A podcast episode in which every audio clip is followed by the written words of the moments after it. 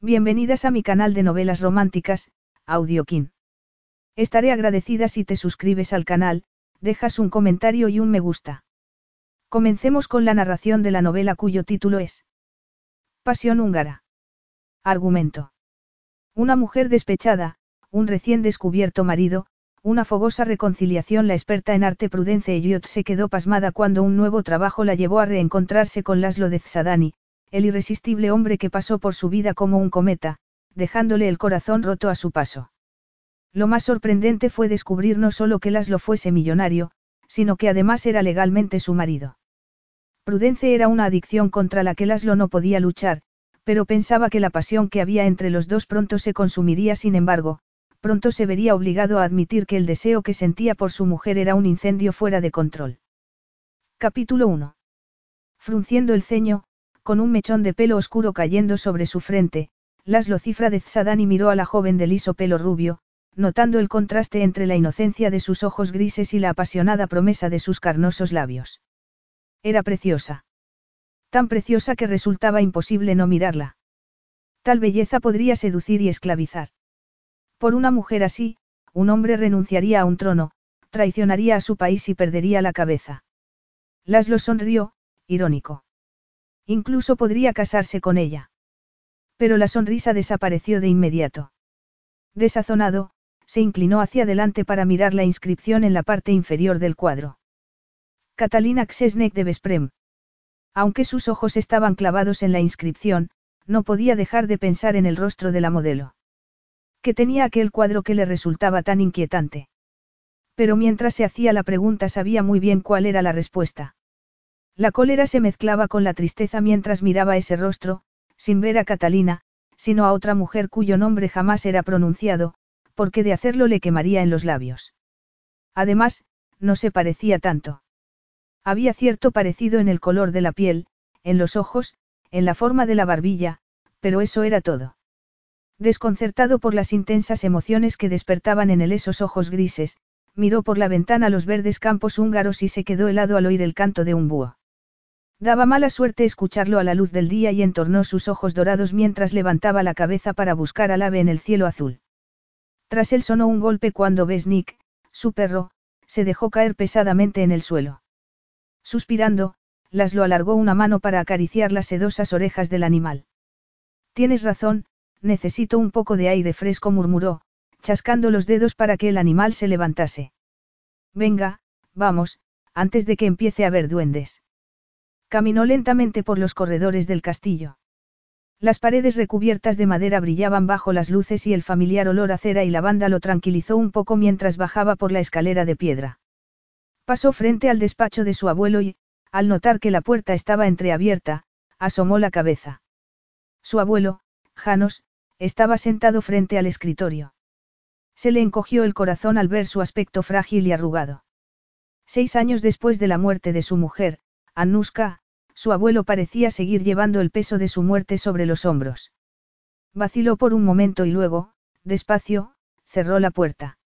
El anciano parecía estar meditando y entendió que necesitaba estar solo. Se preguntó por qué estaría despierto tan temprano, y entonces lo recordó. Seymour llegaba aquel día. Era lógico que Janos no pudiese dormir. Coleccionar arte había sido su afición durante más de 30 años, una obsesión privada, personal. Pero aquel día, por primera vez, mostraría su colección a un extraño, un experto, Edmund Seymour, que viajaría hasta allí desde Londres. Laszlo hizo una mueca. Desconfiaba instintivamente de los desconocidos y no le apetecía tener que soportar a un hombre con quien jamás había intercambiado una sola palabra, pero cuya compañía tendría que soportar durante semanas. Asomó la cabeza en la cocina y dejó escapar un suspiro. Por suerte, Rosa no se había levantado. No estaba preparado para enfrentarse a ella. Aparte de su abuelo, el ama de llaves era la única persona a quien no podía ocultar sus sentimientos.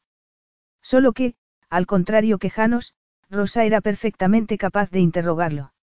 Abrió la cavernosa nevera y dejó escapar un gruñido al ver los embutidos y ensaladas colocados en las estanterías. La comida había sido siempre un consuelo durante la larga enfermedad de su abuela. Para cuando murió, se había convertido en una pasión que lo había llevado a financiar un restaurante en el centro de Budapest. Había sido un riesgo y representó mucho trabajo, pero le gustaban ambas cosas y, en ese momento, era el propietario de una cadena de lujosos restaurantes. Laszlo levantó la barbilla. Ya no era solo el nieto de Janos, sino un empresario millonario e independiente gracias a su trabajo.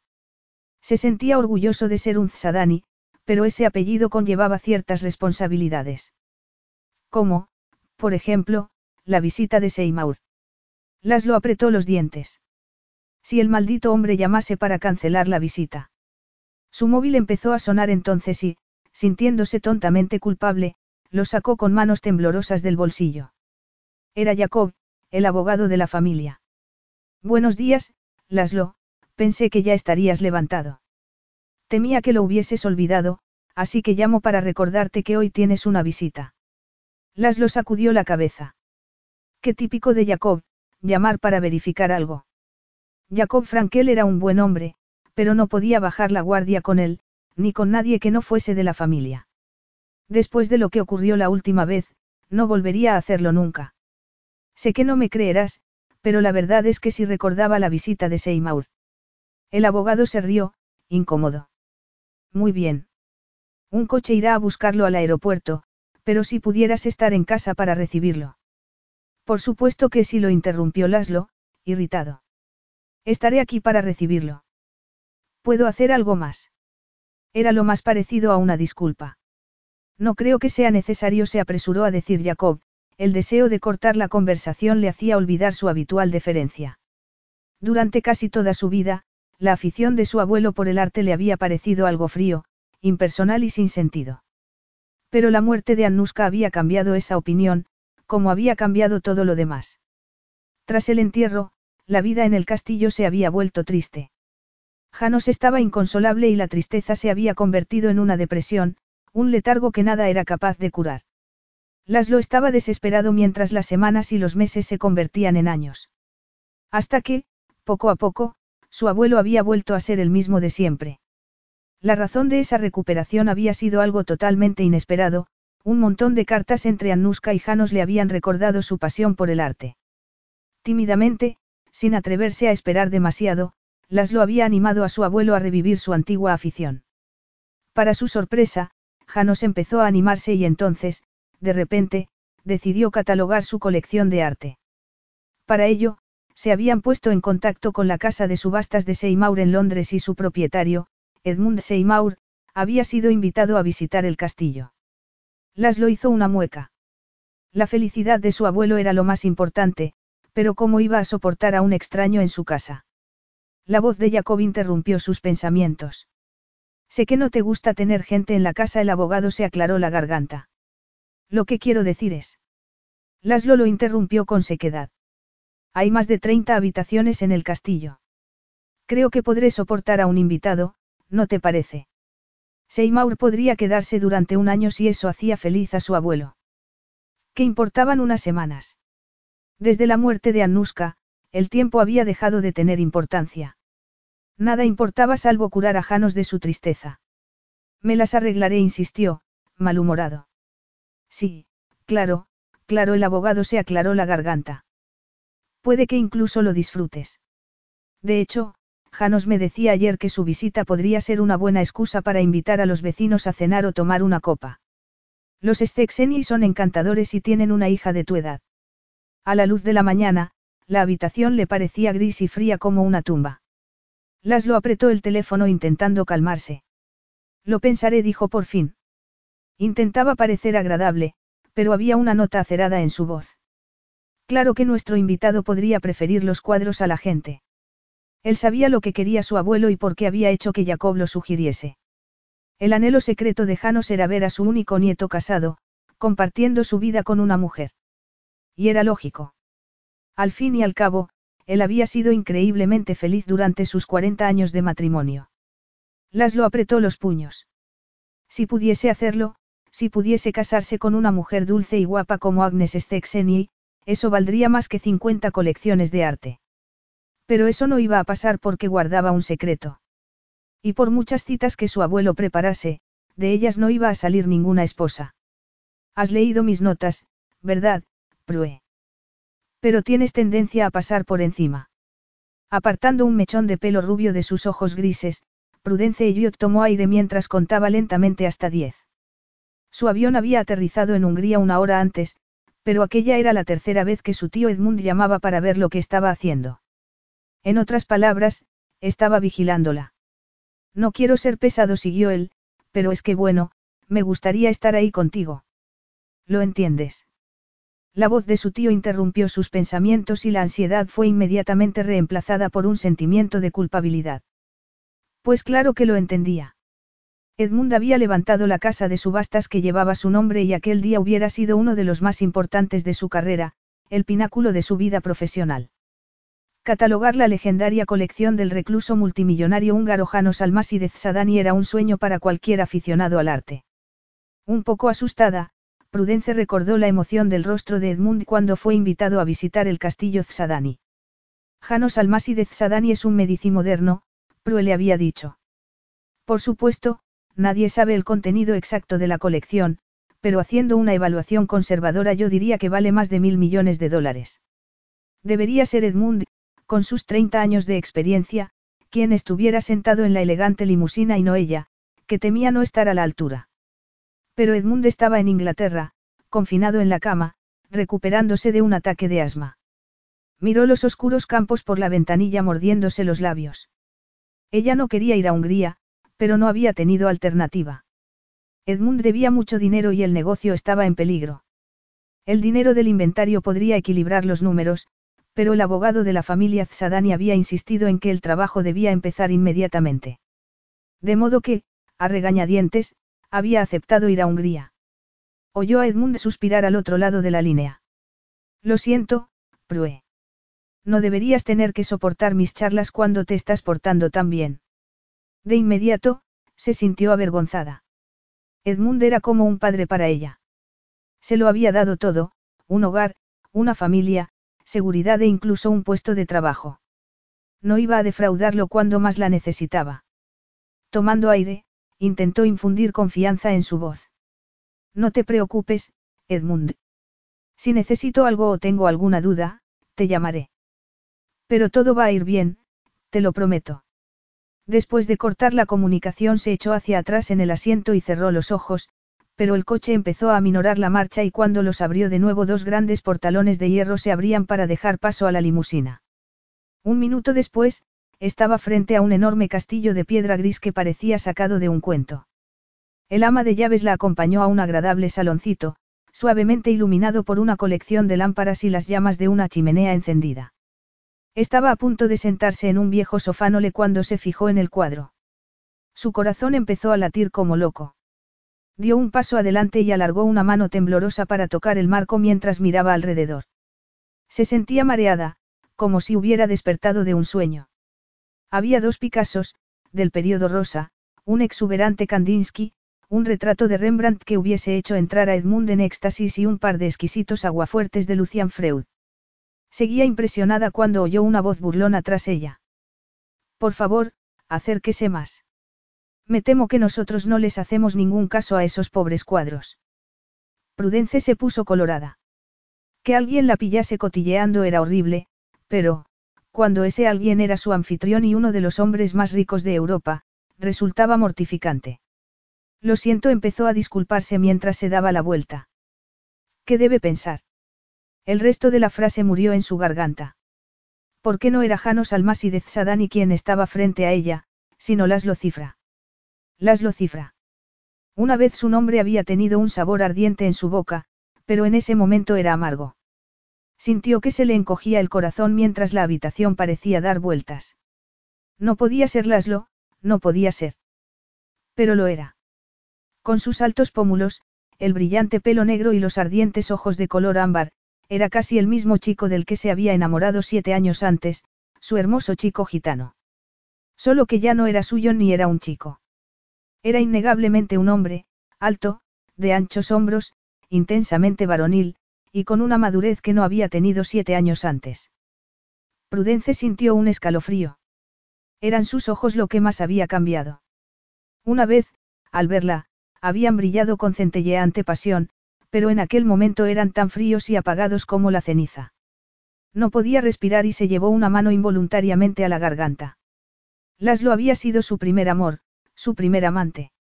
Había sido como la luz del sol y la tormenta. Nunca había deseado nada ni a nadie como a él. Y Laslo se había fijado en ella. La había elegido a ella con una determinación que la dejó exultante, feliz. Se había sentido inmortal. Su amor era una verdad inmutable tan permanente como la salida y la puesta del sol. O eso había creído siete años antes. Pero estaba equivocada. Su pasión por ella había abrasado como carbones encendidos y después se había apagado como una supernova. Prudence tragó saliva. Fue lo más terrible que le había pasado nunca. Después de una felicidad tan grande, creyendo en su amor, esa frialdad había sido como la muerte. Y, de repente, como un fantasma de un paraíso perdido, allí estaba, desafiando a la lógica y la razón. No podía ser real. Y, si era real, ¿qué hacía allí? No tenía sentido. Lo miró, buscando alguna respuesta. Le dio un vuelco el estómago al recordar la última vez que lo vio siendo empujado al interior de un coche de policía, con rostro sombrío y desafiante. No podía entender qué hacía Laslo en un sitio como aquel. Y, sin embargo, allí estaba, como si fuera el dueño del castillo. En su fuero interno siempre se había imaginado que habría vuelto al mal camino. Verlo en aquella habitación, a un metro de ella, era más de lo que podía soportar. Intentaba buscar una explicación y no la encontraba. ¿Qué qué haces aquí? Consiguió decir, su voz sonó quebrada y frágil como la de un alma enfrentándose al purgatorio. Laslo miró a Prudence con expresión fría y seria, aunque por dentro se sentía como si hubiera caído desde una gran altura. Intentaba encontrar alguna explicación, cada una más desesperada que la anterior. Y durante todo el tiempo, como en una película muda, recordaba su breve e infortunada historia de amor. Pero le fallaban las palabras porque había borrado toda traza de ella tan completamente que tenerla delante lo mareaba. Yo podría hacerte la misma pregunta, consiguió decir. Y entonces, sorprendido, recordó que esa misma mañana había conjurado su recuerdo. Temblando, sintió que el vello de la nuca se le erizaba al recordar el grito del búho. De alguna forma él mismo la había conjurado. No, por supuesto que no. Estaba claro que ella no había ido a buscarlo, porque su sorpresa era evidente. Entonces, ¿qué estaba haciendo allí? La miró, esperando una respuesta. Prudence se sentía mareada. Debía de estar en una realidad paralela, porque no encontraba otra explicación. Porque si no estaría Laslo cifra en un aislado castillo de Hungría. A menos que se le heló la sangre en las venas. Era posible que trabajase para el señor de Tzadani. Se sintió enferma al recordar su indiferencia cuando le dijo que se marchaba, que todo había terminado. Pero eso había sido siete años atrás. Después de tanto tiempo, deberían poder tratarse con cierta urbanidad al menos. Sin embargo, él la miraba con frío desdén. No lo entiendo, había perdido el color de la cara mientras atravesaba la alfombra persa. ¿Qué haces aquí? Tú no puedes estar aquí. Laslo se sentía como si el suelo se abriera bajo sus pies, como un barco sacudido por la tormenta, pero no tenía intención de revelarle cuánto lo afectaba su presencia. Respirando profundamente, intentó calmarse. Pero aquí estoy, anunció. ¿Por qué tiemblas, Pireni? Prudence intentó ignorar lo guapo que estaba y su aterradora proximidad, pero ese apelativo cariñoso parecía echar raíces dentro de su corazón. Se miraron el uno al otro en silencio, como habían hecho cientos, miles de veces. La voz masculina los sobresaltó a los dos. Ah, aquí están. Siento llegar tarde, el tráfico era espantoso. Un hombre grueso de mediana edad, pelo rubio y expresión acongojada entró en la habitación y le ofreció su mano. Siento mucho no haber podido ir al aeropuerto, señorita Elliot. Pero ha recibido mi mensaje, ¿verdad? Incapaz de articular palabra, ella asintió con la cabeza. Había sentido un momentáneo alivio ante la llegada del extraño, pero el alivio era prematuro porque sus palabras dejaban claro que la presencia de Laslo solo era una sorpresa para ella. Veo que ya se conocen, empezó a decir el hombre, después de aclararse la garganta. Soy Jacob Frankel y trabajo para el bufete que representa los intereses del señor de Tzadani. Permítame decirle en nombre de la familia lo agradecidos que estamos por venir a última hora. Laszlo tenía que hacer un esfuerzo para contenerse mientras intentaba entender lo que estaba pasando. Jacob le había dicho que Edmund Seymour estaba enfermo y que otra persona de la casa de subastas iría al castillo. No le había dado importancia porque un desconocido no era diferente de otro desconocido, pero de repente las palabras de Jacob adquirían un nuevo significado, la persona que había reemplazado a Seymour era Prudence Elliot. Y eso significaba que tendrían que vivir bajo el mismo techo durante al menos unas semanas. Encantada dijo ella con voz ronca. Todos le estamos muy agradecidos. Prudence abrió la boca para decir algo, pero Laszlo la interrumpió. La señorita Elliot podría comprarse su propio castillo con el dinero que vamos a pagarle. No creo que, además, necesite gratitud por nuestra parte. Encogiéndose por el tono hostil, Prudence sintió más que ver la oscura mirada de Laszlo clavada en ella. Seguía sin entender qué hacía allí, pero debía de ser alguien importante porque el abogado se dirigía a él con deferencia. Pensar eso la angustió, de repente, estaba al borde de las lágrimas. Aquello no podía estar pasando. Laszlo la miraba con ojos fríos, desdeñosos y, sin embargo, aún podía hacerla sentir lo que había sentido siete años antes. Prudencia apretó los dientes. Al menos ella había luchado por esa relación. Él, por otro lado, estaba demasiado ocupado haciendo lo que hubiera hecho para que lo detuviesen. No era nada para él. En sus propias palabras, iba a recibir una remuneración económica por catalogar la colección de arte del castillo y nada más. Era su trabajo. Daba igual que una vez su amor no hubiera sido suficiente para él. Levantando la barbilla, se volvió hacia el abogado. Es usted muy amable, señor Frankel. Gracias por permitirme venir en lugar de mi tío. Esta es una maravillosa oportunidad para mí y espero estar a la altura de las expectativas. Yo no me preocuparía por eso, murmuró Laszlo. No tenemos grandes expectativas. Hubo otro largo silencio, cargado de tensión, y luego Frankel se rió nerviosamente. Lo que el señor Cifra intenta decir. Es que la señorita Elliot y yo podemos seguir solos a partir de este momento, lo interrumpió Laszlo. El abogado lo miró, dubitativo. Sí. Creo que puedo hacerlo. La voz de Laszlo era tan fría como el Ártico y Prudence tembló mientras Franquela sentía. Por supuesto se apresuró a decir, volviéndose hacia ella. La dejó en buenas manos, señorita Elliot. Aparte del señor de Tzadani, nadie sabe más sobre la colección que su nieto. La sorpresa fue como una descarga eléctrica. La habitación daba vueltas. Laszlo era el nieto de Janos. Pero ¿cómo podía ser? Janos Almasi de Tzadani era multimillonario. Laszlo era un gitano, un hombre errante que vivía en una caravana. ¿Cómo podían estar emparentados? Preguntándose si había malinterpretado a Frankel se volvió hacia Laszlo, esperando, rezando para que siguiera mirándola con la misma expresión fría y desinteresada. Pero lo que vio, en cambio, fue una mirada de desprecio. De modo que Frankel estaba diciendo la verdad. Pero el abogado no parecía darse cuenta de la angustia que había provocado con esa simple afirmación. Bueno, en ese caso me marcho. Buenas noches, señorita Elliot. No hace falta que me acompañe, señor Cifra. Gracias, Jacob Laszlo no dejaba de mirar a Prudence con frialdad. Y no te preocupes, yo cuidaré de ella. Prometo prestarle toda mi atención. Las luces de las lámparas parecían reflectores, y aunque la habitación estaba caldeada, Prudence empezó a temblar. Vio a Frankel salir de la habitación con una sensación de miedo. Quería correr tras él y suplicarle que se quedase, pero sus pies parecían estar clavados al suelo. Miró los cuadros que unos minutos antes le habían proporcionado un inocente placer y que en ese momento parecían crueles testigos, riéndose de su estupidez. La sorpresa y la angustia empezaban a dejar paso a la irritación. Muy bien, era incómodo y estresante para los dos tener que estar juntos, pero ella tenía más razones que Laszlo para estar disgustada. Y se merecía respuestas.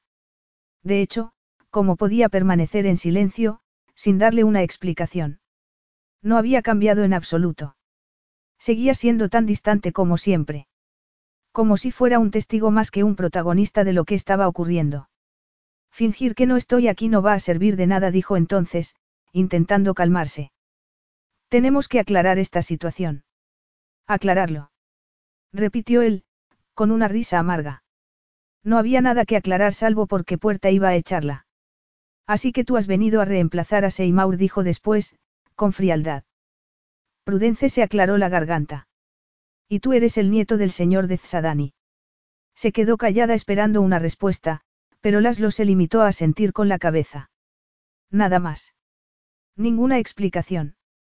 Como si le hubiera leído el pensamiento, Laszlo exhaló un suspiro. Mi madre era Sofía Almasi de Tzadani, la única hija de Janos. Era como escuchar hablar a una estatua de mármol y su tono helado le encogió el corazón.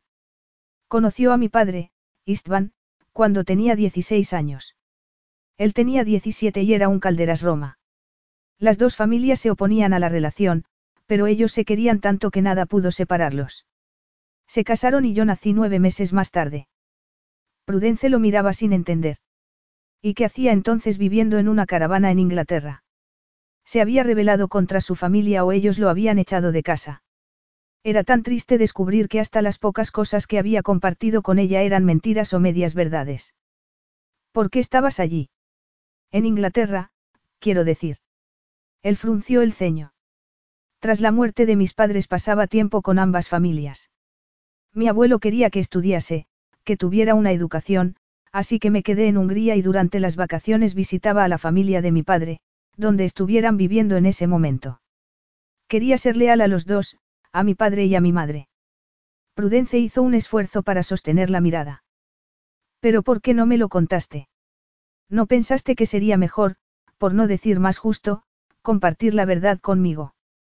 Le preguntó ella, furiosa. Ya sabes, que tu abuelo era uno de los hombres más ricos de Europa, por ejemplo. Y que vivías en un castillo, rodeado de obras de arte de incalculable valor. Laszlo apartó la mirada y se encogió de hombros, dejando a Prudence temblando de rabia. ¿Cómo se atrevía a encogerse de hombros? Como si no importase que le hubiera mentido, como si ella no importase nada. ¿De qué habría servido? De todas las cosas que no sabes sobre mí solo te preocupa el dinero de mi abuelo. Ella dejó escapar un gemido. ¿Cómo puedes decir eso?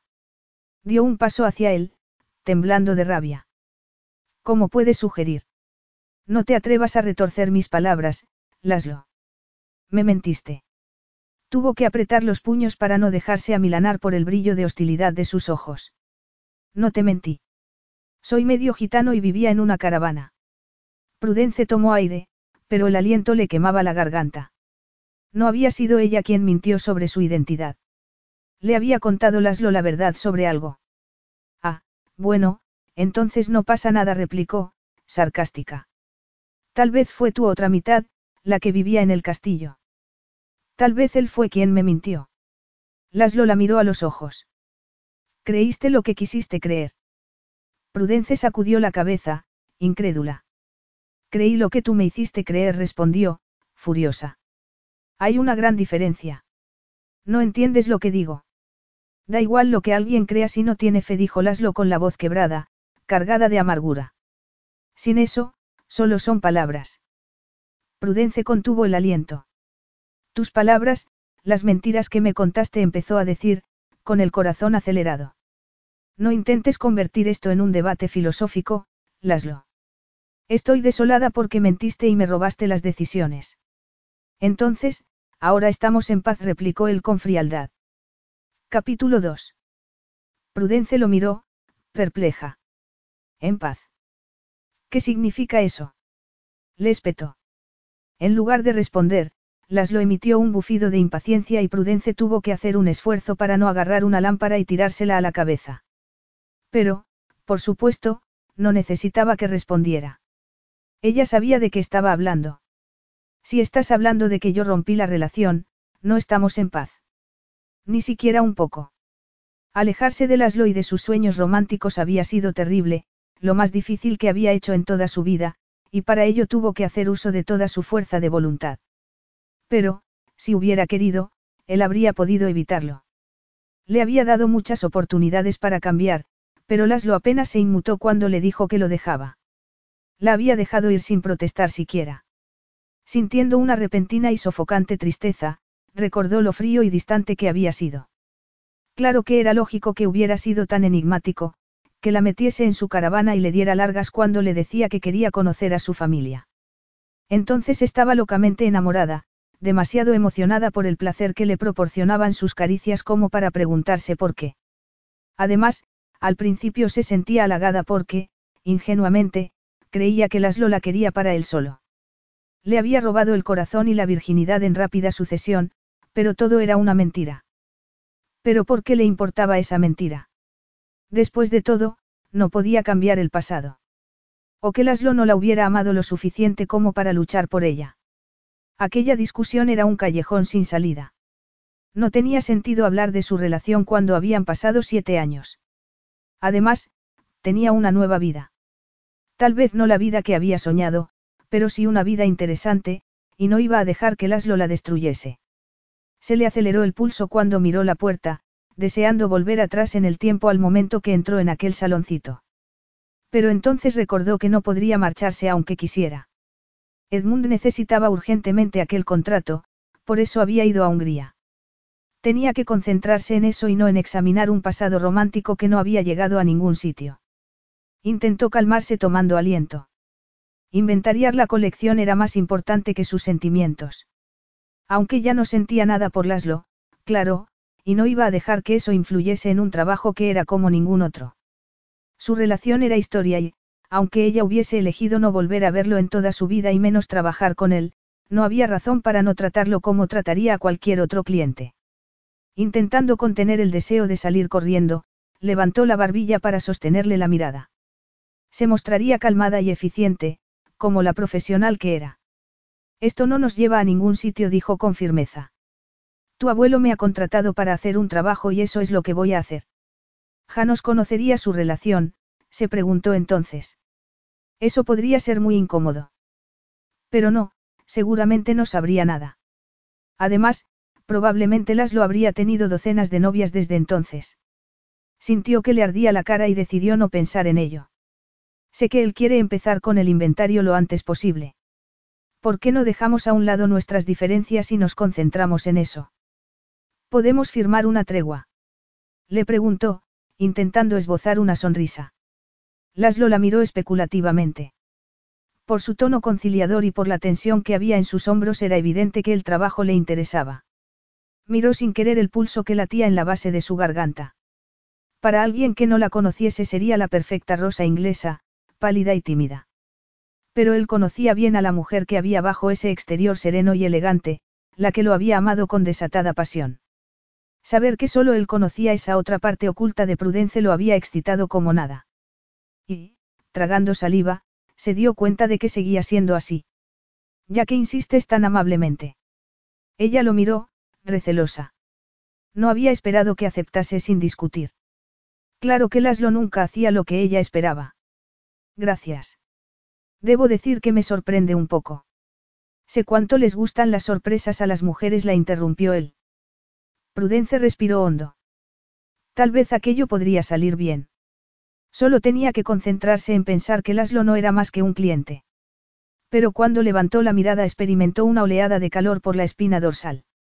Casi podía tocar su deseo sentirlo envolviéndola como una oscura capa de terciopelo. Rápidamente, antes de que el brillo de sus ojos pudiese ablandarla o trastornarla aún más, apartó la mirada. Estaba allí para hacer un trabajo y daba igual que una vez Laszlo y ella hubiesen compartido una pasión tan pagana y ardiente que el mundo exterior había dejado de existir. En aquel momento, la suya era solo una relación profesional. Y yo sé que los hombres odian los retrasos, hizo una pausa para aclararse la garganta. Así que sugiero que hablemos de cómo vamos a hacer el trabajo. Laszlo seguía mirándola en silencio, notando el rubor de sus mejillas y cómo la blusa gris se ajustaba a la curva de sus pechos. Estaba tan cerca que podría tocarla y, respirando su familiar aroma a jazmín, se encontró casi paralizado de deseo. La había odiado durante tanto tiempo que no se imaginó que pudiera seguir deseándola. Pero, aparentemente, así era. Se sentía desconcertado. La deseaba, pero también quería castigarla. Y, sin embargo, no podía dejar de admirarla.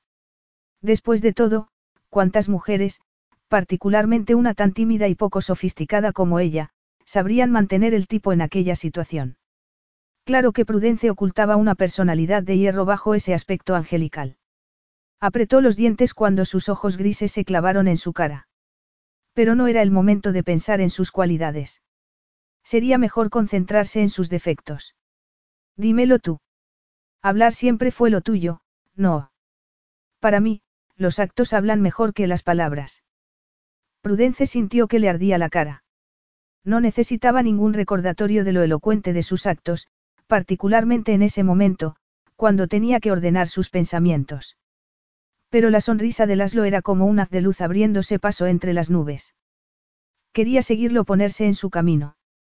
Concéntrate, se dijo a sí misma con firmeza. Como he dicho antes, sé que tu abuelo está deseando que empecemos con el inventario y creo que deberíamos hacerlo cuanto antes. Laszlo dio un paso hacia ella y Prudence tuvo que hacer un esfuerzo para no amilanarse. Tú eres la experta. Su voz era una cautivadora mezcla de delicadeza y seducción y, durante un breve momento, se permitió recordar el roce de sus dedos viajando por su piel con el virtuosismo de un concertista de piano. No podía seguir encontrándolo atractivo. Debería tener más sentido común, pero que tenía que ver el sentido común con el deseo. Ninguna mujer podría estar al lado de Laszlo Cifra y no sentir nada. En alguna parte del castillo sonó un portazo y Prudence levantó la mirada, sorprendida. Estaban a unos centímetros del uno del otro, tan cerca que podía notar el calor de su piel. Su corazón latía como si hubiera corrido una maratón y temblaba de forma incontrolable. Olía a heno recién trillado, a tierra mojada por la lluvia, y cada célula de su cuerpo reaccionaba ante su proximidad. Los castillos eran construidos para evitar las flechas y las balas de cañón, no las corrientes de aire bromeó Laslo. Aún horrorizada porque su cuerpo no parecía tener ninguna lealtad a su corazón, Prudencia apartó la mirada, esperando que él no se hubiera dado cuenta o, peor aún, que no hubiera interpretado correctamente su reacción. En fin, ¿qué estábamos diciendo? Ah, sí, el inventario. Tres semanas es el tiempo estimado para inventariar una colección de estas dimensiones después de un informe preliminar.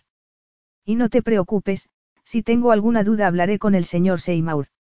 De hecho, estaré en contacto con él todo el tiempo. Prudence intentó sonreír. Es mejor contar con otro punto de vista. Prudence notó que Laszlo estaba muy serio, con los labios apretados. Pero le daba igual. Estaba allí para trabajar y el estado de ánimo de Laszlo no era asunto suyo. En fin, estaré encantada de discutir cualquier problema con el señor de Zadani. Sus ojos se encontraron y, a pesar de sí misma, sintió otra punzada de aprensión. Evidentemente asintió él con frialdad. Sé cuánto te gusta solucionar los problemas. Era una puya deliberada. Estaba personalizando un comentario profesional, volviendo al pasado. Su pasado. De repente, se enfureció. No habían acordado firmar una tregua. Aquella situación iba a ser suficientemente difícil sin que él la empeorase con comentarios de doble sentido.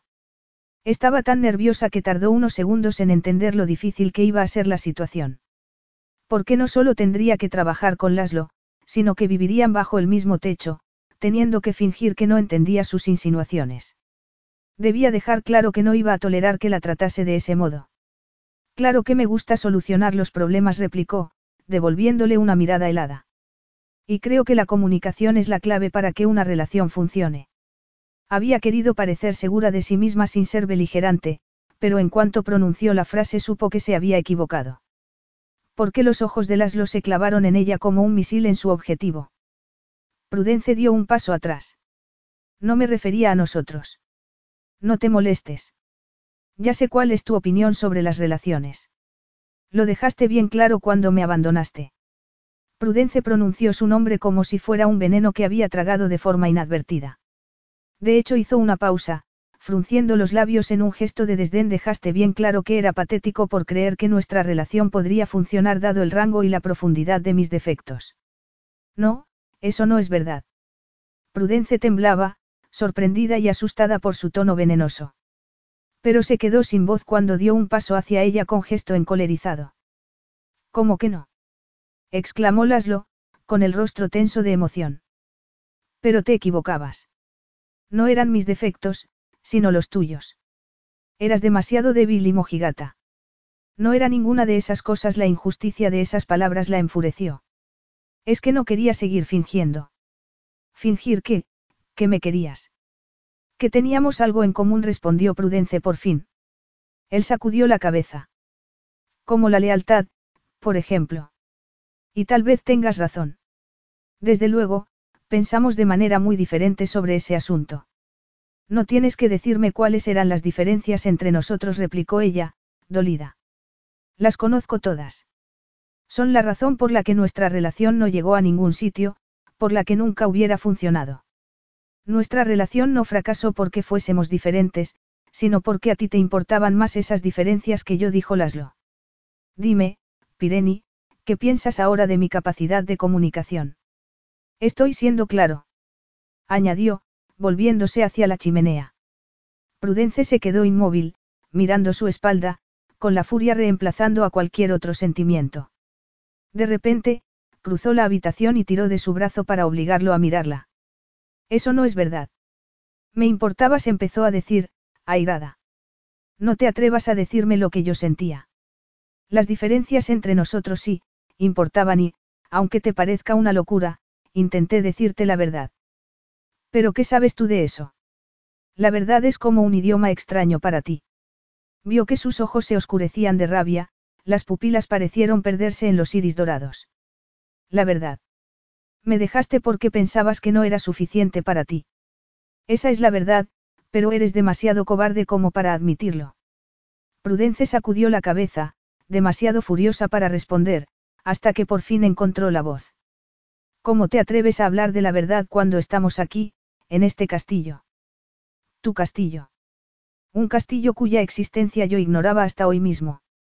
Y que quisiera hablar de las goteras de la caravana o de que no tuviéramos dinero era lógico, Laslo. Pero no por eso pensaba que no era suficiente para mí. Nada de eso debería haberte importado. A mí no me importaba. Pero a mí sí y no puedes castigarme por ello. O porque me preocupase que pensáramos de forma tan diferente. No nos poníamos de acuerdo sobre nada y eso iba a ser un problema tarde o temprano, pero tú no querías admitirlo. Así que no fui yo la cobarde, sino tú. Se apartó cuando Laslo dio un paso hacia ella. Yo no soy el cobarde, Prudence su tono aparentemente calmado no encajaba con el brillo amenazador de sus ojos. Perdió el valor de repente y se sintió derrotada. No quería seguir hablando. ¿Para qué? A juzgar por los últimos 20 minutos, hablar del pasado solo empeoraba la situación. Esto no va a ningún sitio. Sé que estás furioso y yo también lo estoy. No podemos dejar atrás el pasado. Al menos, hasta que haya terminado de hacer mi trabajo. Laslo la miró con los ojos llenos de furia. Tu trabajo. Tú sabes lo que esa colección significa para mi abuelo o por qué ha decidido catalogarla. Después de lo que pasó entre nosotros, ¿de verdad crees que puedo confiar en ti? Prudence se asustó. ¿Qué intentaba decir? Pero no puedes, haré un buen trabajo, te doy mi palabra. Laslo hizo una mueca, como si hubiera arrancado una tirita de una herida abierta. Tu palabra. Repitió, inclinando a un lado la cabeza. Tu palabra. El desprecio de su tono fue como un golpe seco. Solo quería decir. Da igual lo que quieras decir. Los dos sabemos que tu palabra no vale nada. ¿De qué estás hablando? Apretando los puños, Laslo sacudió la cabeza. Sentía vértigo y los recuerdos del pasado caían sobre él como escombros después de una explosión. ¿Qué clase de mujer era Prudence? Sabía que era mojigata y débil, pero negarse a reconocer lo que había hecho. Te hice un regalo, el regalo más importante que un hombre puede hacerle a una mujer. Te hice mi esposa y tú me lo tiraste a la cara. Prudence lo miraba, atónita. Abrió la boca para negarlo, pero las palabras se le atragantaron. Su esposa. Él no podía creer que habían estado casados. Eso era ridículo, una locura. Recordó entonces el día que la había llevado con los ojos vendados a la caravana de su tío abuelo. Prudence sintió un escalofrío al recordarlo porque ese día estaba más guapo que nunca y tan serio que había sentido ganas de llorar. Se habían jurado amor eterno el uno al otro, su tío abuelo había dicho unas palabras en romaní y luego habían comido pan y sal. Como si saliera de un sueño, lo miró sin decir una palabra. No había sido un matrimonio real. No había sido más real que su amor por ella y Laszlo estaba destruyendo esa fantasía, tomando ese recuerdo de algo precioso, inocente y espontáneo y convirtiéndolo en un arma para hacerle daño. Se le nubló la visión y, de repente, se sintió mareada, como si estuviera al borde de un precipicio. Eres despreciable. ¿Por qué haces esto? ¿Por qué intentas ensuciar ese día? Ensuciarlo. El rostro de Laszlo se retorció en un gesto de amargura. Fuiste tú quien lo hizo rompiendo nuestro matrimonio. No estábamos casados. El matrimonio es algo más que unas palabras y unos besos. Esta es otra de tus mentiras. No, esta es la prueba de lo poco que me entendías. Para ti, ser gitano era solo un estilo de vida que había elegido por capricho. Te gustaba porque era diferente, curioso, pero no esperabas ni querías que siguiera siendo así. Pensabas que me desharía de él, como si fuera un disfraz, y me volvería normal durante el resto de nuestra vida. Sus ojos se endurecieron. Fue entonces cuando empezaste a quejarte de la caravana, de que viajásemos tanto, pero eso es lo que hacemos, es lo que yo hago. Salvo que ahora vives en un castillo, le recordó ella. Eso no tiene nada que ver, Pireni. Da igual dónde viviera entonces o dónde viva ahora. Seguimos casados. Sigo siendo tu marido y tú eres mi mujer. Prudence se vio sorprendida por su vehemencia y por el traidor calor que sintió en el corazón ante el tono posesivo de él. Lo que tuvo lugar en esa caravana no fue una boda de verdad. No hubo invitados, ni sacerdote, ni testigos. No intercambiamos anillos, ni siquiera firmamos un documento. No fue una boda de verdad y yo no soy tu mujer.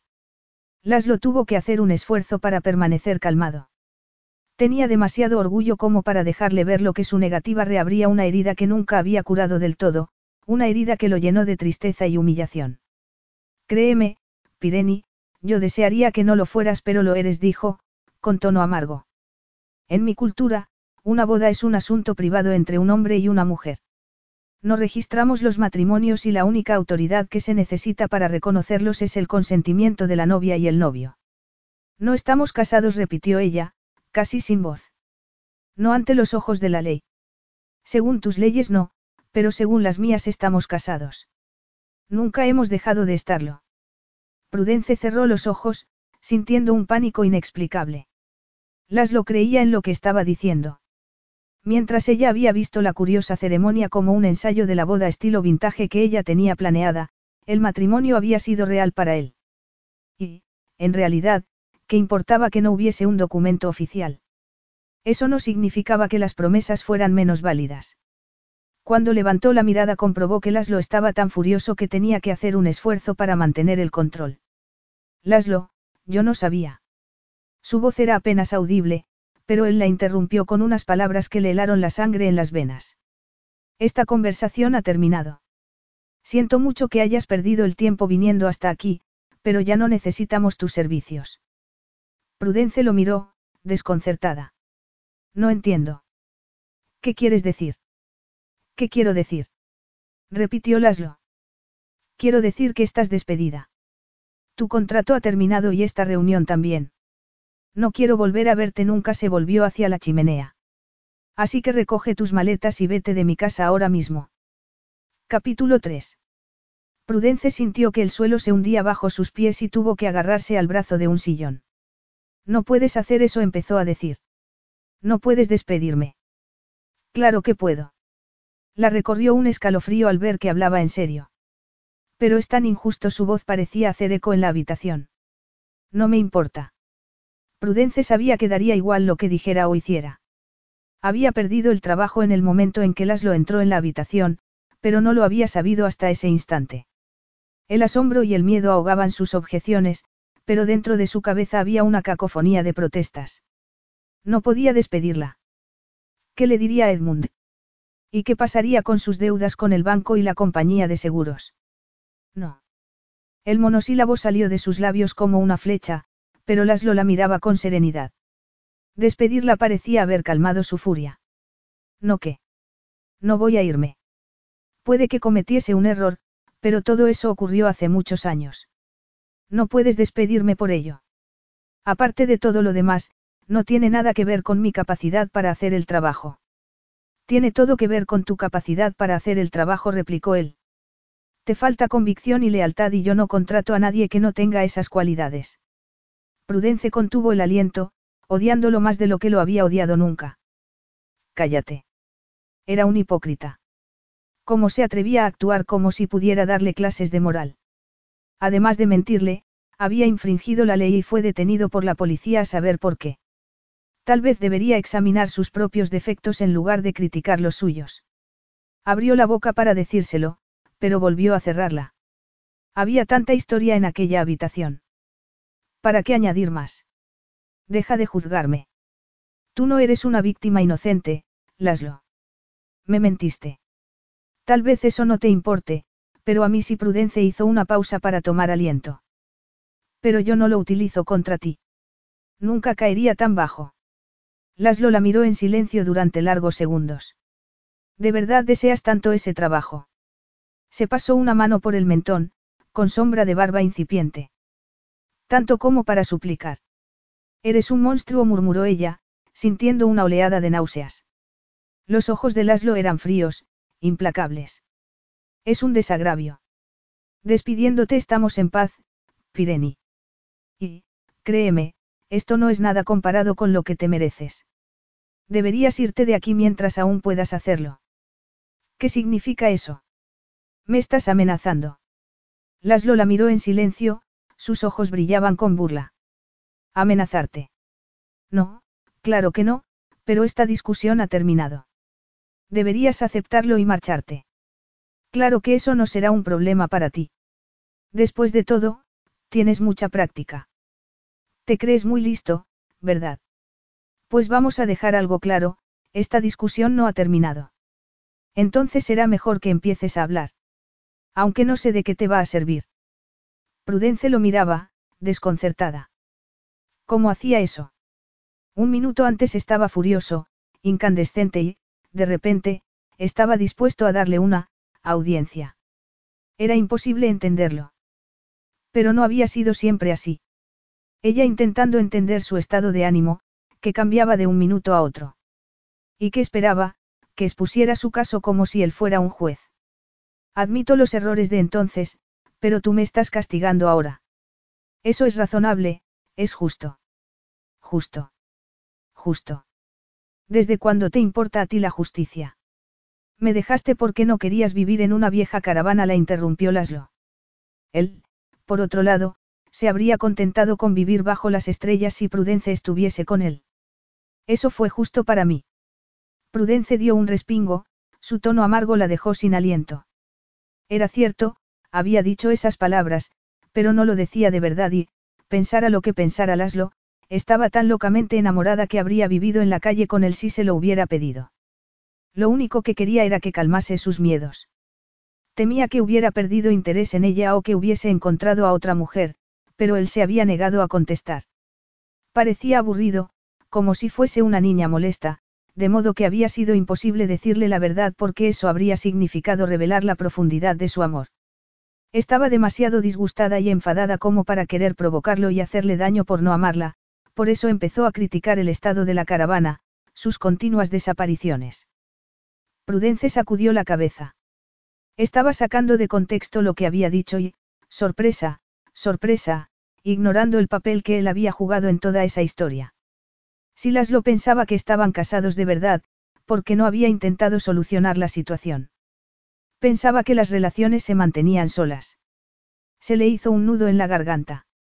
Había acudido a él esperando promesas de amor, pero Laszlo no le había dado más opción que darse la vuelta. Había sido la decisión más difícil de su vida y cada vez que lo recordaba se le encogía el corazón de dolor. No estamos llegando a ningún sitio y no voy a seguir hablando del pasado, respiró, con el corazón acelerado. Si querías hablar de nuestra relación, deberías haberlo hecho entonces, no ahora porque, francamente, ya es irrelevante. Se agarró al brazo del sillón cuando Laszlo dio un paso hacia ella. De cerca, su belleza era radiante y penetrante como una llama. Sus ojos parecían más dorados, su piel más suave, los altos pómulos casi demasiado perfectos para ser reales. No estoy de acuerdo. Yo creo que sí es relevante dado que tú has traído el pasado de vuelta a mi vida. Eso no es verdad. Fuiste tú quien se puso en contacto con Seymour Prudence lo miró, indignada. Si no había querido saber nada de ella, porque había elegido la casa de subastas de su tío. Claro que él no sabía qué era el negocio de Edmund. Ni siquiera sabía el nombre de su tío. Sé que odias sentirte responsable de nada, pero esto lo has provocado tú. Y los dos sabemos que tú odias las discusiones, replicó él. No me gustaba la estúpida caravana, pero no te estaba criticando a ti o a tu preciosa Willerby Westmoreland, es que yo soy así. No me gustan las cosas sucias, sino ordenadas y pulcras, por eso hago bien mi trabajo. Tal vez, si hubieras pensado un poco en lugar de reírte de mí. No me estaba riendo, Pireni. Pero tienes razón, tal vez si me centré solo en ese comentario. Prudence lo miró, perpleja. Era una disculpa. Pero no voy a cambiar de opinión, siguió Laszlo. Es que no lo entiendes. Sí, lo entiendo, pero como seguramente no eres tú quien debe tomar la decisión, eso no importa. Laszlo frunció el ceño. ¿Crees que haya alguien por encima de mí? Sí, tu abuelo. O eso espero. Aunque no sabía si el señor de Tzadani tendría noticias sobre su relación. Todo era tan frustrante. Porque si Laszlo se creía casado con ella había mantenido su existencia en secreto. Seymour es el mejor en lo suyo. Encargarle el trabajo a otra casa de subasta solo demostraría que no estás preparado para supervisar el inventario, le espetó, con expresión desafiante. Pero si ni siquiera te gusta el arte. Yo aprecio la belleza igual que cualquiera. Ah, sí. ¿Desde cuándo? La única vez que fuimos juntos a una galería de arte pasaste el rato en la cafetería. Laszlo se encogió de hombros. Se me ocurren mejores cosas que hacer en una habitación oscura. Y tú, mejor que nadie, deberías saberlo. ¿O lo has olvidado? Tal vez debería refrescarte la memoria. Laszlo. Prudence sintió un estremecimiento de deseo, pero hizo un esfuerzo para controlarse. No iba a dejar que se saliera con la suya. No necesito que me guste el arte, siguió él. Solo quiero apoyar a mi abuelo y estar a su lado. Pues buena suerte para tu abuelo, lo interrumpió Prudence. Apoyar a alguien en general requiere cierto compromiso, no sé si lo sabes. ¿Qué quieres decir? Quiero decir que tú no eres capaz de comprometerte con nada ni durante cinco minutos. Intentar retenerte es como pedir que entregues tu alma o algo así. Ah, pero al menos admites que tengo alma. Entonces sonrió y fue como ver el sol en su cara. A pesar de las advertencias del sentido común, resultaba imposible no devolverle la sonrisa porque era como si estuviese viendo al Laszlo al que tanto había amado. El que, cuando quería, la hacía llorar de risa o de pasión. Pero su sonrisa desapareció y se recordó a sí misma que aquel Laszlo estaba dispuesto a usar fríamente su poder para vengarse, sin pensar en las consecuencias para ella o su familia. La vida no se puede improvisar. A veces hay que hacer cosas aburridas como aprenderse un papel o llegar a tiempo al escenario. Laszlo la miró con los dientes apretados. Estás comparando nuestra relación con una película. Eso es Prudence levantó la barbilla. Una película muda poco memorable, con un reparto muy pobre y sin argumento. Sintió que se le erizaba el vello de la nuca cuando él volvió a sonreír. Creo que te engaña la memoria, Pireni. Hubo algunas escenas ardientes en esa película. Incluso de premio. Al mejor cortometraje. Lo pinchó ella. Yo estaba pensando más bien en un premio al mejor maquillaje, replicó Laszlo, con los ojos brillantes. Prudence no pudo resistir la tentación. ¿El tuyo o el mío? El mío, por supuesto, respondió Laszlo. Se quedaron en silencio y luego, de repente, los dos soltaron una carcajada. Podemos llevarnos bien. Por favor, Laszlo. Esto es brutal y no tiene sentido. Insultarnos no cambiará que tu abuelo quiere catalogar su colección de arte y yo estoy aquí para hacerlo. Deja que lo haga por él. Sus ojos se encontraron, los de ella brillantes de desesperación, los de él oscuros e inescrutables. Prudence tragó saliva, intentando encontrar las palabras que lo hiciesen cambiar de opinión. Si pierdo este contrato no solo estarás castigándome a mí, sino a otras personas, gente que no te ha hecho ningún daño, contuvo el aliento mientras esperaba la respuesta, intentando no mostrar su angustia. Por favor, Laszlo. Por favor, no conviertas esto en algo personal, deja que haga el trabajo y luego me iré de tu vida para siempre. Él la estudió, en silencio. Necesitaba aquel trabajo y se preguntó hasta dónde llegaría para conseguirlo. De inmediato, experimentó una oleada de deseo y apretó los dientes, sorprendido por la intensidad de esa reacción. Sería muy fácil darle una oportunidad, pero ¿por qué iba a hacerlo? Después de todo, ella no le había dado una oportunidad a su matrimonio. De verdad pensaba que podía chantajearlo emocionalmente para que olvidase el pasado y el daño que le había hecho. ¿Y su familia? ¿Y su dolor? Recordaba las largas noches viendo cómo su abuela se iba marchitando poco a poco, el sentimiento de culpabilidad por no haberle dado los nietos que tanto deseaba. Podemos olvidar y perdonar. Por favor, las lo insistió Prudence. No creo que de verdad quieras hacer esto. Él negó lentamente con la cabeza. Entonces es que no me conoces en absoluto. Querría que te quedases por mi abuelo, pero no puede ser. Soy un calderas Roma y nosotros no olvidamos ni perdonamos. Esa última frase fue como el sonido de una tumba sellándose. Prudence no podía ocultar su sorpresa. Experimentaba tal impotencia y desesperación. Y algo más, una ardiente frustración que le quemaba el estómago como el ácido.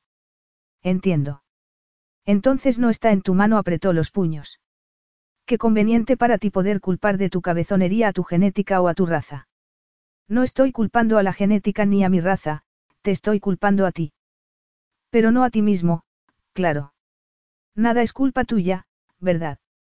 Tú vas por la vida esperando que los demás acepten sus responsabilidades por más aburridas y tediosas que sean sonriendo con tristeza, Prudence sacudió la cabeza.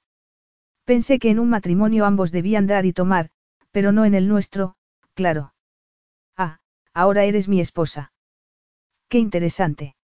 Hace siete años yo no era suficiente, pero me imagino que el dinero de mi abuelo es una razón mucho más poderosa para que reconozcas nuestro matrimonio.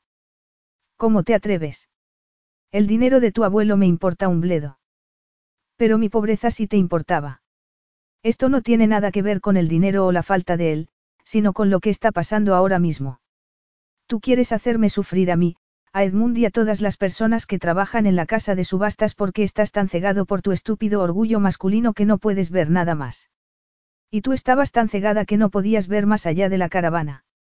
Nunca quisiste saber nada de mi gente, replicó Laszlo. Eso no es verdad.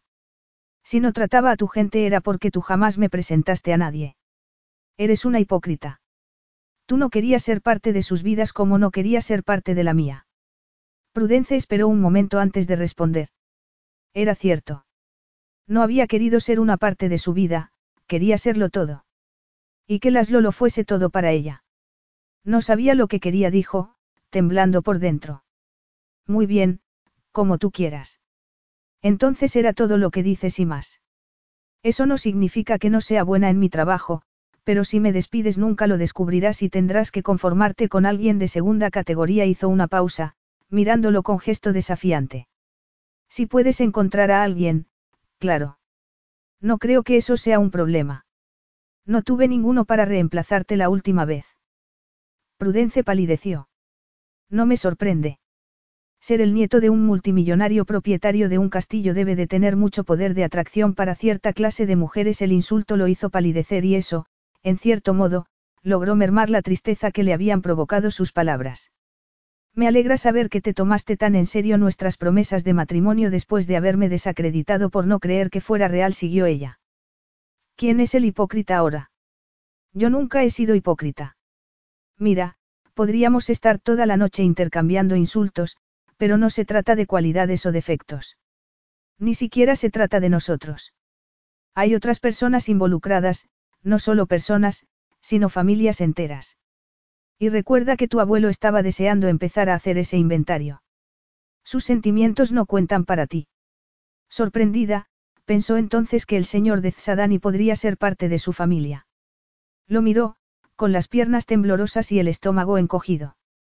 Tenía que saberlo con certeza. Es por eso por lo que eligió a Seymours. qué cree que soy tu mujer. No, él no sabe que estuvimos casados. Nadie lo sabe salvo mi primo y mi tío abuelo. No tenía sentido disgustar a nadie más los ojos de Laszlo se endurecieron. Especialmente a mi abuelo, que ha sufrido tanto. Lo siento, de verdad, pero me imagino que esto lo hace más fácil. Que me quede, quiero decir. Nada hace fácil tu estancia aquí. Solo quiero decir. Sé lo que quieres decir. Lo sé mejor que tú misma. No seas tan engreído. Llevas media hora diciendo lo despreciable que soy por no creer en nuestro matrimonio, pero tú no le hablaste a nadie de nosotros. Tú no te sientes más casado que yo, ¿verdad, Laslo? Lo que te disgusta es que yo no creyera que nuestro matrimonio era real, se mordió los labios, apartando un mechón de pelo detrás de la oreja. Esa es la verdad, por eso quieres castigarme. No porque te importase el matrimonio de verdad. Si fuera así, ¿cómo podrías amenazarme? ¿De verdad crees que un hombre normal despediría a su esposa? Laslo enarcó una ceja, esbozando una incrédula sonrisa de desprecio. Eso dependería de la esposa. Notó que Prudence se ponía colorada. Era tan falsa. Sus sentimientos sobre el matrimonio podrían no ser consistentes o racionales, pero al menos no la había borrado de su existencia. Debería odiarla y así era. Y, sin embargo, su cuerpo respondía igual que lo había hecho en el pasado. No puedes usar nuestro matrimonio contra mí. Casados o no, nunca me dejaste entrar en tu vida. Salvo cuando hacían el amor, pensó. Pero en una relación tenía que haber algo más que relaciones sexuales.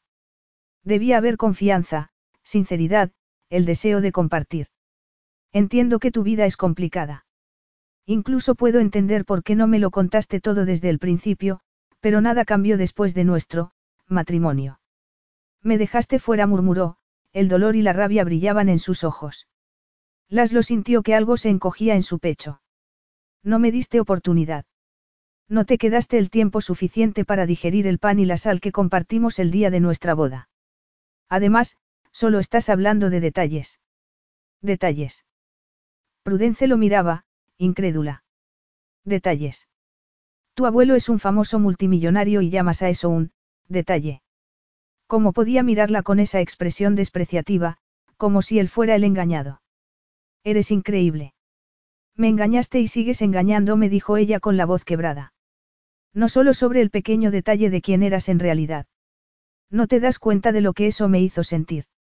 El rostro de Laszlo era como una máscara. No es peor que saber que mi familia tenía más importancia que tus sentimientos por mí. Además, la fortuna de mi abuelo no es algo de lo que pudiese hablar en la cama. No hablo de sus finanzas con todas las mujeres con las que me acuesto. Prudencia apretó los puños. Yo no era cualquier mujer, era tu esposa, tú mismo lo has dicho. ¿O ya se te ha olvidado? Laszlo sacudió la cabeza. Intenté olvidarte, Pireni. Y un día tal vez logre hacerlo, pero en cualquier caso nunca te perdonaré. Y sigues despedida. Prudence sentía en la lengua el corrosivo sabor del fracaso y tuvo que apoyarse en el brazo del sillón una vez más. No había nada más que decir, nada que pudiese afectarlo. Todo había terminado. Y, siendo así, lo único que quería era alejarse de allí con lo que le quedaba de dignidad. Muy bien. Entonces, pide un taxi para que me lleve al aeropuerto. Quiero irme lo antes posible, de repente le dolía la cabeza y se llevó los dedos a las sienes. Y, aunque seguía furioso, Laszlo se encontró admirando a regañadientes su coraje frente a la derrota. Si eso es lo que quieres. Su voz era la de un extraño, amable, solícito, pero distante, y Prudence sintió frío. Nuestro coche está a tu disposición, por supuesto. Ella negó con la cabeza. Gracias, pero prefiero ir en taxi, vaciló durante un segundo y luego levantó la barbilla. No sé qué vas a decirle a tu abuelo, pero, por favor, pídele disculpas de mi parte por lo que ha pasado. Siento mucho cualquier inconveniente que esto pueda haberle causado. Y también siento no haberlo conocido, debe de ser un hombre muy interesante. Ah, y hay algo más. No tardaré mucho, no te preocupes. Pero, de repente, no podía seguir. Sabía lo que debía decir, pero no estaba segura de cómo hacerlo. Solo sabía que hasta que dejase de estar, casada, con él su vida nunca sería suya del todo. De haber sabido que estabas aquí no habría venido, pero en el fondo me alegro. Verte otra vez me ha hecho entender que debo olvidar lo que pasó entre nosotros. Tenía los ojos empañados, pero no iba a llorar. No hasta que no estuviese en el avión, de vuelta a casa. No te preocupes, no voy a retomar el tema. Digamos que los dos éramos jóvenes y cometimos muchos errores, pero ahora somos mayores y más sabios, así que podemos enmendarlos. ¿Enmendarlos cómo? Preguntó Laszlo, con un brillo de emoción en sus ojos dorados. Ni tú ni yo queremos volver a vernos y deberíamos aprovechar esta oportunidad para solucionar nuestra relación de una vez por todas. ¿Y qué sugieres? Prudence tragó saliva. Tenía que enterrar el pasado y el dolor de una vez por todas, necesitaba algo que la dejase seguir adelante con su vida, libre de cargas. Y tal vez lo había encontrado. Nuestro matrimonio está roto, los dos aceptamos eso. De modo que sugiero que lo hagamos oficial. ¿Cómo? Creo que deberíamos divorciarnos. Han pasado siete años, Laslo. Hemos rehecho nuestras vidas y no necesitamos cabos sueltos. Vio que él erguía los hombros, tenso. Eso es lo que soy, un cabo suelto. Exclamó, con fiera intensidad. No quiero tener esto sobre mi cabeza. Sin el divorcio, los dos nos sentiremos atrapados por algo que no queremos. Quiero mi libertad. Libertad. Repitió él. Quiero rehacer mi vida. ¿Quieres rehacer tu vida? Laslo enarcó una ceja. Su gesto era impasible, pero había un brillo peligroso en sus ojos. Deja de repetir todo lo que digo.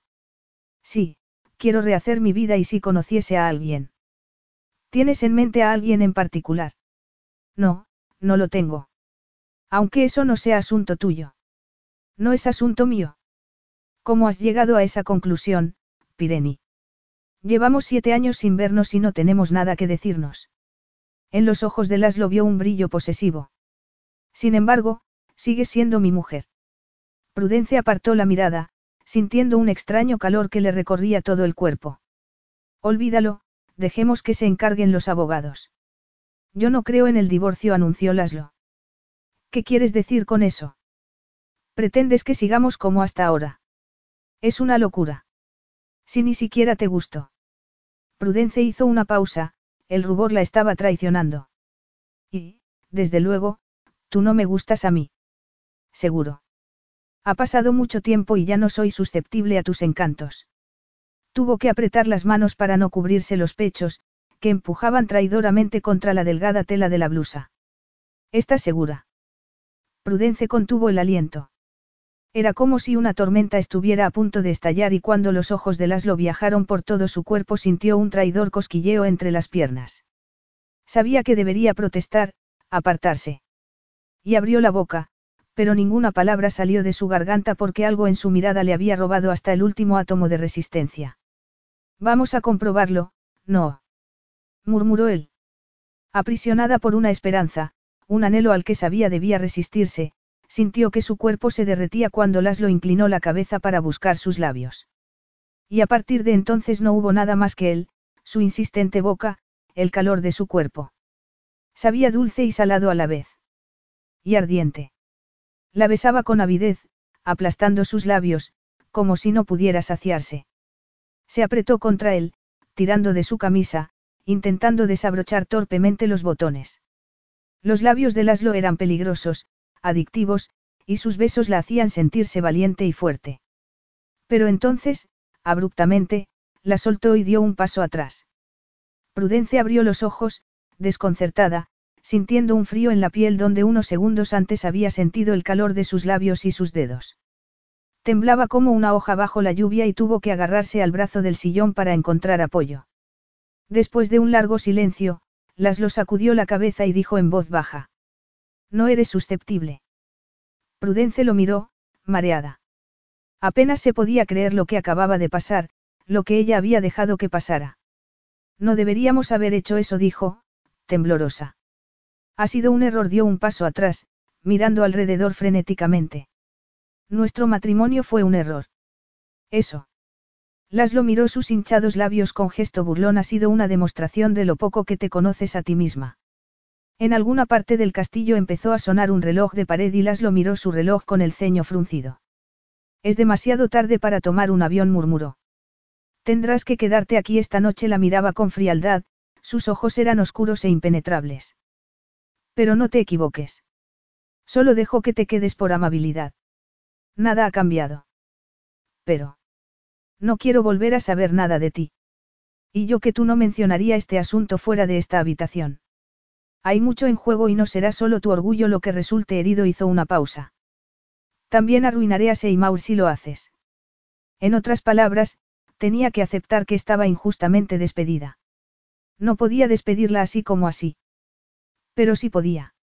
Y lo había hecho. Sadani Corporation era una multinacional con fondos ilimitados y un departamento de publicidad a su disposición. Prudence sintió un escalofrío. No tenía la menor duda de que, si intentaba desafiarlo, Laszlo usaría todo el arsenal a su disposición para borrarlos del mapa. Sería terrible tener que decirle a su tío que habían perdido el contrato y, desde luego, no pensaba poner en peligro la casa de subastas. Supongo que no querrás quedarte aquí charlando, así que voy a pedir un taxi para. Digamos las seis y media. Me parece bien. Y asegúrate de estar lista a las seis y media o tu familia y toda esa gente de la que hablas vivirán para lamentarlo, anunció Laszlo. Después de decir eso, se dio la vuelta y salió de la habitación. Prudence se quedó mirando la puerta, con el corazón en la garganta. Se sentía como un animal atrapado. Lo había estropeado todo y no solo para Edmund. Siete años antes había jurado olvidarlo. Algunas mañanas había tenido que hacer un esfuerzo sobrehumano para levantarse de la cama y solo un pensamiento hacía que apartase el edredón, que, con el tiempo, las locifras solo sería un triste recuerdo. Y un día lo habría conseguido. Pero después de aquel beso sabía que esa esperanza era absurda, porque el tiempo que hubiera pasado no importaba. Siete años o setecientos, daría igual. Nunca sería tiempo suficiente para olvidar a Laszlo y lo que él le había hecho sentir. Prudence se llevó una mano a los labios, recordando el ardiente beso. Cómo, aparentemente, seguía haciéndole sentir. Capítulo 4. Laszlo se despertó sobresaltado. La habitación estaba oscura y helada, pero no era el frío aire de la noche lo que lo había despertado. Se tumbó de lado, sintiendo que el corazón le latía salvajemente contra las costillas. Había pasado mucho tiempo desde que, el sueño, lo despertó, tanto que casi había olvidado la mezcla de aprensión y pánico. Pero Prudence Elliot ya no solo lo perseguía en sueños. Estaba allí, en su casa, durmiendo bajo el mismo techo, con su presencia ensartándolo como un anzuelo. Frunciendo el ceño, volvió a tumbarse de espaldas sintiendo que le ardían las mejillas. La noche anterior, Prudence lo había acusado de ser un cobarde y un mentiroso. Sus acusaciones, tan inesperadas, tan amargas, estaban alojadas en su corazón, frío como una roca. Volvió a ponerse de lado, intentando olvidar sus palabras, pero el espacio vacío a su lado solo servía para aumentar la tenacidad del recuerdo. Sentía una tristeza insondable. Una vez, se había imaginado a Prudence tumbada a su lado en esa misma cama. Se había imaginado llevándola al castillo como su flamante esposa, incluso se había imaginado su cara de sorpresa y de emoción. Y siete años después estaba allí, pero durmiendo en una de las habitaciones de invitados y no como su esposa, sino como una intrusa. Daba igual. Pronto se marcharía. Su respiración sonaba jadeante en la silenciosa y oscura habitación. La frustración y el resentimiento le impedían respirar. Volvió a moverse, inquieto, entre las sábanas y, sabiendo que no podría conciliar el sueño, buscó el interruptor de la lámpara. ¿Qué le pasaba? La inminente partida de Prudence debería consolarlo. Entonces, ¿por qué pensar en ello lo ponía más tenso? El sentimiento de culpabilidad. Eso era. Imaginarse la decepción de su abuelo. Pero ¿qué otra cosa podía hacer? Trabajar con ella, vivir con ella, hubiera sido intolerable. Laszlo apretó los dientes. Despedirla había sido lo mejor, lo único que podía hacer. Y debería ser el final. Prudence había dicho que quería el divorcio. Lo había dicho como si no tuviera la menor importancia, pero, para él, fue como una bofetada. Golpeó la almohada, airado. Había exigido su libertad. Quería liberarse de algo en lo que nunca había creído. Lo único que importaba era hacerle daño y demostrarle que estaba equivocada, por eso la había besado. Y sentir que se derretía había sido un triunfo. Sin embargo, esa sensación de triunfo se había esfumado y estaba perdido, era un extraño para sí mismo, su cuerpo, una masa temblorosa de frustrado deseo. Maldita fuera, no debería sentir eso. Después de todo, era Prudence Elliot. De repente, recordando su boca, se excitó dolorosamente. Muy bien, la deseaba. Eso era innegable. Tal vez, Odiar, era una palabra demasiado fuerte. Desde luego no le hacía justicia a la mezcla de sentimientos que lo invadían, unos sentimientos a los que no podía poner nombre. Solo sabía que su vida se había vuelto infinitamente más complicada y menos segura en una sola noche. Abruptamente, apagó la lámpara y cerró los ojos, agotado. El sueño se apoderó de él cuando el sol empezaba a entrar en la habitación. Era hora de irse. Encogida en el taxi, Prudence cerró los ojos, despidiéndose en silencio del castillo Almasi. Debería ser un alivio saber que no volvería allí, pero cuando el coche aceleró por el camino tuvo que hacer un esfuerzo para no dejarse llevar por una sensación de fracaso y desolación. ¿Cómo podía haber terminado así? Recordó con tristeza el día que conoció a Laszlo. Había sido en una feria y, embriagada por las luces, el ruido, la multitud y el algodón de azúcar, había trastabillado al verlo. Su sombría belleza había sido como un trago de alcohol puro. En ese momento se había enamorado loca e irrevocablemente de él y más tarde, entre sus brazos, se había sentido invencible. Prudence se irguió, apretando los dientes. Pero eso fue siete años antes y lo único que quedaba de esa emoción, de ese éxtasis, era una horrible resaca. La noche anterior no había podido conciliar el sueño. Imágenes de Laslo, oscuras como el vino, aparecían en sus sueños. Su mirada ardiente, la sensual curva de su boca, sus fuertes manos tirando de ella. Tragó saliva al recordar el fiero placer de su beso y cuánto había deseado que siguiera besándola, tocándola y... Abrió los ojos abruptamente. ¿Y qué? Dejar que la besara no había sido suficiente. Tal vez también debería acostarse con él para completar la humillación. Quizá así entendería de una vez por todas que ese beso no había tenido nada que ver con la pasión y sí con el poder que Laszlo quería ejercer sobre ella. Debería haberle dado una bofetada, empujarlo o mejor, salir corriendo, pero, por supuesto, no había hecho nada de eso. El deseo que sentía por él era tan imparable como un río de lava. Aunque había sido cruel y poco razonable, se había rendido a la dulzura de sus labios y al traicionero placer de estar entre sus brazos de nuevo. Prudence se mordió los labios. Aquello no debería haber pasado, pero no era una sorpresa. La noche anterior, el pasado había colisionado con el presente como una bomba atómica. Laszlo y ella eran supervivientes del estallido, trastabillando, incapaces de hablar o escuchar. La intimidad física había sido inevitable porque los dos estaban heridos y necesitaban consuelo. Además, el sexo siempre había sido la mejor forma de comunicarse para ellos. Miró por la ventanilla, sintiéndose de repente vacía y sola. Pero no era el momento para fantasías. Laszlo Cifra podía seguir siendo su marido, pero no era su amante, sino el enemigo y ese beso había sido la demostración implacable de su poder, no una resurrección de la pasión que una vez habían compartido. ¿Cómo se atrevía a retorcer algo que había sido tan hermoso según le convenía? Era un monstruo, un tipo jactancioso y manipulador. ¿Por qué tanto hablar sobre su matrimonio y solo eran palabras? Después de todo, ¿qué clase de marido despediría a su propia esposa? Frustrada, miró el muro de la finca por la ventanilla. ¿Cómo podía despedirla? Ella, o más bien la casa de subasta Seymours, había sido contratada por el señor Janos de Tzadani, no por Laszlo Cifra. Entonces, de repente, se inclinó hacia adelante y golpeó el cristal que la separaba del conductor. Para el coche, por favor. Salió del taxi antes de que hubiese parado del todo y vio la cara de sorpresa del taxista cuando estuvo a punto de caer al suelo. Lo siento, no quería asustarlo, se disculpó. Es que acabo de recordar que me he dejado algo en el castillo, sintió que le ardían las mejillas mientras el hombre la miraba con gesto de incredulidad. Así que voy a volver y luego. Sacó el monedero del bolso, pero el taxista sacudió la cabeza. No hace falta, ya está pagado. Quiere que la lleve al castillo. Prudence sintió una punzada de alarma. ¿Qué estaba haciendo? Atónita, se dio cuenta de que no lo sabía y le daba igual. Había obedecido las reglas durante toda su vida, y de qué le había servido. No, gracias respondió con firmeza. No está lejos y prefiero ir dando un paseo. Después de recuperar su maleta, le dio las gracias al taxista y se encaminó hacia el castillo con el corazón acelerado. Esperaba que el taxista la llamase o que la siguiera, pero no ocurrió nada de eso y, después de unos minutos, se dio cuenta de que por primera vez desde que aceptó ir a Hungría se sentía tranquila, incluso contenta. Por fin, llegó frente a los portalones de hierro. Se detuvo un momento para tomar aliento y luego empujó el tirador.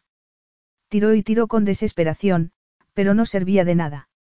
El metal crujía, pero las puertas seguían obstinadamente cerradas. Prudence dejó escapar un gemido. Era un cerramiento eléctrico, de modo que no iba a poder abrirlas. Miró alrededor buscando un timbre, pero no lo vio por ninguna parte. ¿Cómo iba a volver? Miró hacia la solitaria carretera y, por fin, se volvió de nuevo hacia las puertas. De modo que no podía hacer nada. Su momento de bravura había pasado. Su único momento de rebelión en la vida había terminado antes de empezar. Suspirando, miró el muro de piedra. ¿O no? Sin pensarlo dos veces se quitó los zapatos y los guardó en la maleta. Luego dio un paso atrás para comprobar la altura del muro y, reuniendo todas sus fuerzas, lanzó la maleta por encima. Conteniendo el aliento vio cómo volaba antes de caer al otro lado. Perfecto. Se subió a una roca y empezó a escalar. Fue más fácil de lo que había pensado y acababa de saltar el muro con una sonrisa cuando sintió un cosquilleo de alarma. Un segundo después se quedó sin aliento, como un globo desinflándose, al escuchar una voz familiar. Buenos días, señorita Elliot. Me gustaría decir que es un placer volver a verla, pero los dos sabemos que eso no es verdad. Prudence se dio la vuelta. Laszlo estaba mirándola, con las manos en los bolsillos del pantalón, su rostro, como de costumbre, era inescrutable. Con unos tejanos, un polo negro y el pelo desordenado, parecía más joven, más alegre e informal que la noche anterior, pero la intensidad de sus ojos era la de un depredador. Eso de aparecer de forma repentina se está convirtiendo en una costumbre, no. Si no te conociera, diría que tienes algún plan. De hecho, parece que estás intentando colarte en mi casa sin permiso. Laszlo apretó los labios. En realidad, mientras la veía saltar el muro había sentido algo más parecido al miedo que a la ira. ¿Qué habría pasado si se hubiera caído y él no estuviera por allí? Aunque estaba pisando suelo firme, Prudence sintió que algo se movía bajo sus pies. Y mirar a Laszlo no la ayudaba a recuperar la compostura, pero no tenía sentido volver si iba a dejar que la intimidase. De modo que, apretando los dientes, mantuvo la cabeza alta y lo miró, desafiante. ¿Has vuelto para robarme o solo para comprobar si me habías roto el cráneo con la maleta? Prudence hizo una mueca. ¿Qué quieres decir con eso? Él enarcó una ceja. ¿Qué quiero decir? Que estaba dando mi paseo matinal, pensando en mis cosas, cuando has estado a punto de romperme la crisma con esa cosa. Yo. Es tuya, no. Laszlo señaló la maleta tirada sobre la hierba. Prudence se puso colorada hasta la raíz del pelo y, de repente, sin poder evitarlo, soltó una carcajada. Lo siento, sé que no tiene gracia. Lo siento, de verdad se mordió los labios para contener una nueva carcajada mientras él intentaba disimular una sonrisa. Pero entonces, de repente, se puso serio y fue como un jarro de agua fría. Es un milagro que no le hayas hecho daño a alguien. Mi abuelo suele levantarse temprano para dar un paseo, pero, como nadie ha resultado herido, acepto tus disculpas. Aunque eso no explica que haya saltado el muro unos minutos después de haber tomado un taxi para ir al aeropuerto. Prudence sintió que le ardía la cara de vergüenza y de rabia. He tenido que saltar el muro porque las puertas están cerradas. De nuevo, Laszlo enarcó una ceja. Por supuesto que sí. Para eso están, para evitar a los intrusos. Negándose a dejarse intimidar, Prudence se volvió para mirarlo. Yo no soy una intrusa, estoy aquí porque tu abuelo me ha contratado para hacer un trabajo. Tú quieres enviarme de vuelta a casa, pero eso no es decisión tuya. Laszlo permanecía impasible. Había pensado que nada podría sorprenderlo después de encontrar a Prudence en su casa la noche anterior, pero eso fue antes de verla saltar por encima de un muro de piedra. Y se negaba a marcharse hasta que hablase con su abuelo. Tuvo que apretar los dientes. Tardaría un segundo en llamar al taxi para que volviese entonces, porque estaba dudando. Cuando volvió a mirarla sintió una tensión en la entrepierna. Por eso. Sabría Prudence lo sexy que estaba en ese momento. De verdad era la misma chica con la que se había casado siete años antes. Descalza sobre la hierba, con el pelo desordenado cayendo sobre los hombros y los pechos levantados como una moderna semiramis. Ella dio un paso adelante, dispuesta a la batalla. No pienso irme porque tú lo digas. Tendrás que sacarme de aquí gritando y pataleando. Muy bien, muy bien Laszlo levantó una mano en señal de rendición. Dame la maleta. Prudence torció el gesto, suspicaz. ¿Por qué? Sus ojos se encontraron y, en el silencio, notó los latidos de su corazón. Para llevarla a la casa porque no suelo hacer negocios en el jardín. Vamos a algún sitio más discreto y más seguro. Más seguro. Te aseguro que este jardín es mucho más peligroso de lo que parece. Prudence sintió que se le erizaba el vello de la nuca y, de repente, le resultaba imposible respirar. Supongo que quieres tirarme al foso o algo así. Las lo negó con la cabeza. Eso no va a pasar, no te preocupes. No tenemos foso desde el siglo XVI, miró el cielo con el ceño fruncido. Además, está a punto de llover y yo soy un caballero. No quiero que se me moje el pelo. Ya sabes lo que pasa cuando se me moja el pelo. Prudence esbozó una sonrisa. Un caballero. Más bien un bandolero. Él hizo una mueca cuando la primera gota cayó sobre sus hombros. Vamos, Pireni. Ya sabes que odio que se me rice el pelo. Prometo no hacer nada que tú no quieras hacer. Entonces las nubes se abrieron y la lluvia empezó a caer con fuerza. Por aquí. Gritó Laszlo, tomando su mano para correr hacia un enorme y vacío granero. Tendremos que esperar aquí hasta que escampe. ¿Estás bien? ¿No te has cortado? Le preguntó, mirando sus pies desnudos. Estaba bien, se preguntó Prudence. ¿Cómo iba a estar bien a solas con Laszlo en un granero solitario? Sus ojos estaban clavados en el polo empapado, con los bien definidos músculos visibles bajo la tela. De inmediato, sintió un familiar cosquilleo en la pelvis. Ella sabía lo que había bajo el polo y anhelaba tocarlo con las manos, con los labios. Se quedó sin aliento cuando él sacudió la cabeza como un perro. Cuando levantó la mirada, el pulso de Prudence se detuvo. No quiero tener que hablar con tu abuelo, Laslo. Solo quiero que me devuelvas el trabajo. Él la estudió con calma. Sé lo que quieres, murmuró, clavando en ella una mirada que la hizo contener un suspiro. Ah, sí. Laslo miró sus rosados labios y sintió que su cuerpo respondía de inmediato. Siempre había sido así con Prudence, aquel fiero deseo físico como un ansia que debía ser satisfecha. Sentía como si estuviera al borde de un precipicio y tuvo que apartar la mirada. Muy bien, puedes quedarte. El trabajo es tuyo. Prudence se mordió los labios. ¿De verdad había cambiado de opinión o era un juego cruel? Pero una mirada a su expresión le dijo que, por increíble que pareciese, estaba diciendo la verdad. ¿Estás seguro? Es que me parece tan extraño que cambies de opinión así, de repente. Laszlo tuvo que hacer un esfuerzo para mirarla a los ojos. Tendría que aceptar ese cambio de opinión como prueba de su impulsiva naturaleza, pero la verdad era que estaba luchando consigo mismo para entender esa decisión. Ya me conoces, Prudence. Me encanta desviarme del camino. Lo llevo en la sangre. Ella lo miró, recelosa. Desde luego, eso era cierto. Sus cambios de humor y su comportamiento errático siempre habían sido un problema. Pero, si aquella iba a ser una relación profesional, tenía que afrontar los hechos y temía que intentase engañarla. ¿Por qué has cambiado de opinión? Laszlo se encogió de hombros. Seymour es la mejor casa de subastas y yo quiero lo mejor para mi abuelo, pero no creas que ha cambiado nada entre nosotros. Puede que esté dispuesto a olvidar el pasado por mi abuelo, pero no te he perdonado. Y tampoco estaba seguro de hacer lo correcto dejando que Prudence se quedase, pero solo serían unas semanas y él daría las órdenes. De hecho, cada vez le parecía mejor idea. Después de haber racionalizado su comportamiento, pensó que sería inmensamente gratificante tener a su hermosa esposa inglesa a sus órdenes. Prudence apretó los puños, resentida. Debería sentirse aliviada, contenta incluso porque había conseguido conservar su trabajo, pero empezaba a entender las consecuencias de haber conseguido ese objetivo y se sentía más acorralada que otra cosa. Él era quien controlaba la situación y lo sabía. Y peor aún era saber que todavía respondía a su virilidad con un deseo imperdonable.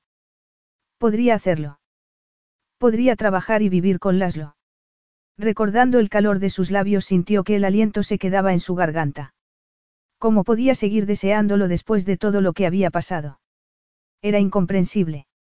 Pero mientras su corazón se había endurecido contra él, su cuerpo se derretía ante el menor roce. Y que eso no le gustase no cambiaba nada. Si alguna vez era tan tonta y débil como para imaginarse besándolo otra vez, tendría que recordar que Laszlo la había descartado fríamente y sin la menor compasión. Ningún beso, ninguna caricia por sublime que fuera, podría cambiar eso. Lo entiendo, dijo con sequedad. Estuvo a punto de decir que su perdón no le interesaba, pero no le apetecía volver a discutir. ¿Y tu abuelo? Preguntó abruptamente. ¿Qué vas a decirle sobre nosotros? Laszlo se volvió para mirarla, con unos ojos tan dorados y fieros que era como mirar el sol. ¿Qué voy a decirle? Que lo he engañado durante los últimos siete años. Prudence tragó saliva. ¿Y mi contrato? Laszlo la estudió un momento. Lo firmaremos mañana por la mañana, pero hasta entonces debe bastar con un apretón de manos. Ella le ofreció su mano, pero lanzó un gemido de sorpresa cuando Laszlo tiró con fuerza de su muñeca para apretarla contra su ancho torso. Suéltame, protestó, intentando apartarse. Te soltaré cuando hayamos aclarado un par de cosas. No es eso lo que vamos a hacer firmando el contrato. Con un abogado presente, por supuesto. A Prudence se le encogió el estómago cuando él enredó los dedos en su pelo, manteniéndola cautiva con la otra mano. Tendrás tu contrato, Prudence, pero antes debemos establecer ciertas reglas. ¿Qué reglas? preguntó ella con voz estrangulada. La primera, estás aquí para trabajar y, Pienses lo que pienses, soy tu jefe. Esto es algo que mi abuelo me ha pedido que supervise y, si crees que no puedes soportar órdenes mías, sugiero que vuelvas a saltar el muro y te marches ahora mismo. Prudencia apretó los puños, contando hasta 50 en silencio. Por fin, después de esa larga pausa, murmuró. Lo entiendo. Segundo, reducirás tus comentarios exclusivamente a temas relacionados con el inventario. No hablarás con nadie sobre nuestra relación o de la existencia de nuestro matrimonio. Y no me refiero solo a mi abuelo. No te preocupes por eso, no pienso hablarle a nadie de nuestro matrimonio. No es algo de lo que pueda jactarme precisamente. Por fin algo en lo que podemos estar de acuerdo. Sus ojos se encontraron con los de Laszlo, como nubes chocando con el sol y Prudence sacudió la cabeza, cansada. Estaba empezando a desear haberse quedado en el taxi. No quiero saber nada de ti cuando no estemos trabajando. Esa es mi regla. He vuelto para hacer un trabajo y eso es lo que voy a hacer, nada más. Nada de discusiones sobre un matrimonio del que yo no sabía nada y que, francamente, fue tan corto y hace tanto tiempo que apenas lo recuerdo.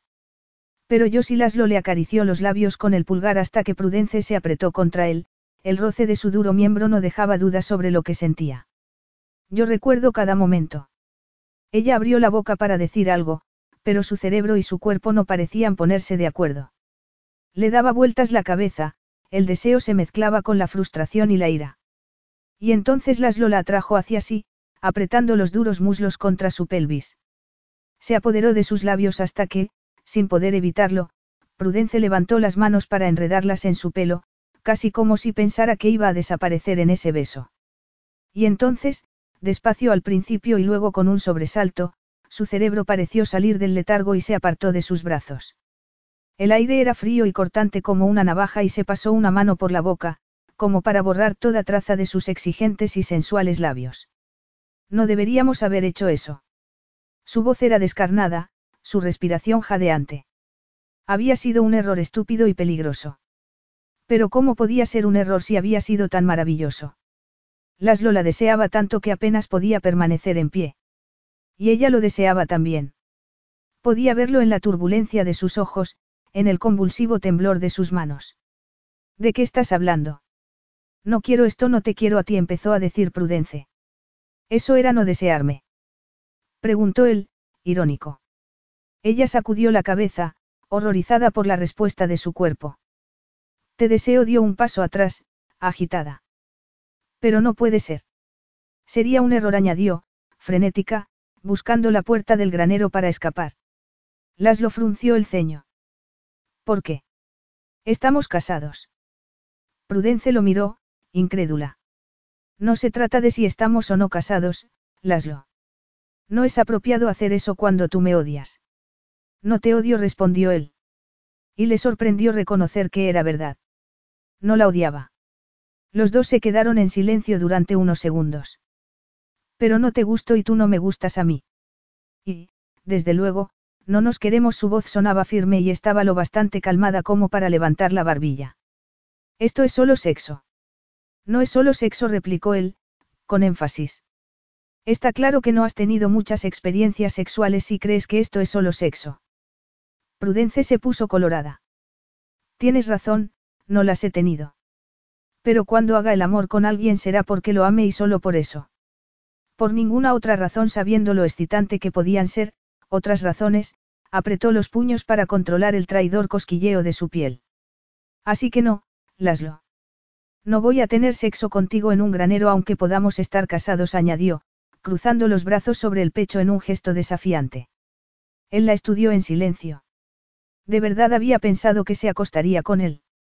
Y la habría respetado si así fuese. Sonrió con tristeza. Se habría respetado a sí mismo. Después de todo, la había besado dos veces en menos de 24 horas, diciéndose a sí mismo que era un error, que solo era un acto reflejo, un hábito del pasado. Pero ¿por qué, si era cierto, quería repetir ese error? Y seguir repitiéndolo. No, su error había sido creer que la había olvidado, porque no era así. Prudence era como un virus en su sangre, su deseo por ella había estado hibernando hasta que volvió a aparecer en su vida, poniéndola patas arriba. Necesitaba curarse del poder sexual que ejercía sobre él, pero estaba tan excitado que le resultaba difícil pensar. Lo único que sabía era que su cuerpo temblaba de frustración. Muy bien dijo por fin. Los dos tenemos que acostumbrarnos a esta situación y creo que deberíamos darnos un respiro. ¿Qué tal si vamos al castillo a desayunar? Prudencia sintió con la cabeza. Porque había admitido que podría estar casada con Laszlo. Y porque la idea de ser su esposa hacía que se le encogiera el estómago. Aunque aceptase su versión de los hechos, no era algo que necesitase recordar, sino todo lo contrario, sobre todo porque parecía decidida a dejarse llevar por la intensa química sexual que había entre ellos a la menor oportunidad. Irguiendo los hombros, se apartó el pelo de la cara para hacerse una coleta. Su cuerpo tenía muy poco sentido común cuando se trataba de Laszlo y tendría que estar en guardia a todas horas. Si no, aquel acuerdo no podría funcionar. Y estaba allí para trabajar, no para vivir una vida paralela en la que Laszlo y ella estaban felizmente casados. Se dio cuenta entonces de que él había dicho algo, pero estaba perdida en sus pensamientos. Perdona, ¿qué has dicho? Laszlo la miró especulativamente. Que te presentaré a mi abuelo después de desayunar y luego decidiremos dónde vas a dormir. No será ningún problema, tenemos muchos dormitorios en el castillo. Su entrepierna se tensó dolorosamente ante la imagen de Prudence desnuda en su cama y tuvo que hacer un esfuerzo para tomar aire. Tal vez vivir bajo el mismo techo no fuese tan buena idea, a menos que estuviese dispuesto a dormir bajo una ducha fría. Prudence parecía estar pensando lo mismo. Podría alojarme en un hostal del pueblo. Eso no será necesario. Había otra opción, pero hasta ese momento la mera sugerencia lo hubiera asombrado. Pero ya nada era lo mismo. Mirando a Prudence, Laslo se aclaró la garganta. Hay una casa desocupada en la finca. Es pequeña, pero está limpia y es mucho más acogedora que el castillo. Sus ojos echaban chispas. Pero no te acomodes demasiado. En cuanto el inventario esté terminado te quiero fuera de mi vida y no quiero volver a verte nunca más. Capítulo 5. Esta es una de mis piezas favoritas de toda la colección Janos de y dio un paso atrás para admirar el retrato de una chica con un abanico verde. Anuska y yo se lo regalamos a Sofía en su 16 cumpleaños. El hombre se volvió hacia Prudence con una sonrisa. Creo que, en secreto, ella esperaba un caballo, pero afortunadamente se mostró encantada. Prudence miró el retrato. Es precioso. Estaba buscando específicamente un Henry.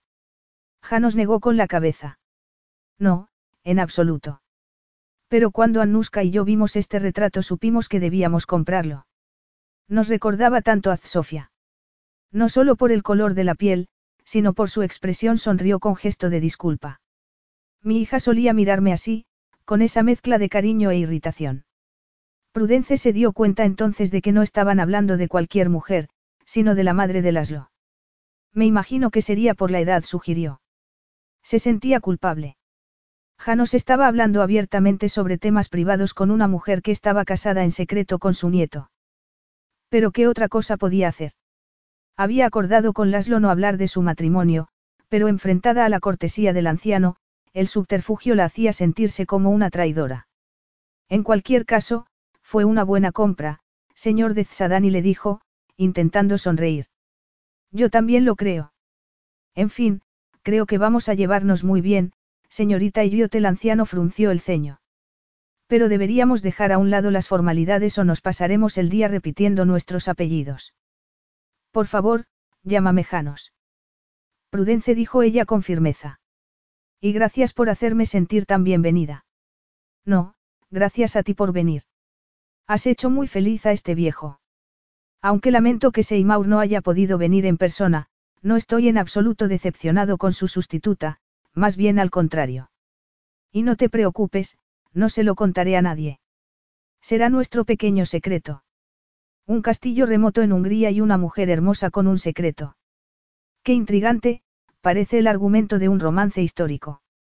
Los dos se volvieron para ver a Laszlo en la puerta. Tenía los ojos clavados en Prudence, pero cuando miró a su abuelo esbozó una sonrisa. Bueno, ¿cuál es el gran secreto? Seguía sonriendo, pero su tono era seco, como un cuchillo golpeando una piedra mojada. Desde la llegada de Prudence se había visto atormentado por sueños de tenerla desnuda en el granero, y sin embargo, ella se mostraba amablemente glacial. Era una frialdad que parecía reservada exclusivamente para él, porque se mostraba encantada con su abuelo. Janos le dio una palmadita en el brazo a su nieto. Solo estaba intentando convencer a Prudence de que su presencia no es una desilusión. De hecho, espero que acepte ser mi compañera de ajedrez por las noches. Ella esbozó una sonrisa. Eso sería estupendo, señor quiero decir Janos. Pero no quiero molestar. El hombre negó con la cabeza. No, al contrario. Estás lejos de casa y mientras seas nuestra invitada es nuestra obligación hacer que te sientas bienvenida, ¿verdad, Laslo? Prudence contuvo el aliento cuando Laslo asintió con la cabeza. Claro que sí, papi, pero ahora mismo tienes que bajar a hablar con Rosa. Aparentemente, tenéis que discutir sobre unas cortinas. Janos frunció el ceño. Ah, sí, las cortinas. Lo había olvidado, o más bien esperaba que Rosa lo hubiese olvidado. Se pasó una mano por la cara, mirando a Prudence con gesto de disculpa. Si me perdonas, querida. Por favor. Tal vez pueda convencerte para que almuerces con mi nieto y conmigo. Jano se despidió después de eso, dejando a Prudence con un nudo en el estómago. Desde que llegó al castillo tres días antes, se había alojado en la casita cuando no estaba trabajando y apenas había visto a Laslo salvo a la hora de la cena, cuando encontraba su cortesía deprimente e irritante. Y allí estaban, solos otra vez. No podía esconderse de su mirada o de la emoción que bullía en su interior. Mordiéndose los labios, iba a colocarse el pelo detrás de la oreja cuando recordó que, como solía hacer cuando estaba trabajando, se lo había sujetado en una coleta. No tengo que comer con vosotros. Puedo decir que tengo trabajo o que me duele la cabeza, murmuró, desesperada por decir algo antes de que perdiese el control de su cuerpo y no pudiera pensar y mucho menos hablar. Laslo la miró con frialdad. Prefiero que no mientas a mi abuelo. No sería una mentira, tengo mucho trabajo, respondió ella, volviéndose para tomar unos papeles del escritorio. ¿Y el dolor de cabeza? insistió él. Prudence se volvió, apretando los dientes. También tengo un dolor de cabeza y está delante de mi cara, respondió, antes de seguir guardando documentos en la caja. Pero lo miraba a hurtadillas mientras se acercaba al retrato que había sido de su madre y pasaba un dedo por el marco. No tienes nada que hacer. Le espetó por fin. Laslo se volvió, encogiéndose de hombros. Yo tengo una cura para el dolor de cabeza. Su tono hizo que a Prudence se le erizase el vello de la nuca. Yo también, una aspirina. La tengo en el bolso. Laszlo hizo una mueca. No deberías tomar pastillas para el dolor de cabeza, no son la cura. Tienes que tratar la causa, no los síntomas. Ah, vaya, no sabía que fueras médico. Es otra de tus vidas paralelas. No, es que no me gusta tomar drogas. Es un simple analgésico, replicó ella. Y te agradecería que te limitases a hablar conmigo sobre el inventario. A menos que creas que tomar un analgésico afecta a mi trabajo, se quedó atónita cuando Laszlo empezó a mirar bajo las mesas y a mover los cuadros que estaban en el suelo. Ten cuidado. No debes tocarlos sin ponerte guantes. Corrió hacia él, pero se detuvo de golpe cuando se volvió para mirarla. ¿Qué haces? Había tanto fuego en su mirada que tuvo que apretar las rodillas para controlar un cosquilleo. Estoy buscando el pedestal del que deberías bajarte. Prudence hizo una mueca.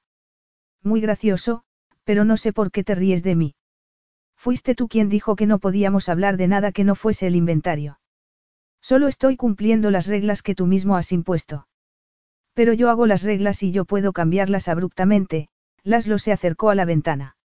Necesitamos un poco de aire fresco y algo de sol, dijo en voz baja. Un paseo tal vez. Antes te gustaba mucho dar paseos. Prudence se mordió los labios al imaginarse dónde podía llevar un paseo por aquel solitario paraje. Intentó aferrarse a su rabia, a cualquier cosa que pudiera contener ese traidor cosquilleo. Muy bien. Iré a dar un paseo antes del almuerzo, pero sola. Satisfecho. Y ahora, si no te importa, tengo mucho trabajo que hacer. Desesperada por perderlo de vista señaló la puerta, pero en lugar de marcharse, Laszlo se quedó mirándola fijamente hasta que ella estuvo a punto de ponerse a gritar. ¿Por qué sigues aquí? Le espetó por fin. ¿No tienes alguna armadura que pulir o algo así? Pensé que tenías un restaurante. Laszlo se encogió de hombros. En realidad, es una cadena de restaurantes. Pero no, ahora mismo no tengo nada que hacer. En otras palabras, estaba aburrido. Y ella era su entretenimiento. Pero yo sí. ¿Por qué no vas a escalar tus torres o a vigilar la finca? Torreones la corrigió Laszlo. Del italiano torretta. Ayudan a proteger el castillo de los intrusos. Al menos, deberían servir para eso, añadió, enarcando una ceja. Estoy listo cuando quieras. ¿Para qué? Para dar ese paseo. Prudence sacudió la cabeza. Le latía el corazón con tal violencia que apenas podía oírse a sí misma. He dicho que no. Laszlo la miró, burlón. Venga, necesitas aire fresco. Y, además, Rosa me ha dado sábanas y toallas para tu casa y me echará una bronca si dejo que las lleves tú. Podemos ir juntos ahora o puedo llevarlas después. Ella lo miró, en silencio. Se sentía como un ratón acorralado por un gato. Pero tal vez estaba sacando las cosas de quicio, pensó, mirando su blusa azul marino y los pantalones de trabajo de color oliva.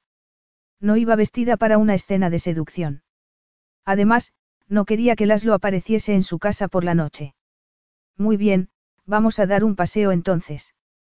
Pero quiero llevarme esta caja, así que tendrás que esperar hasta que haya guardado todos los documentos que necesito. Cinco minutos después caminaba con gesto resentido hacia la casa, intentando ignorar a Laszlo, que iba a su lado sujetando una bolsita con toallas de aseo. Para añadir el insulto a la injuria, la caja de documentos que había llevado con ella pesaba una tonelada y le dolían los brazos. Espera, deja que la lleve yo se ofreció Laslo. No hace falta murmuró Prudence. Por supuesto, Laslo no le hizo caso y le quitó la caja de las manos. Decidida, siguió caminando, mirando fijamente el horizonte hasta que, por fin, y para su infinito alivio, vio el tejado de la casa. Muchas gracias. Yo puedo llevar la caja a partir de aquí. Hace más calor del que pensaba, murmuró Laszlo. ¿Podrías darme un vaso de agua? Prudencia apretó los dientes. Pronto estaría pidiendo un té y un plato de galletas. Apresurando el paso, se dirigió a la puerta echando humo. Pero, por supuesto, Laszlo se colocó a su lado. ¿Por qué no dices nada? ¿Por qué no tengo absolutamente nada que decirte? Yo creo que tienes muchas cosas que decirme. No, te equivocas. Tal vez tengas razón. Siempre he pensado que hablar está sobrevalorado y se me ocurren cosas mucho mejores que hacer con la boca. A Prudence se le encogió el corazón. Aquello estaba complicándose. Respirar era imposible y, a toda prisa, tomó el camino que llevaba hacia la casa, pero estaba embarrado por la lluvia y resbaló. Le dio un vuelco el corazón cuando Laszlo la tomó del brazo. Cuidado le advirtió. ¿O es que caminar a mi lado es tan traumático que prefieres romperte el cuello? Sorprendida por la inesperada ternura de su tono, levantó la mirada y vio que el cielo se había oscurecido. El aire era viscoso y pesado. Se acercaba una tormenta. Son estos zapatos. La suela resbala murmuró, sintiendo que le ardían las mejillas. No te preocupes, yo te sujeto, dijo él, con calma. Cuando empezaron a caer las primeras gotas de lluvia corrieron hacia la casa y se detuvieron en la puerta. No ceo que necesite ese vaso de agua ahora, dijo Laslo con voz ronca. Prudence sabía que estaba ofreciéndole una vía de escape, pero ¿qué podía hacer? Sin decir nada, le echó los brazos al cuello para darle un desesperado beso en los labios. Laslo se apretó contra ella, abriendo la puerta con un hombro y cerrándola con el pie. Prudence capturó su cara entre las manos mientras él tiraba de su coleta para deshacerla y enredar los dedos en los sedosos mechones. Gimiendo, lo sujetó por los faldones de la camisa y él se apoderó de sus labios en un beso largo, profundo. El deseo se convirtió en un torrente cuando ella se lo devolvió. Notaba su aliento en el cuello mientras deslizaba las manos bajo su camisa. Su pulso estaba enloquecido y el aroma de Prudence, cálido, limpio y dulce, llenaba sus pulmones. Prudence murmuró. Cuando levantó la mirada se le encogió el estómago. Veía una batalla en sus ojos, la misma que debía de haber en los suyos. No temas, no voy a hacerte daño. La tensión que había dentro de él era como una ola levantándose. Apenas podía respirar y tenía que hacer un esfuerzo para mantener la calma. ¿Quieres esto? Preguntó con voz ronca. ¿Me deseas? Sus ojos se encontraron y ella asintió con la cabeza, abriéndose como una flor bajo el sol. Laslo dejó escapar el aliento y, mientras trazaba sus labios con la yema del pulgar, la oyó gemir. Era el sonido de la rendición y el deseo lo asaltó, incontenible. Quiero verte entera, susurró. En la oscuridad de la habitación sus ojos grises parecían enfebrecidos y sus labios temblaban. Bajó una mano para desabrochar su pantalón y la miró con la boca seca mientras ella misma se desabrochaba la blusa con manos temblorosas, quedando desnuda salvo por un conjunto de ropa interior rosa. El tiempo pareció detenerse mientras Laszlo esperaba con el corazón acelerado. Quítatelo, dijo por fin. Lentamente, la ayudó a quitarse el sujetador y lo dejó caer al suelo. El aliento le quemaba la garganta mientras miraba sus pechos, pequeños y erguidos. Era tan preciosa. Sin poder evitarlo, alargó una mano para tocarlos, rozando los pezones con los pulgares hasta que la oyó gemir de placer.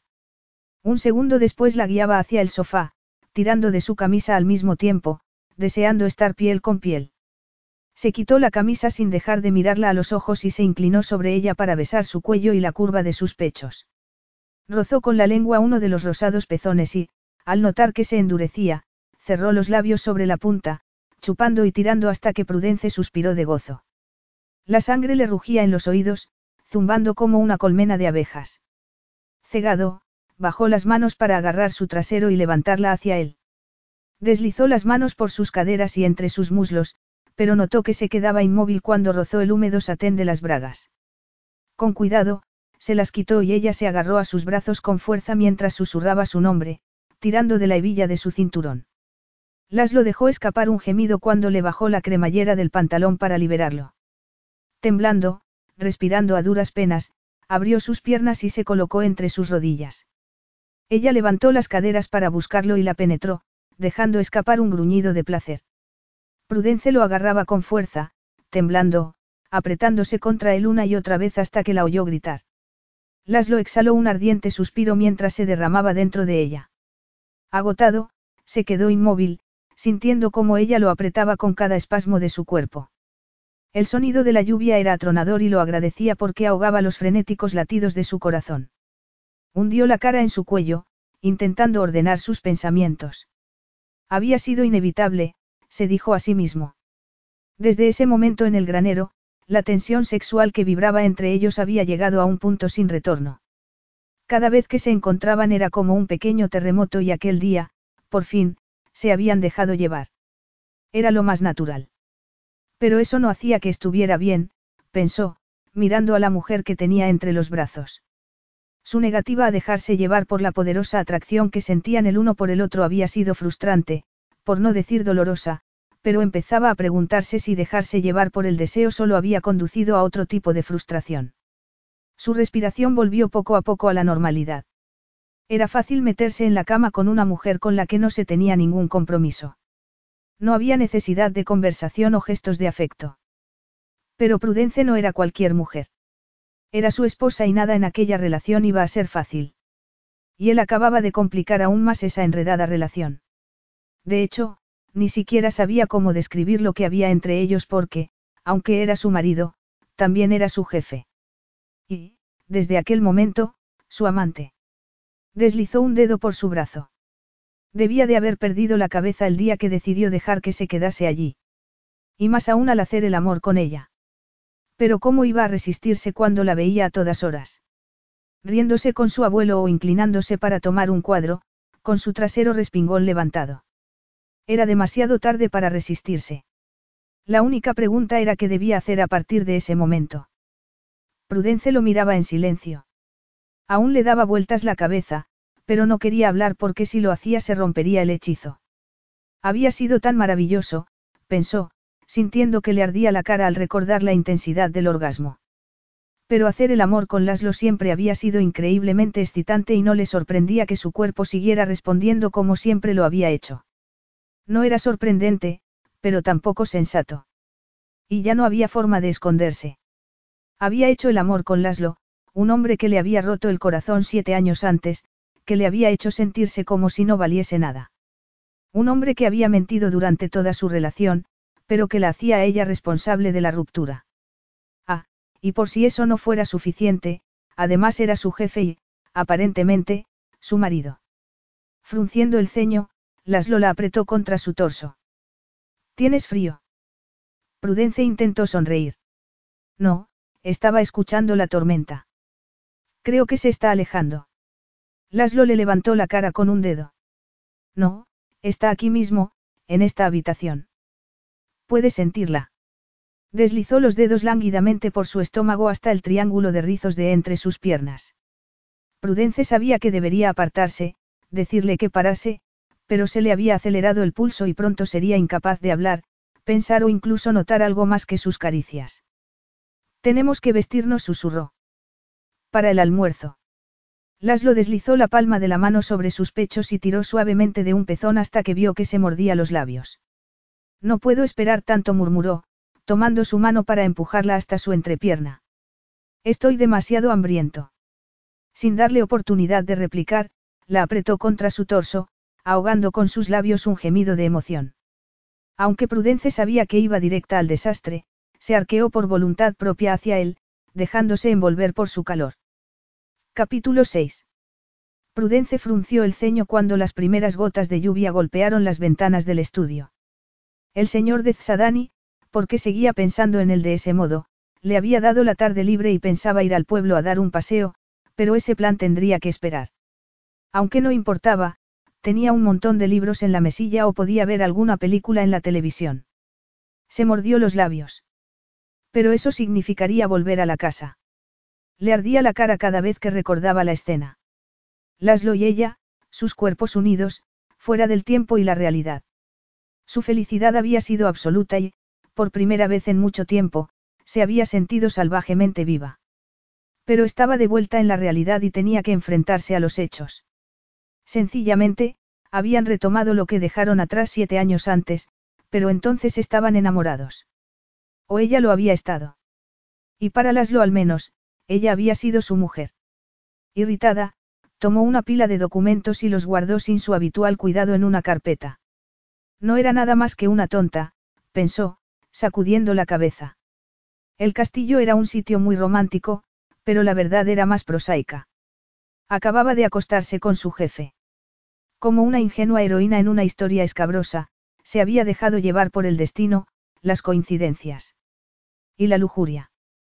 ¿Qué le pasaba? Prácticamente lo había invitado a acostarse con ella. De repente, sintió una oleada de náuseas. ¿Cómo podía haberlo hecho sabiendo lo que sabía sobre él? Había jurado no volver a dejarse enredar por sus encantos, pero había caído en sus brazos con alarmante rapidez. Enfadada, tomó un pisapapeles y lo colocó sobre una pila de certificados.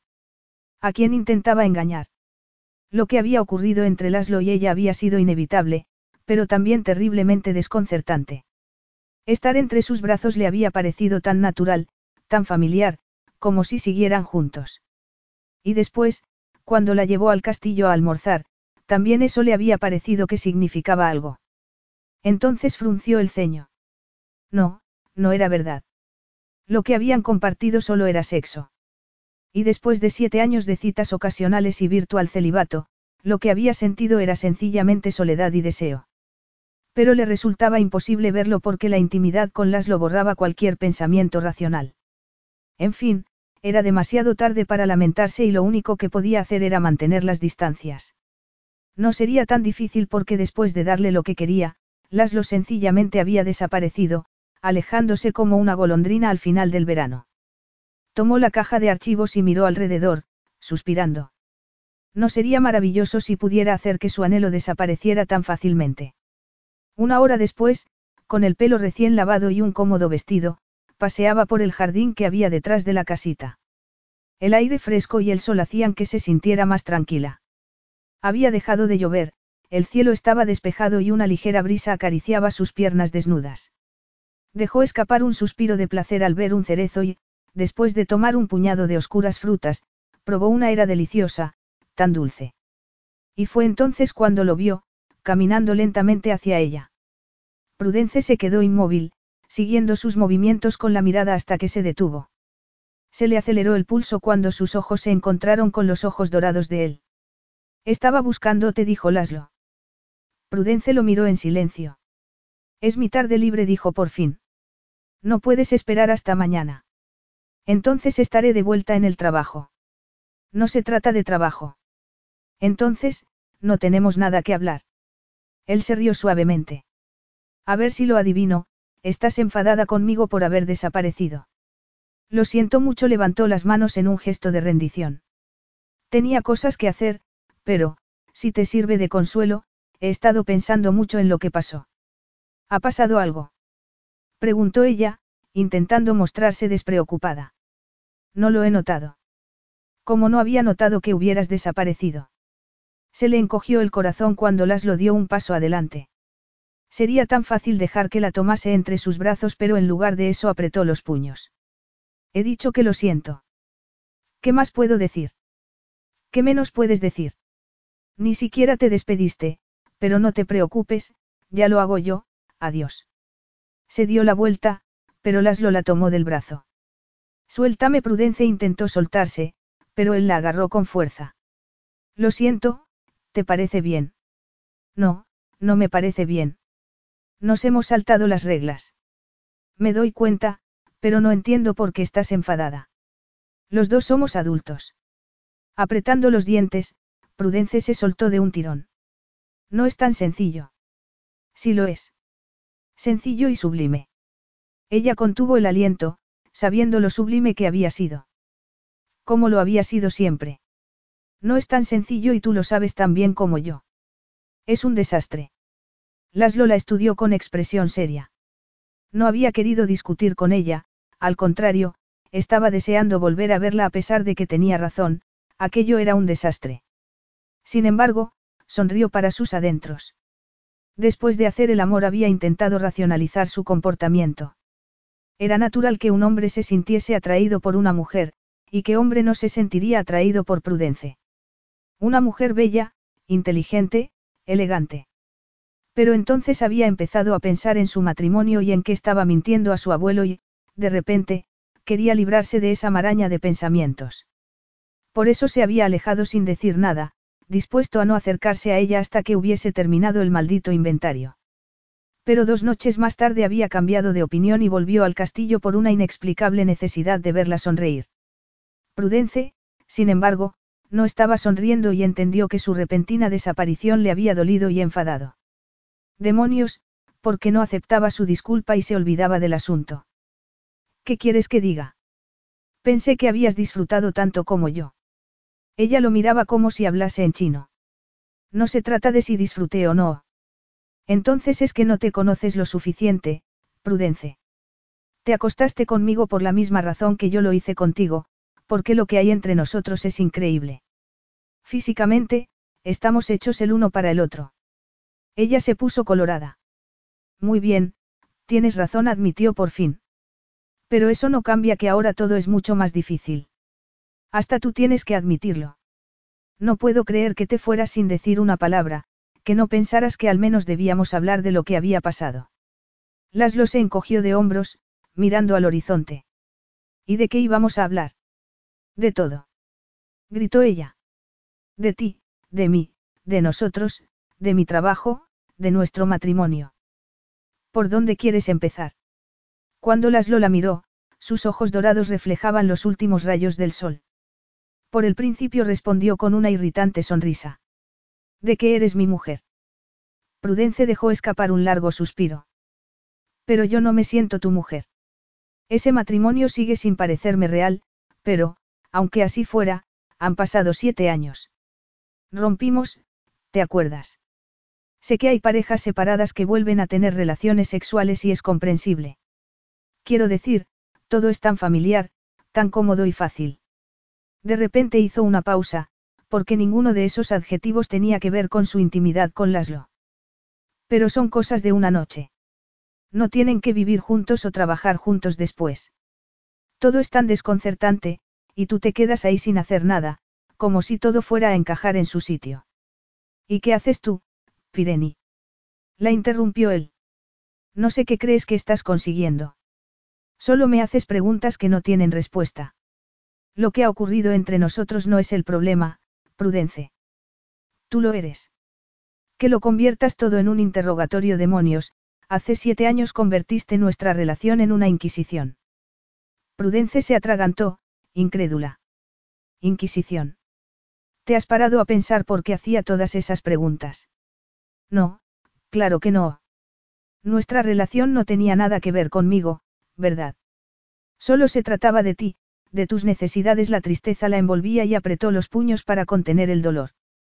Te hacía preguntas porque quería respuestas. Quería conocerte, entenderte, pero tú me hacías sentir como una intrusa en tu vida. Cuando estabas allí nunca querías hablar y luego desaparecías durante días, sin decirme dónde ibas. Y esperabas que lo soportase sin decir nada. Laszlo sacudió la cabeza en un gesto de frustración. No, otra vez esto no, por favor. Tú sabías que no tenía un trabajo de oficina, sabías que a veces tenía que irme durante días, pero que volvería. No, no lo sabía, lo interrumpió ella. Yo no sabía eso, Laszlo. Apretó los labios al ver su gesto de irritación. Pero tenía razones para sentirse así. A los 21 años se había sentido insegura de su amor y sabía que le aburría hablar, de modo que no se molestó en contarle la historia de su vida. No lo sabía, repitió en voz baja, con el viejo dolor quemándola por dentro. ¿Qué quieres decir? Sé que puede parecer una locura, pero cada vez que desaparecías pensaba que no volverías nunca y no podía soportarlo. Laszlo no dijo nada y eso le dolió. Pero de verdad había pensado que la entendería siete años después solo porque habían vuelto a acostarse juntos. ¿Cómo te sentías? Su tono era tan suave que la sorprendió y levantó la mirada, pensando que otra persona había formulado la pregunta. ¿Te sentiste así desde el principio? Ella asintió con la cabeza, incapaz de articular palabra. Pero, entonces, ¿por qué te quedaste conmigo? Prudence suspiró.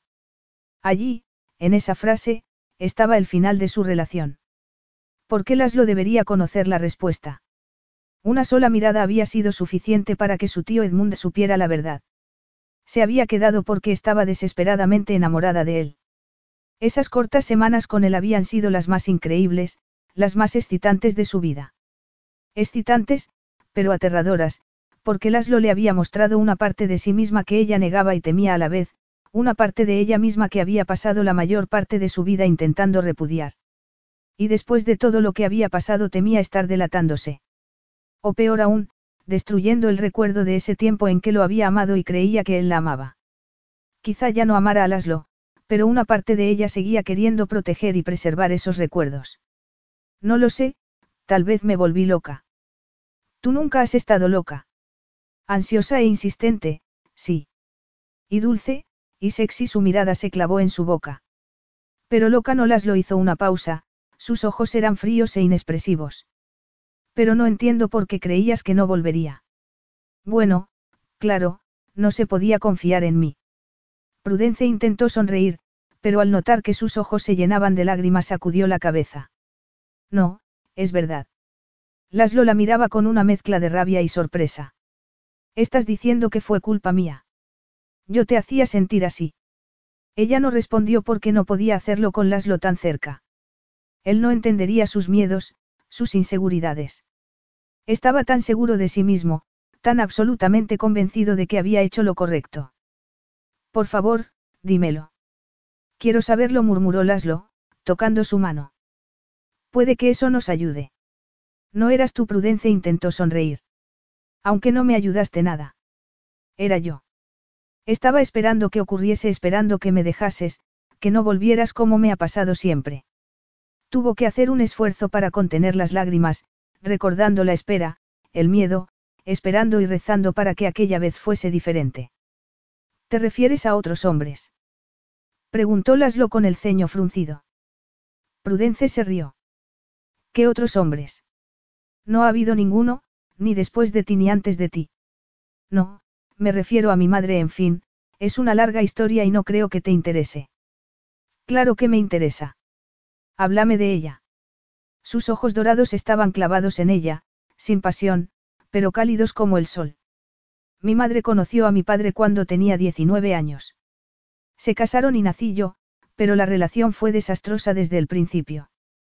Mi padre desaparecía y volvía de vez en cuando y mi madre estaba tan frenética que a veces salía a buscarlo o a alguien que la hiciese olvidarlo. Me dejaba sola durante horas, a veces durante toda la noche. Y yo odiaba estar sola en la casa, a oscuras tuvo que tragar saliva. Intentaba retenerla, retrasarla haciéndole preguntas, pero no servía de nada. Entonces, un día, mi padre no volvió más. Sencillamente, vació la cuenta corriente y desapareció. Al parecer, estaba casado con otra mujer, con dos mujeres más. Así que, en realidad, mi madre y él no estaban legalmente casados. ¿Y pensaste que yo te haría eso? Quiso saberlaslo. Supongo que en el fondo así era. Siempre me imaginaba lo peor. Y por eso se había ido. Porque tenía miedo. Miedo de que lo peor ya hubiera ocurrido y de que, si se quedaba, su vida sería la misma vida que la de su madre. Que repetiría el mismo esquema de peleas, ruegos, desapariciones y mentiras. Se quedaron así, mirándose el uno al otro, el silencio solo era roto por el canto de los pájaros y el ruido de un tractor a lo lejos. No te di muchas razones para esperar lo mejor, ¿verdad? murmuró Laszlo. La miraba a los ojos, viendo lo que no había visto antes, una chica joven que buscaba seguridad. Ni una sola vez se había parado a preguntarse por qué se mostraba tan ansiosa, tan asustada. En lugar de eso, se había convencido a sí mismo de que su necesidad de tenerlo cerca constantemente demostraba falta de carácter. Suspirando, alargó una mano para acariciarle el pelo. Eras mi mujer. Yo debería haber sabido esas cosas sobre ti y que no lo supiera es culpa mía. Pero yo no soy tu padre, Prudence. Y tú no eres tu madre. Por lo que acabas de contarme, no parece la clase de mujer cabezota y obstinada que saltaría un muro para exigir que le devolviesen su trabajo. Estaba sonriendo, sus ojos brillaban con una emoción que Prudence no era capaz de reconocer. No era cabezota hasta que te conocí.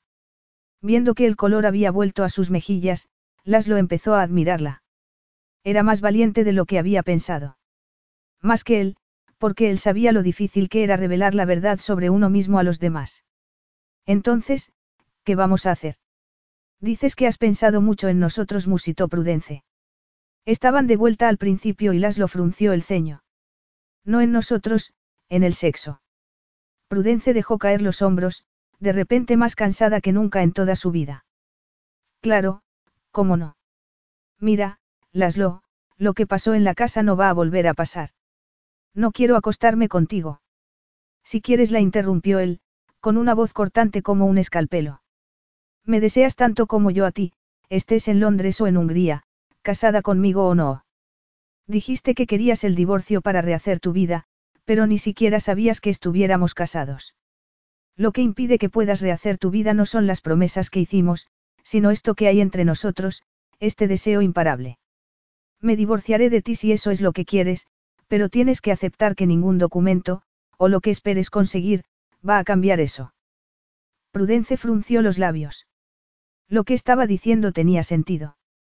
No saber que estaban casados no había evitado que su recuerdo empañase sus relaciones con otros hombres. Las caricias de otros, sus besos, siempre le habían parecido insípidos, una copia inferior a la fiera y primitiva pasión que había compartido con Laszlo. Pero ¿cómo iba a rehacer su vida si no podía controlar el deseo que sentía por él? Estás diciendo que tú también quieres el divorcio. Los ojos dorados se oscurecieron. El divorcio es irrelevante. Tienes que enfrentarte a la verdad, que seguimos deseándonos y que ese deseo impide que vivamos libremente. Entonces, ¿qué sugieres? Creo que deberíamos acostarnos juntos, respondió Laszlo. Los dos queremos hacerlo y tal vez eso sea lo que necesitamos para olvidarnos el uno al otro de una maldita vez. Prudence lo miró, atónita. No solo por sus palabras, sino por la inmediata respuesta de su cuerpo. Pero el riesgo no merecía la pena. La solución a este desastre es complicar nuestras vidas aún más. Lo que pasó en la casa es comprensible. Increíble la corrigió él. Ignorando el comentario, y el traidor calor que subía por su cara, Prudence hizo un esfuerzo para concentrarse. Comprensible repitió con firmeza. Pero fue algo espontáneo, algo que solo ocurre una vez. Lo que tú sugieres sería deliberado y repetido. No, no podemos hacer eso. No es nada que no hayamos hecho antes. Yo no he hecho esto antes. Tener una aventura con mi exmarido, o lo que sea, a quien ni siquiera le gusto y que, además, resulta que es mi jefe, sería un grave error. Laszlo sacudió la cabeza, con los ojos brillantes. Lo que hay entre nosotros nunca podría ser un error, Prudence dijo en voz baja. Estoy de acuerdo en que sería un convenio poco convencional, pero lo que hay entre nosotros es tan extraordinario, tan abrumador. No sé si podría funcionar, pero cuando te tengo entre mis brazos es como si lo supiéramos todo el uno del otro, como una comunión perfecta. Prudence sabía que debería decir que no, pero el efecto de sus palabras era tan poderoso. No podía resistirse como no podía resistirse a la fuerza de la marea o el influjo de la luna. Las lo vio con sorpresa que le temblaban las manos y se preguntó por qué. Era la frustración, se dijo. Dos días pensando en el fabuloso cuerpo de Prudence y estaba a punto de derretirse. Sobre todo con ella tan cerca, tan deseable. Tan bella. Sus ojos brillaban como plata bruñida y podía respirar la dulce fragancia que emanaban su piel y su pelo. Pero, en realidad, no era solo su belleza, y tampoco el sexo. Su entusiasmo por el arte, la obstinación por recuperar su trabajo, la dulzura con la que trataba a su abuelo, todo eso lo encantaba. Lo enamoraba. No es solo algo físico, dijo por fin. Me gusta estar contigo. Prudence tragó saliva, mirándolo con gesto de reproche. Solo cuando te interesa. Al ver el brillo de indecisión de sus ojos, Laszlo estuvo a punto de simplificarlo todo tomándola entre sus brazos para derretir sus defensas con el calor de sus besos, pero algo lo contenía, una confusa intuición de que aquel no era el momento. Además, tenía en mente algo mucho mejor. Capítulo 7. Ven conmigo. Quiero enseñarte una cosa. Laszlo le ofreció su mano y Prudence la tomó después de pensarlo un momento. Salieron del castillo y caminaron juntos por el jardín hasta un grupo de árboles de ramas bajas donde él le soltó la mano. ¿Qué hacemos aquí? Hemos quedado aquí con él, respondió Laszlo. ¿Con quién? ¿Dónde? Estamos en medio del campo. Hemos quedado con mi primo. Y no es el campo, es un huerto de manzanas. Mi huerto de manzanas respondió, tomando su mano de nuevo. Hace mucho tiempo se hacía sidra en la finca. Tu primo murmuró Prudence. Pero él sabe que estamos casados. Tranquila. Tengo como treinta primos, este es otro Laszlo colocó suavemente un mechón de pelo detrás de su oreja. Es mi primo Mieli y no sabe que estamos casados. Solo mi tío abuelo y mi primo Matías lo saben y no están aquí. Aunque tampoco dirían nada apretando su mano, miró hacia el horizonte. Ah, ahí está levantó un brazo para saludar a un hombre que se acercaba a caballo. Hola, Primo, ¿cómo estás? Los dos hombres se abrazaron. Estupendamente. Prudence dejó escapar un gemido. No por el hombre moreno que montaba a pelo un caballo blanco, sino por la carreta de la que tiraba el animal. Es preciosa, susurró. Es una carreta antigua. Él asintió con la cabeza. Mieli, te presento a Prudence, que trabaja para mi abuelo. Prudence, mi primo Mieli. Es como un hermano para mí, pero no dejes que te cante. El hombre sonrió. Y tú no dejes que él toque la guitarra. Aún tengo problemas en un oído bromeo. Bueno, primo, ¿dónde quieres que ponga esto? Tengo que volver cuanto antes se volvió hacia Prudence, sonriendo. Mi mujer está a punto de tener nuestro quinto hijo, así que debo irme. Tras varias maniobras, Laszlo y Mieli por fin consiguieron colocar la carreta entre los árboles y la casa. Después de soltarla del arnés, el hombre se despidió alegremente y Prudence esbozó una sonrisa. Cuando era niña tenía un libro de cuentos con un dibujo de una carreta así. Mira en el interior, dijo Laszlo. Hay una cama, una cómoda y una cocina. Prudence subió los escalones de madera. El interior era perfecto, con intrincados dibujos de flores y castillos en las paredes de madera y almohadones de colores por todas partes. Es una maravilla. ¿De verdad te gusta o solo estás siendo amable? No, claro que no. Me encanta, es preciosa. De hecho, tienes mucha suerte. Un castillo y una carreta, eso es demasiado. Laszlo sonrió, pero de repente su expresión se volvió seria. En realidad, no es mía. La he estado guardando para una persona. Prudence contuvo el aliento. ¿Para quién? Susurró, pero antes de que él pudiese responder, ya sabía la respuesta. Es mía. Él asintió, observando su expresión de sorpresa y confusión convertirse en una de felicidad. Iba a ser mi regalo de boda. No había pensado decirle que la carreta era suya, sencillamente quería enseñársela porque sabía que eso la ablandaría. Una mujer tendría que carecer de corazón para no dejarse llevar por el romanticismo de una auténtica carreta gitana. Prudence se volvió con una sonrisa que él le devolvió, pero solo era un gesto porque ver su sincera alegría lo hacía sentirse taimado y manipulador. Sorprendido, se dio cuenta de que de verdad quería hacerla feliz. Es más una curiosidad que otra cosa. No hubiéramos vivido aquí, claro. ¿Por qué no? Es preciosa, romántica, y tiene todo lo necesario. Todo salvo una ducha y agua corriente, las lo sonrió. No hay nada romántico en no poder ducharse. ¿Por qué la tenía Mieli? Mi tío y él restauran carretas y la habían guardado para mí. Por eso me fui el otro día. Mi intención era traerla, pero no pude porque una de las ruedas estaba rota y Mieli dijo que la traería hoy sus ojos dorados brillaban como el sol. Quería que la vieras antes de irte.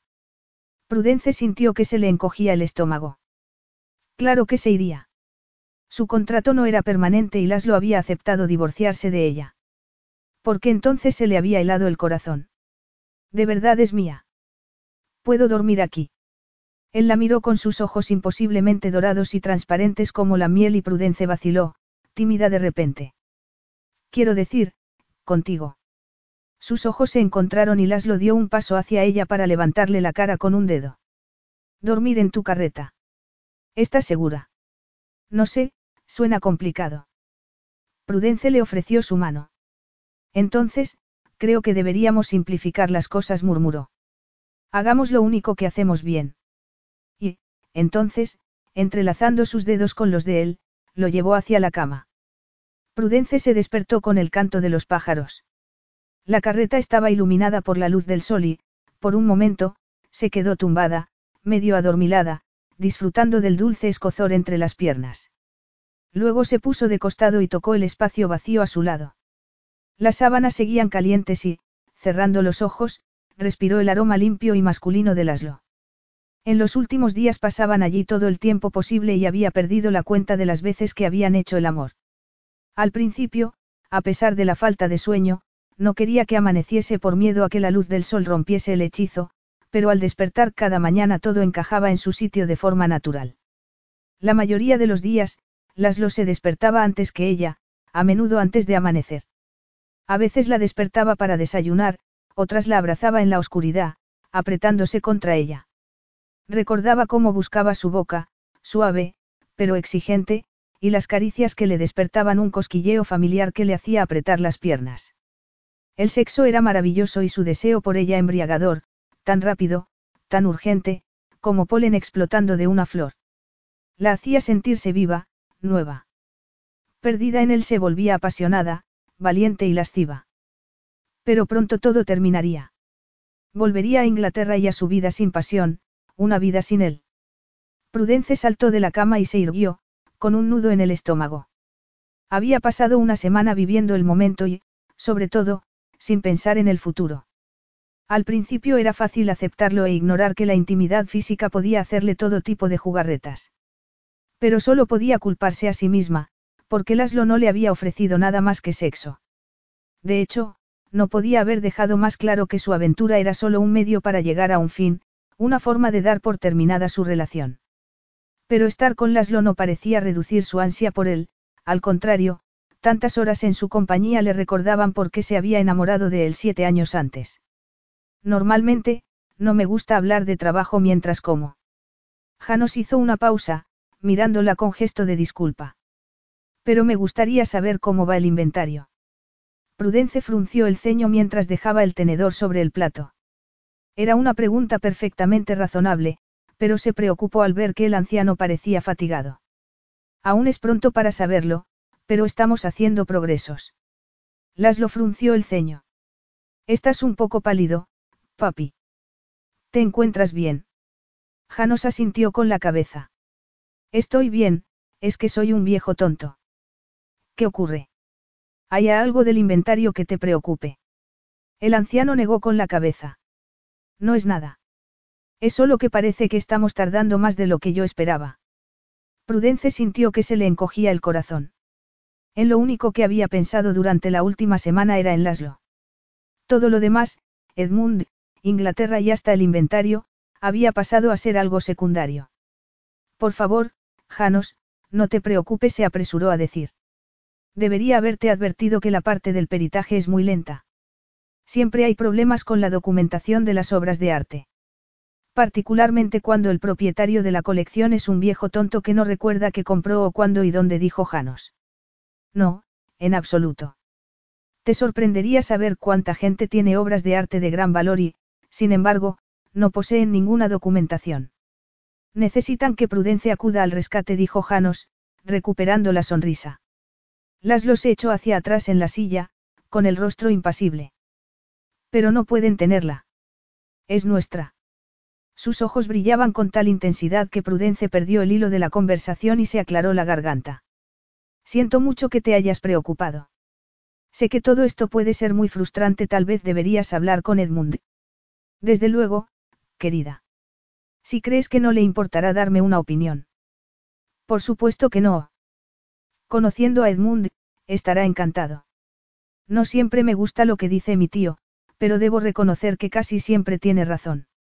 Laszlo la miró sintiendo una oleada de náuseas. Edmund Seymour era su tío. No había hecho la conexión hasta ese momento. Ah, sí. Tu tío es un hombre de muchos talentos. Prudence frunció el ceño al ver su expresión.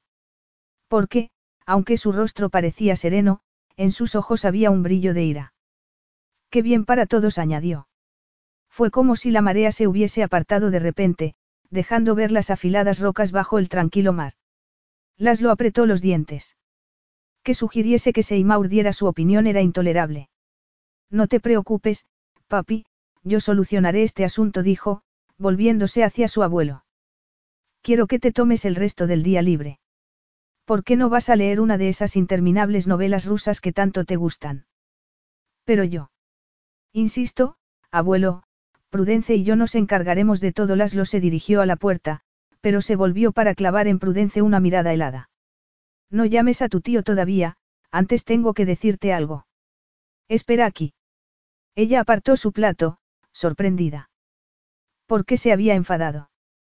Era absurdo. Parte de su trabajo consistía en tranquilizar a sus clientes, y eso era lo que había hecho. Pero no era parte de su trabajo intentar entender los cambios de humor de Laszlo. Quince minutos después, se levantó de la silla abruptamente. Qué típico de Laszlo decirle que esperase y luego olvidarse de ella. Pues lo lamentaba, pero tenía que llamar a Edmund.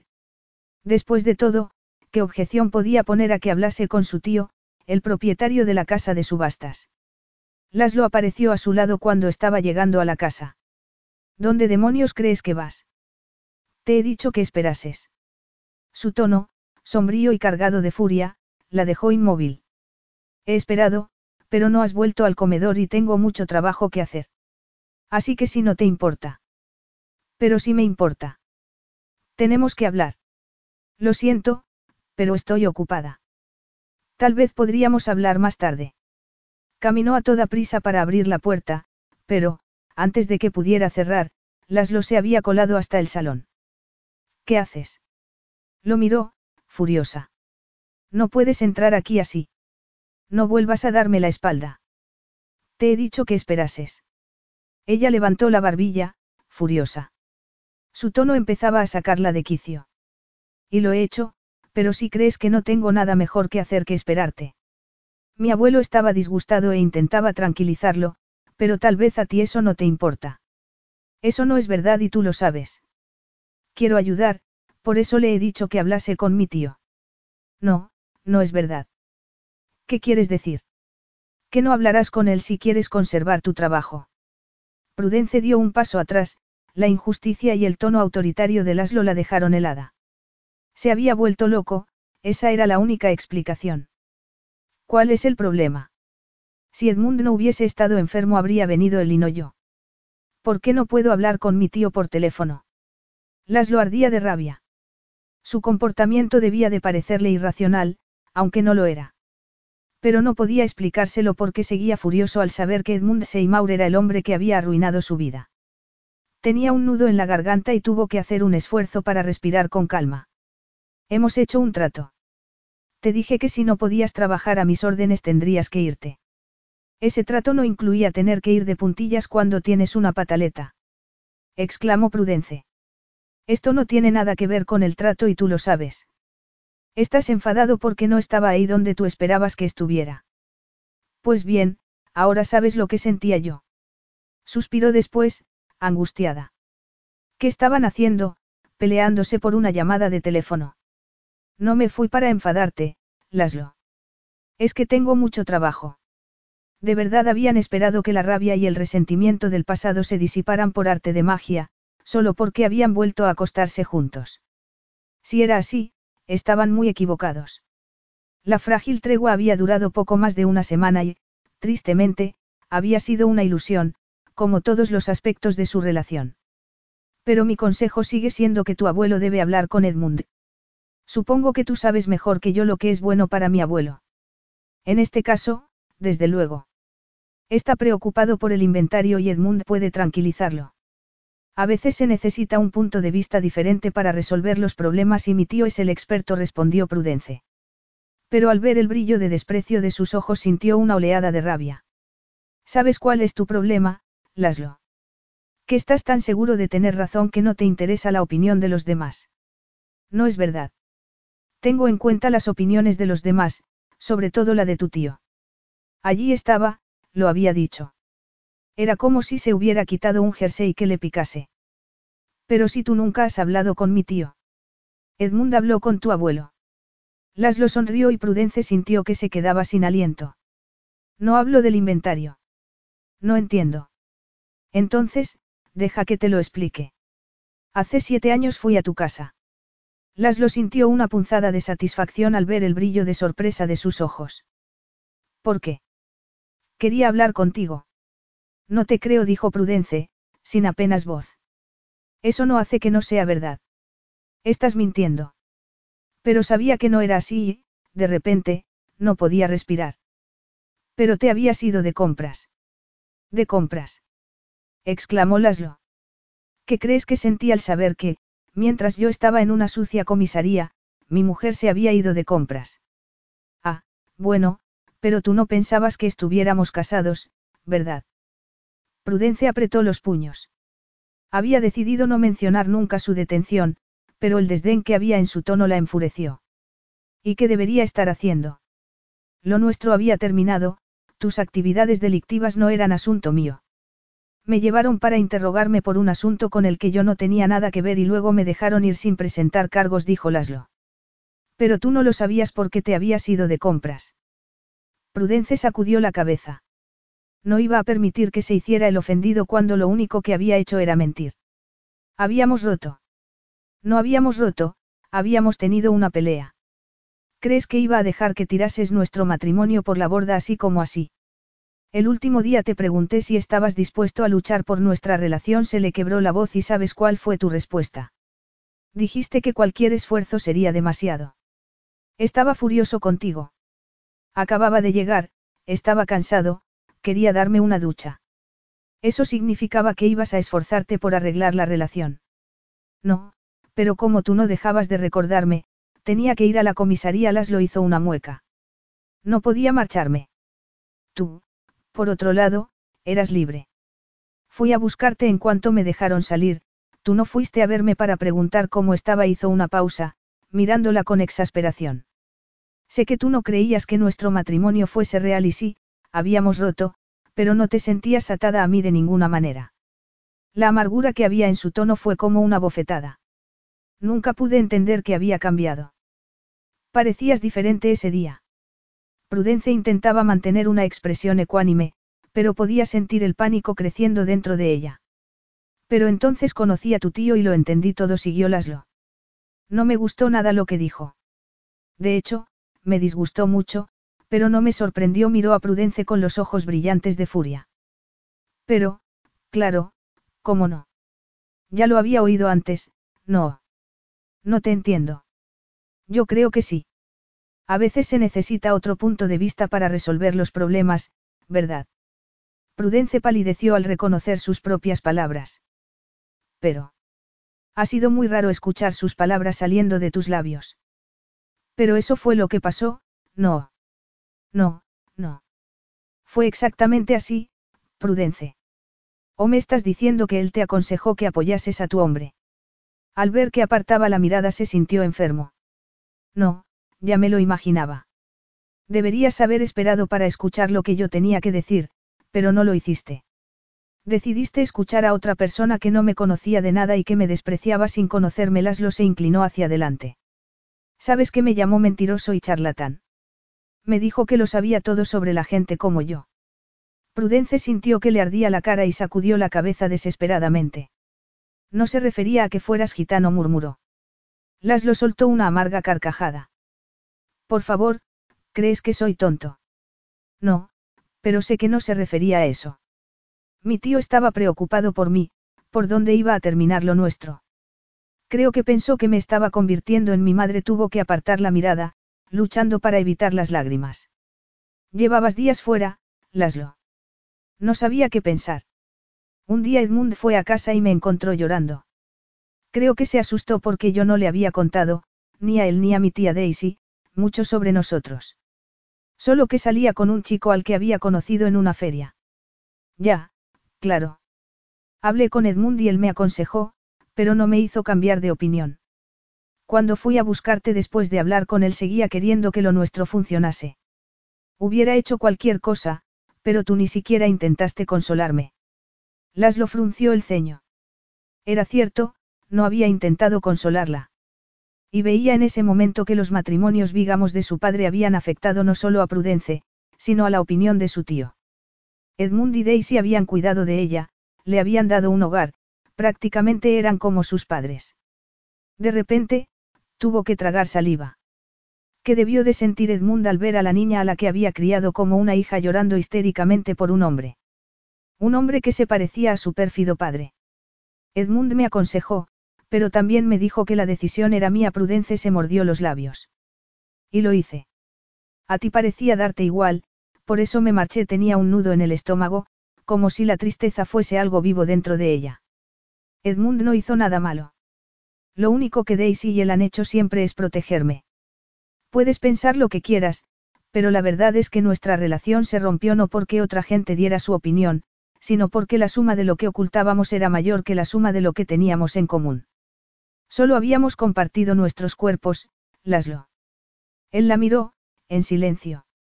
Nunca le había parecido más hermosa y vulnerable.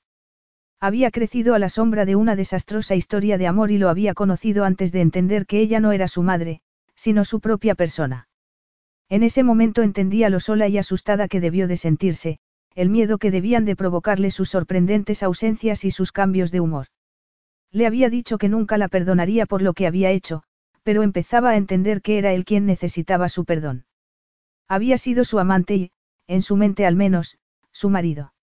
El único hombre que podría haber restaurado su fe en los hombres y, sobre todo, en sí misma. ¿Y qué había hecho? Nada.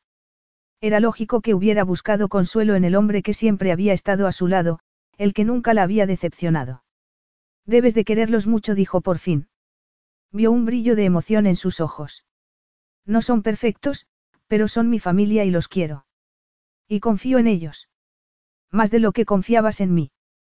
Esa pregunta la pilló desprevenida y tuvo que tragar saliva. Estaba tan cansada de discutir pero se daba cuenta de que la respuesta era importante para él.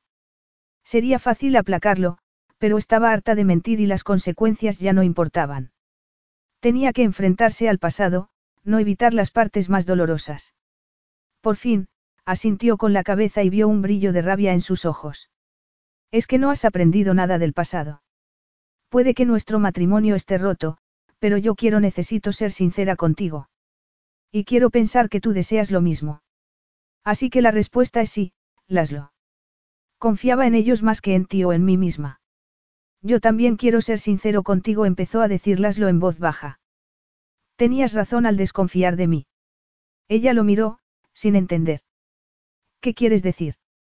Le preguntó, al ver un brillo de remordimiento en sus ojos. No te conté la verdad sobre mi abuelo, sobre mí. Y luego mis idas y venidas hiciste bien al romper nuestra relación. De hecho, me sorprende que te quedases conmigo tanto tiempo, le acarició la mejilla con una mano temblorosa. No he sido siempre una persona amable, Pireni. Ojustalas lo dejó escapar un suspiro. Cuando rompiste conmigo culpé a tu tío y luego te culpé a ti. Y luego nos culpé a los dos, pero ya no puedo culpar a nadie más que a mí mismo por lo que pasó. Lo único que hacía era avivar tus dudas y enfadarme cuando dudabas de mí. Abrió la boca para decir algo más, pero se detuvo. Prudence suspiró. De verdad había esperado que le abriese su corazón. Lo conocía lo suficiente como para saber que siempre tendría secretos. Laslo bajó la mirada. No quería hacerle daño. Prudence había sido tan abierta, tan valiente, pero había tantas cosas que no podía contarle. Lamento mucho todo lo que ha pasado, dijo en voz baja, pero me alegro de que hayamos tenido esta conversación. Y me alegro de que estés aquí, se le encogió el corazón al ver una lágrima deslizándose por su rostro. No llores impulsivamente, alargó una mano para rozar su cara. Desde luego, no nos lo hemos puesto fácil, ¿verdad, Pireni? Yo pensé que nuestro matrimonio funcionaría por arte de magia y tú sabías que estaba destinado al fracaso. Lo hicimos todo mal, aunque la mayoría de las parejas hubieran matado por tener la química que teníamos nosotros. Prudence sabía que estaba bromeando para animarla, pero algo en su comentario la deprimió. Aunque probablemente era la verdad. Para Laszlo, cualquier discusión siempre llevaría a la cama. Él volvió a fruncir el ceño. Sabía que le había hecho daño y deseaba más que nada tomarla entre sus brazos, pero no quería utilizar el sexo para bloquear la emoción. Mira, no te preocupes por el inventario. Llamaré a tu tío más tarde y hablaré con él, me imagino que no reconocerá mi voz, no. Prudence vaciló. Sabía que estaba intentando enmendar su error y era una novedad que fuese él quien hiciese una ofrenda de paz. No quiero que venga corriendo a rescatarte. Porque tú no quieres ser rescatada, ¿verdad? Ella suspiró. No, no quería ser rescatada, pero tal vez debería. Sus sentimientos eran cada día más confusos y difíciles de contener. No, claro que no. Sintió que se le aceleraba el pulso porque Laslo parecía el joven Laslo de siete años atrás. Prometo portarme bien. No diré ni haré nada exasperante. No tentemos a la suerte. Él esbozó una sonrisa torcida. Qué supersticiosa eres, mi dulce esposa gitana. Prudence lo miraba, hipnotizada por el brillo de sus ojos, pero se le encogió el corazón porque las palabras de Laslo no eran una promesa de futuro, sino una simple afirmación. Intentando ignorar el caos de emociones miró el reloj de pared. El sentido común le pedía que se fuera antes de decir algo que lamentase después. Debería ir a buscar a tu abuelo, pero normalmente se echa la siesta a esta hora. No sé qué hacer.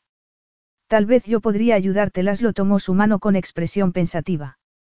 Vamos a ver, se la llevó a los labios para besarla hasta que Prudence tuvo que tragar saliva. Tu piel es tan suave que resulta difícil leer el futuro, pero ah, estoy viendo un hombre alto y moreno en tu vida. Disimulando una sonrisa, Prudence apartó la mano. Ah, sí. Yo no diría que Jacob es alto. El hombre del que hablo no es abogado. Es igual de listo, pero además es ingenioso y sexy. Y muy engreído. También murmuró Laszlo, con un brillo burlón en los ojos. Cuando la miraba así, todo en ella parecía desatarse. Esperando fervientemente que esos sentimientos no se reflejasen en su cara, levantó la barbilla en un gesto desafiante. O quizá necesitas que te examinen la vista. Él esbozó una sonrisa alegre que la hizo perder el sentido. Probablemente. Sin duda mis ojos están deteriorados por vivir en este lóbrego castillo, así que debería mantenerte lo más cerca posible. Entonces, sin decir una palabra más, la envolvió en sus brazos para apoderarse apasionadamente de sus labios. Capítulo 8. Con el gesto torcido, Laszlo miraba el cielo sin nubes desde la ventana de su dormitorio. Se había levantado temprano y había ido a dar un paseo antes de desayunar. Normalmente, disfrutaba del silencio y del aire fresco del amanecer, pero aquel día le resultó imposible. Por una vez, no había encontrado placer en la paz y la belleza del paisaje. La conversación con Prudence se repetía insistentemente en su cabeza, de modo que en lugar de volver a la cama con ella había vuelto al castillo. Cerró la ventana, enfadado consigo mismo, pero eso no podía hacerle olvidar la desagradable verdad, la había tratado mal. Una persona más débil, la que él erróneamente había creído que era, se habría sentido desolada. Pero Prudence no estaba desolada. Y tampoco se había rendido. Aun siendo joven e inexperta, y a pesar de su poca afición a hablar para solucionar las cosas, había intentado que su relación funcionase. Y seguía siendo así. Cuando el destino volvió a unirlos, él había usado su posición para castigarla, pero ni siquiera entonces se había ido. Al contrario, había saltado el muro, negándose a aceptar una negativa. Sonrió de repente. Le encantaba que fuese tan obstinada y tan preciosa. Y tan valiente. Era todo lo que él deseaba en una esposa, en una mujer a la que amar. La sonrisa desapareció. Porque pensaba en palabras como, esposa, y, amar. Él no amaba a Prudencia y pronto dejaría de ser su esposa. De hecho, pronto ni siquiera estaría en el país. Laszlo dejó escapar un gruñido de frustración. Todo le había salido mal. Dejar que Prudence volviese a su vida y a su cama parecía tener el efecto opuesto al que se había imaginado. Para empezar, acostarse con Prudence no parecía matar su deseo por ella, sino todo lo contrario. Y la ira que había sentido cuando la encontró en el saloncito parecía haberse esfumado, reemplazada por una nerviosa emoción cada vez que estaban cerca.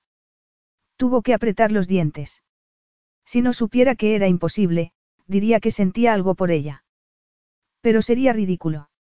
Esos sentimientos eran un truco de sus sentidos. Como Prudence había dicho el día anterior, Solo se sentían cómodos el uno con el otro en la cama y, sin duda, sus emociones eran el efecto de la intimidad. Si añadía a eso su sentimiento de culpabilidad por haberla tratado tan mal era lógico que estuviera tan desconcertado. Contento al haber encontrado una explicación racional, y silbando por lo bajo, se volvió hacia la puerta. Janos lanzó un pequeño grito de triunfo mientras se volvía hacia Prudence con un papel en la mano. Lo he encontrado por fin. Qué alivio miró el reloj de pared y frunció el ceño. No sé dónde estará Laszlo.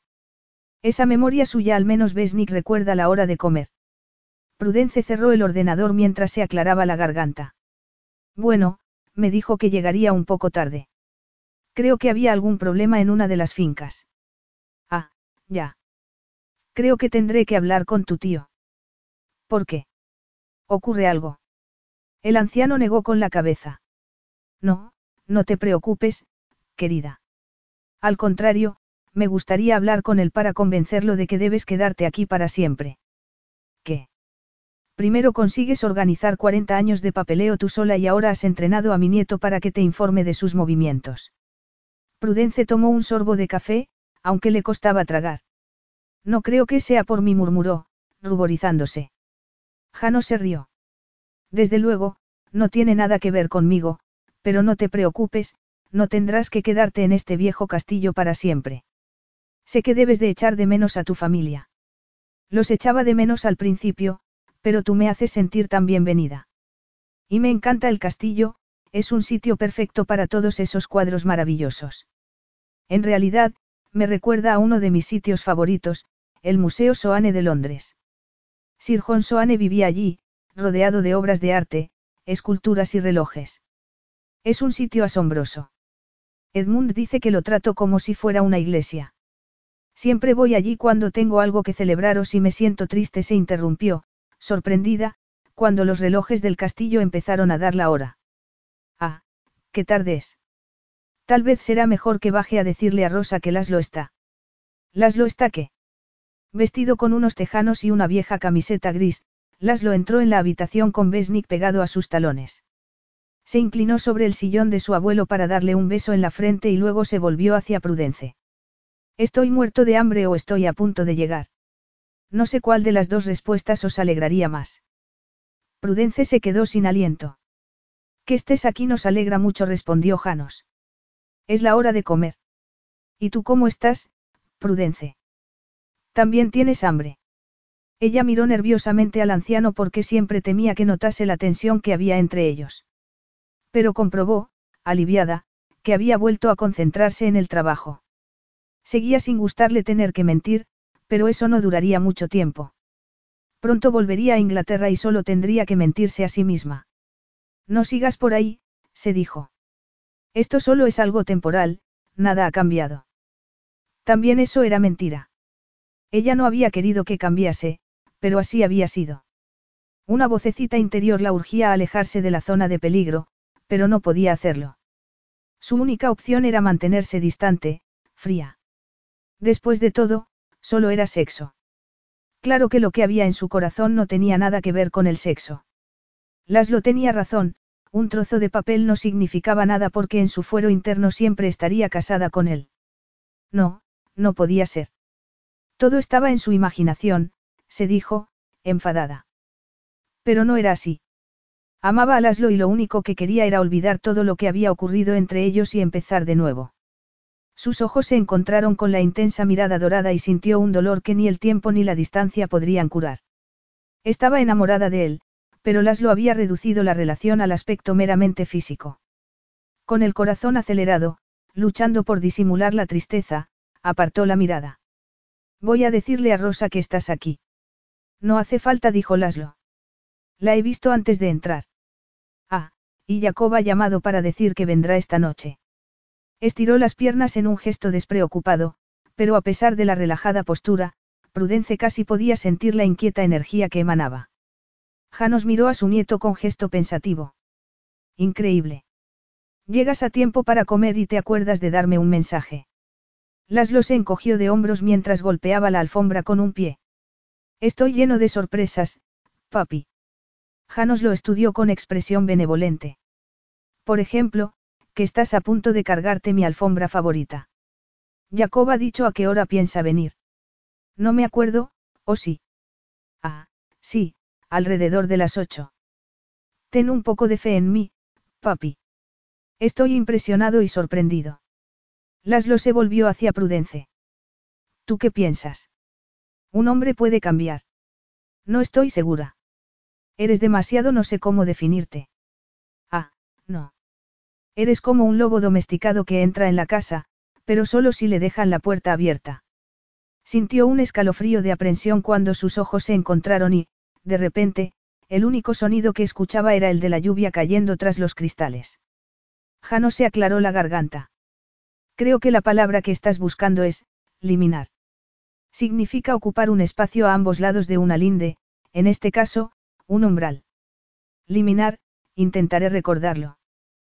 Prudence frunció el ceño. Estaba tan concentrada en Laslo que había olvidado disimular sus sentimientos. Jano sabría algo. Pero, si conocía sus sentimientos, lo ocultaba muy bien, porque volvió a concentrarse en sus papeles. Cuando levantó la cabeza, Laslo estaba mirándola con ojos hambrientos. Si yo soy un lobo, eso significa que tú eres un cordero. Era exactamente eso, un lobo, un depredador, un animal salvaje. Y ella se sentía como un cordero que había entrado por error en su guarida. No, Probablemente sería algo tímido y espinoso un erizo, por ejemplo. Laszlo sonrió. Los erizos no pinchan. Cuando están relajados y se sienten seguros, bajan las púas. Prudence tuvo que clavarse las uñas en las palmas de las manos para no lanzarse sobre él y besarlo con todas sus fuerzas. Y entonces, ¿qué pasa? ¿Te los comes? No. Eso depende del erizo. Jano sacudió la cabeza. Te está tomando el pelo, querida. No se ha comido un erizo en la vida. Prudence se apartó del respaldo de la silla. Sentía como si le hubieran crecido púas en la espalda. ¿Y tú, Janos? ¿Cuál es tu animal preferido? El anciano dejó los papeles sobre la mesa. A juzgar por el estado de mi memoria, debería ser un pez. Todos soltaron una carcajada y después Laszlo apretó la mano de su abuelo. Papi, no digas eso, si tienes mejor memoria que yo. En cuanto a Prudence la de ella es demasiado buena. Me gustaría que olvidase ciertas cosas y hay otras que me gustaría cambiar. Prudence lo miró, con el estómago revuelto de nervios y confusión. ¿Qué estaba haciendo? Iba a contarle la verdad a Janos. Pero entonces Laszlo esbozó una sonrisa. Papi, tengo que darte una noticia. El anciano se rió, sacudiendo la cabeza. Sabía que me ocultabas algo. No sé nada de lobos, pero estás como un gato sobre un tejado de zinc desde esta mañana. Venga, ¿cuál es la noticia? Cajan está aquí, anunció Laszlo, con los ojos brillantes. De verdad. Prudence no sabía quién era Cajan, pero su llegada parecía alegrarlos a los dos. Llegó anoche, cuando ya te habías ido a la cama, y se ha instalado en medio del campo, ya sabes. Todos los demás deberían llegar hoy. Laszlo se volvió hacia Prudence. Mieli quiere bautizar a su hijo este fin de semana y me ha pedido que sea el padrino. Ah, qué alegría Jano se levantó para abrazar a su nieto. Viéndolos juntos, Prudence se sintió de repente fuera de lugar, como si hubiera entrado en una fiesta privada. Por la noche, saciada entre sus brazos después de la intimidad, había sido tan fácil fingir que la suya era una relación normal. Pero en ese momento se sentía como un espectador mirando desde las gradas. ¿A quién quería engañar? No tenía derecho a felicitar a Laszlo con un abrazo. Y tampoco vería a Janos portarse como un abuelo con sus hijos. Angustiada, intentó sonreír. Enhorabuena, eso es estupendo. Gracias. Laszlo la miraba con una expresión tan desolada que sintió frío por dentro. Pero enseguida sonrió cuando su abuelo le dio una palmadita en el brazo. Estoy muy orgulloso de ti. Lo siento, querida, se disculpó Janos. Lo siento, es que es algo importante para los dos. Claro, lo comprendo y me alegro mucho. ¿Qué tienes que hacer? Cuando Laszlo la miró, en sus ojos había una emoción a la que no podía poner nombre. No lo sé. Su tono era seco, sin trazas de la anterior alegría, y Prudence casi podía verlo retirándose de la conversación, retirándose de ella. Seguro que Mieli querrá que te involucres en la vida de su hijo. Evidentemente, siente un gran cariño y respeto por ti. Soy su primo. Siempre se elige como padrino a un pariente. Ah, no lo sabía. ¿Y por qué ibas a saberlo? La frialdad de su tono era una advertencia y Prudence apartó la mirada, sintiéndose como una tonta. ¿Por qué se había imaginado que estaban más cerca el uno del otro? Sin percatarse de la tensión que había en la habitación, Jano sonrió. Es una tradición muy antigua. Su padre y el padre de su padre tuvieron muchos ahijados y sé que las lo hará lo mismo. Todos le quieren mucho, miró a Prudence con un gesto de complicidad. Y esto será divertido para él. Estar encerrado en el castillo con un viejo por toda compañía lo ha vuelto demasiado serio. Sigo en la habitación, no sé si os habéis dado cuenta, protestó Laszlo. Prudence lo miró de reojo. Su humor parecía haber cambiado y, no por primera vez, se preguntó qué había en esa cabeza suya. Algunos no nos pasamos el día mirando bonitos cuadros, papi siguió Laszlo con fingida indignación. Y ahora que me habéis criticado, podemos empezar a organizar esto. Jano se sacó una pluma y una agenda de cuero del bolsillo de la chaqueta.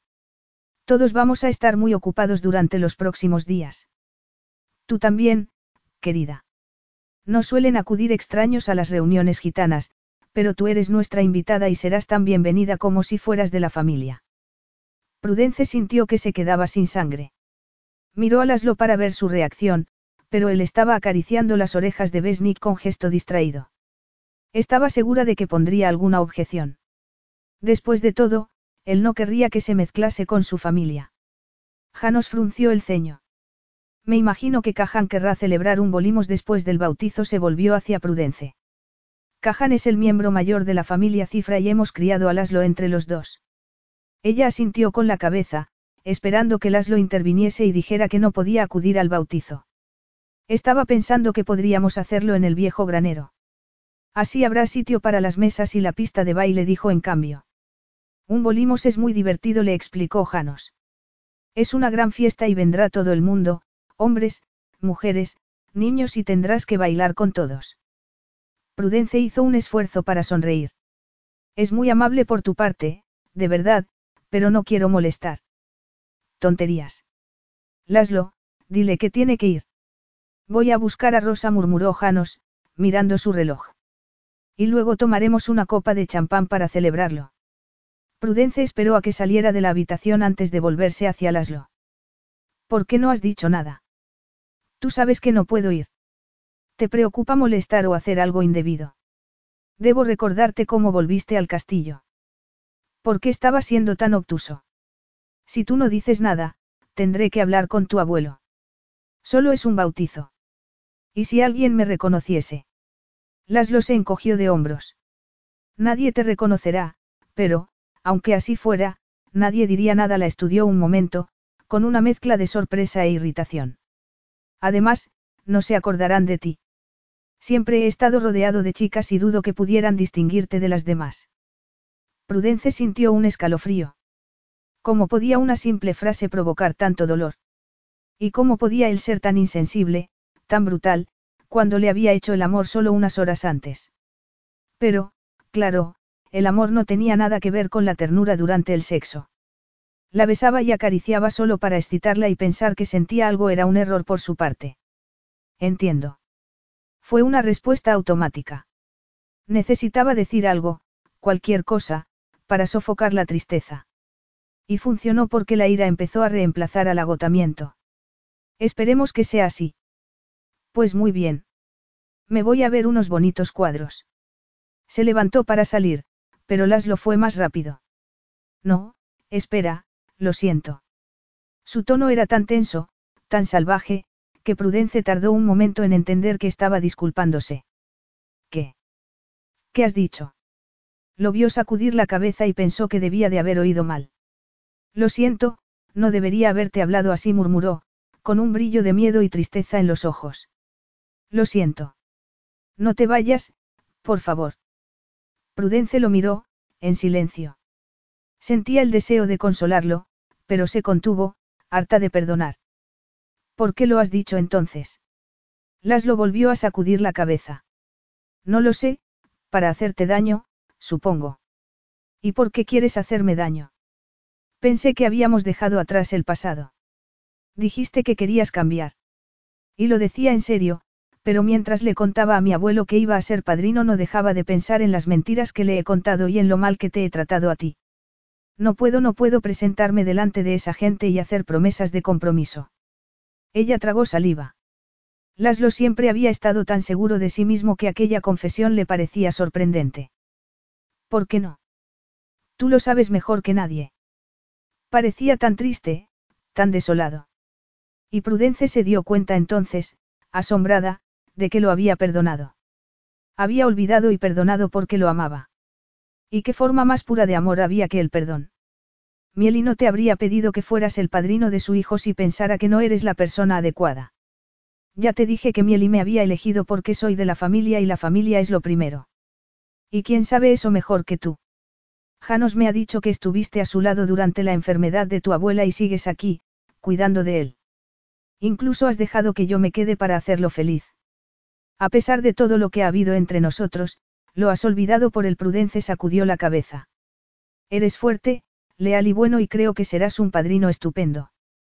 Laszlo se llevó su mano a los labios y la besó tiernamente. Cuando te has convertido en mi fan número uno, Pireni. Murmuró. No digo que no haya posibilidad de mejorar. Sonriendo, sintió que recuperaba la confianza, la tranquilidad, como si se hubiera quitado un peso de encima. Tal vez tú podrías guiarme entonces. Indícame la dirección en la que debo ir. Ella asintió con la cabeza porque no podía hablar. De hecho, solo podía pensar en el roce de sus manos. Pero incluso cuando dejó que la empujase hacia su torso el alivio estaba mezclado con la confusión. Pocos días antes había odiado a Laszlo y, de repente, lo defendía. Tal vez porque por primera vez él la necesitaba. Sintió el roce de sus manos en la espalda, cada vez más abajo. Podía amar a Laszlo, pero para él la relación solo sería sexo. Nada iba a cambiar eso, pero ella sí podía cambiar su reacción, como cuando era niña y quería una estrella para su cumpleaños, pero tenía que conformarse con una casa de muñecas. Eso era lo que uno hacía cuando quería algo imposible, conformarse. Y si todo lo que Laszlo podía ofrecer era sexo y pasión, entonces no iba a soñar con un imposible. ¿Por qué tiemblas? ¿Tienes frío? No respondió ella, tragando saliva. Despacio, con la respiración agitada, Laszlo la envolvió en sus brazos y Prudence buscó sus labios para besarlo con fiera desesperación. Ciegamente, él la apretaba contra su torso, saboreándola, trazando la forma de sus labios con la punta de la lengua. Prudence suspiró, derritiéndose cuando notó el duro miembro rozando su pelvis. Laszlo agarró su pelo, enloquecido, y luego, con un rugido, la soltó. ¿Qué ocurre? Prudence dio un paso atrás, agarrándose a su camisa para no perder el equilibrio. ¿Por qué has parado? Laszlo intentó esbozar una sonrisa. Porque quería arrancarte la ropa, pero Rosa subirá enseguida. Tenemos que buscar otro sitio. Llévame a otro sitio en el que puedas arrancarme la ropa, por favor, dijo Prudence en voz baja. Laszlo inclinó la cabeza para buscar sus labios, pero cuando oyeron voces y risas en el pasillo se apartó para ofrecerle su mano. Ven conmigo. Capítulo 9. De la mano, riéndose como adolescentes, pasando por delante de una rosa boquiabierta, fueron corriendo por pasillos y escaleras hasta que por fin se detuvieron jadeando frente a una puerta. ¿Dónde estamos? preguntó Prudence. Él se quedó callado un momento y luego, abruptamente, se lanzó hacia ella y la besó con tal fuerza que la dejó sin respiración. En un sitio privado respondió por fin, pasando los dedos por su trémula mejilla con infinita ternura. Mi dormitorio. No te preocupes, aquí nadie va a molestarnos. Prudence lo miró con un nudo en la garganta, porque sabía que estaba haciéndole saber lo importante que era para él. Asintió sin palabras y él inclinó la cabeza para capturar su boca de nuevo, besándola ardientemente mientras la empujaba hacia la cama. Tuvo que contener un gemido cuando deslizó los labios por su pecho, rozando sus pezones por encima de la blusa. Cerró los ojos al sentir un golpe de aire frío en los muslos cuando le levantó la falda y luego, cuando apartó a un lado sus bragas para acariciarla con sus largos dedos, sintió que le ardía la cara. Laszlo levantó la cabeza y la miró respirando agitadamente, con los ojos oscurecidos de pasión. Eres tan preciosa. Y te deseo tanto. ¿Qué haces? Las palabras murieron en sus labios cuando inclinó la cabeza para buscar el triángulo de rizos húmedos entre sus piernas. Casi la asustaba cuanto deseaba que la tocase allí. Su pulso latía acelerado, su piel ardía mientras empujaba su cuerpo hacia él en la oscuridad. Tuvo que apretar los puños al sentir el primer roce de su lengua. Se agarró a sus hombros, el placer era cada vez más pujante hasta que, por fin, arqueó la pelvis hacia su boca mientras hundía los dedos en su pelo. Gimió de placer hasta quedar agotada, pero necesitaba más, necesitaba sentirlo dentro de ella. Gimiendo, tiró frenéticamente de los botones de su pantalón para liberar el erguido miembro y lo introdujo ciegamente en ella, levantando las caderas para sentir cada centímetro. Se agarró a sus brazos, temblando, moviéndose frenética contra él mientras lo tiraba hacia atrás de su pelo para buscar su boca. Y luego se oyó gritar a sí misma, arqueándose cuando él embistió por última vez con un gemido ronco. Más tarde, abrazados en la cama, saciados, se miraron a los ojos. Antes quería hacerte una pregunta. ¿Qué? murmuró Prudence. Quería preguntarte por qué habías vuelto. La segunda vez, quiero decir. Ella frunció el ceño. Ya te lo dije, para recuperar mi trabajo. Pero hay otros trabajos. Me imagino que no merecía la pena aguantarme por un simple trabajo. No quería defraudar a mi tío. Al ver que sus ojos se llenaban de tristeza y confusión, Laszlo sintió un extraño y poderoso deseo de protegerla. No, pero, si le hubieras dicho quién era yo, seguramente no habría querido que te quedases. No podía decírselo. Necesita el dinero. Prudence hizo una mueca. Edmund es estúpidamente generoso con todo el mundo y ahora tiene un serio problema económico. En fin, el dinero de este contrato lo arreglará todo, por eso he vuelto. Sus ojos eran tan cálidos como el whisky de Malta. Entiendo. Entonces, me soportas para hacer feliz a tu tío. A pesar de todo lo que ha pasado entre nosotros, has decidido perdonar y olvidar por él. Laszlo sacudió la cabeza. Creo que eso te convierte en una persona fuerte, leal y buena. Prudence esbozó una sonrisa. ¿Sabes una cosa? Puede que nos parezcamos más de lo que nos gustaría admitir. Y si nos concentrásemos en ese parecido en lugar de en nuestras diferencias podríamos hacer que esto funcionase. Pero Laszlo solo hablaba del pasado, pensó entonces. Palabras como, quizá, o, tal vez, no incluían la promesa de un futuro que pudieran compartir. Cerrando los ojos, dejó que el fuego de la pasión consumiera su tristeza. Más tarde, pasando la mano por sus fuertes brazos, aún embriagada de felicidad, Prudence hundió la cara en su torso.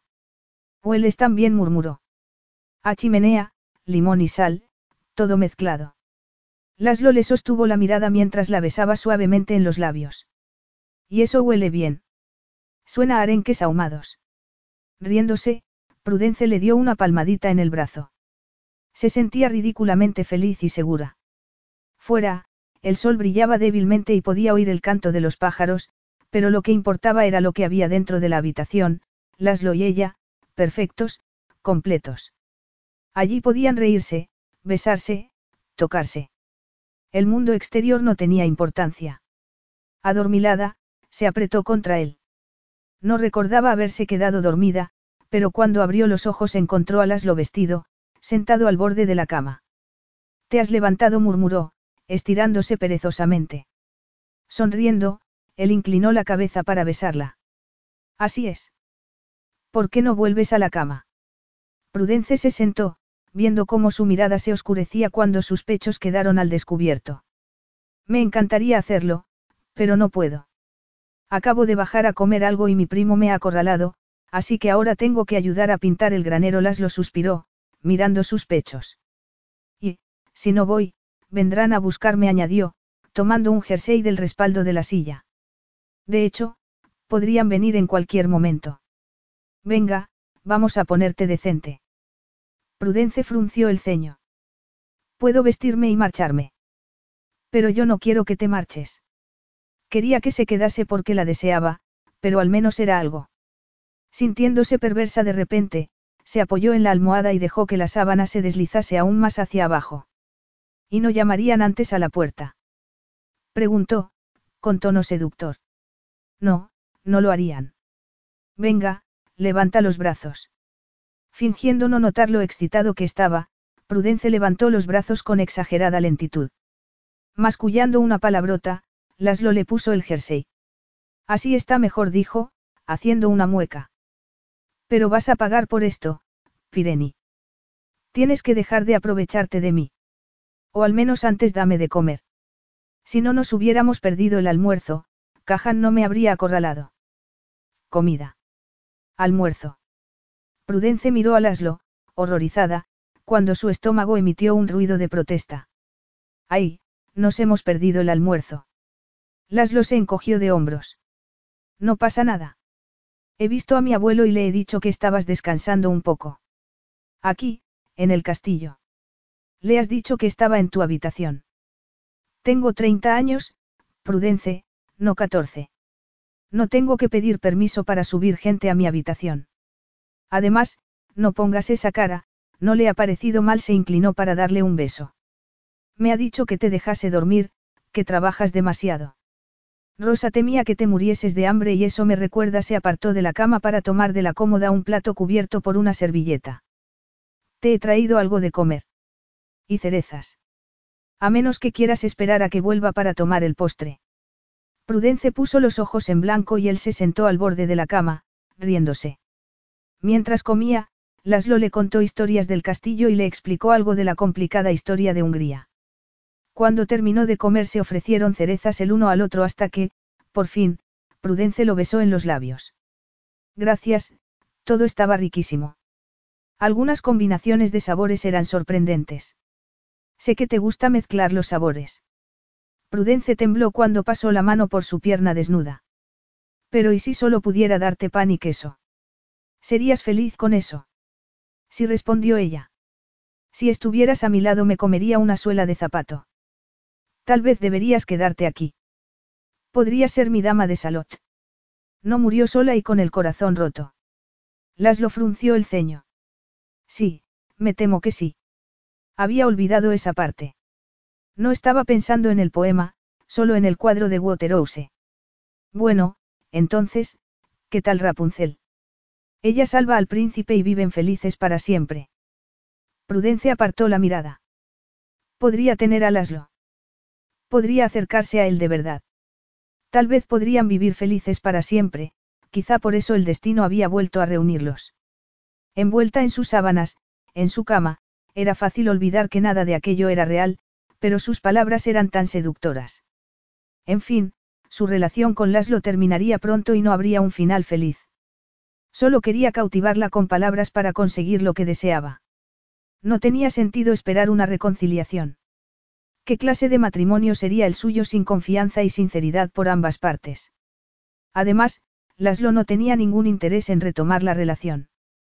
Para él, aquello era solo una aventura y sus tretas de seducción un medio para llegar a un fin. Tenía que recordar eso cuando sus poéticas palabras empezasen a hacerla creer en cuentos de hadas. No recuerdo a Rapunzel tirando maletas a la cabeza de su príncipe bromeo. ¿Por qué su sombrero de punta se lo impedía? Prudence se rió mientras él la abrazaba. Aunque no me has lanzado nada desde hace unos días salvo algún insulto. No, decía en serio que te quedases. Esto tiene que terminar.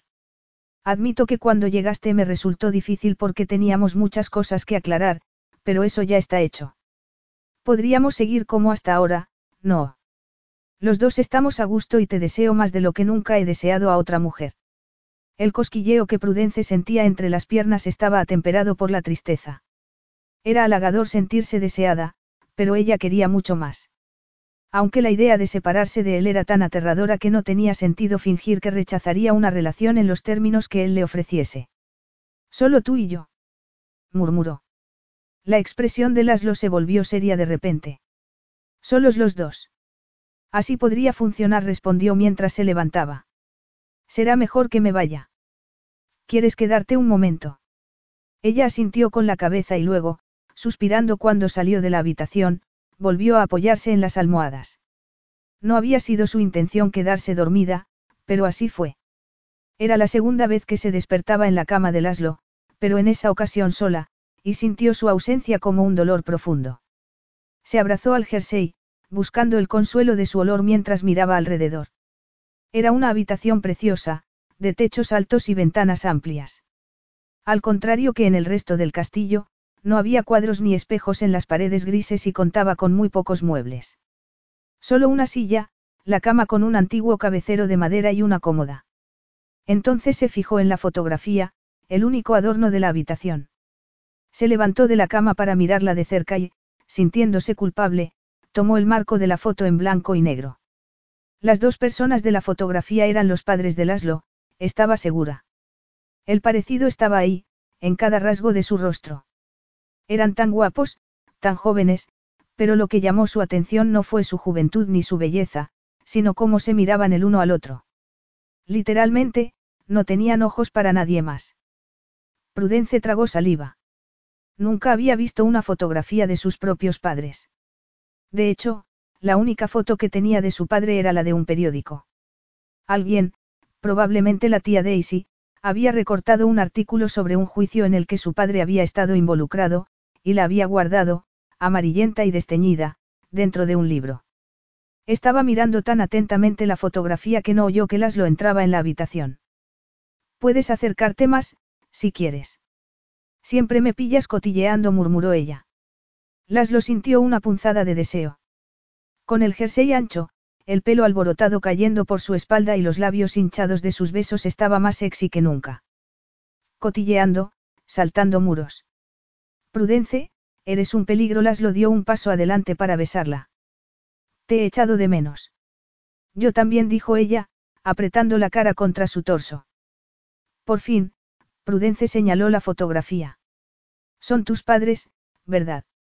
Sí asintió él, estudiándola con sus ojos dorados. Antes de que se casaran. Después respondió Laszlo.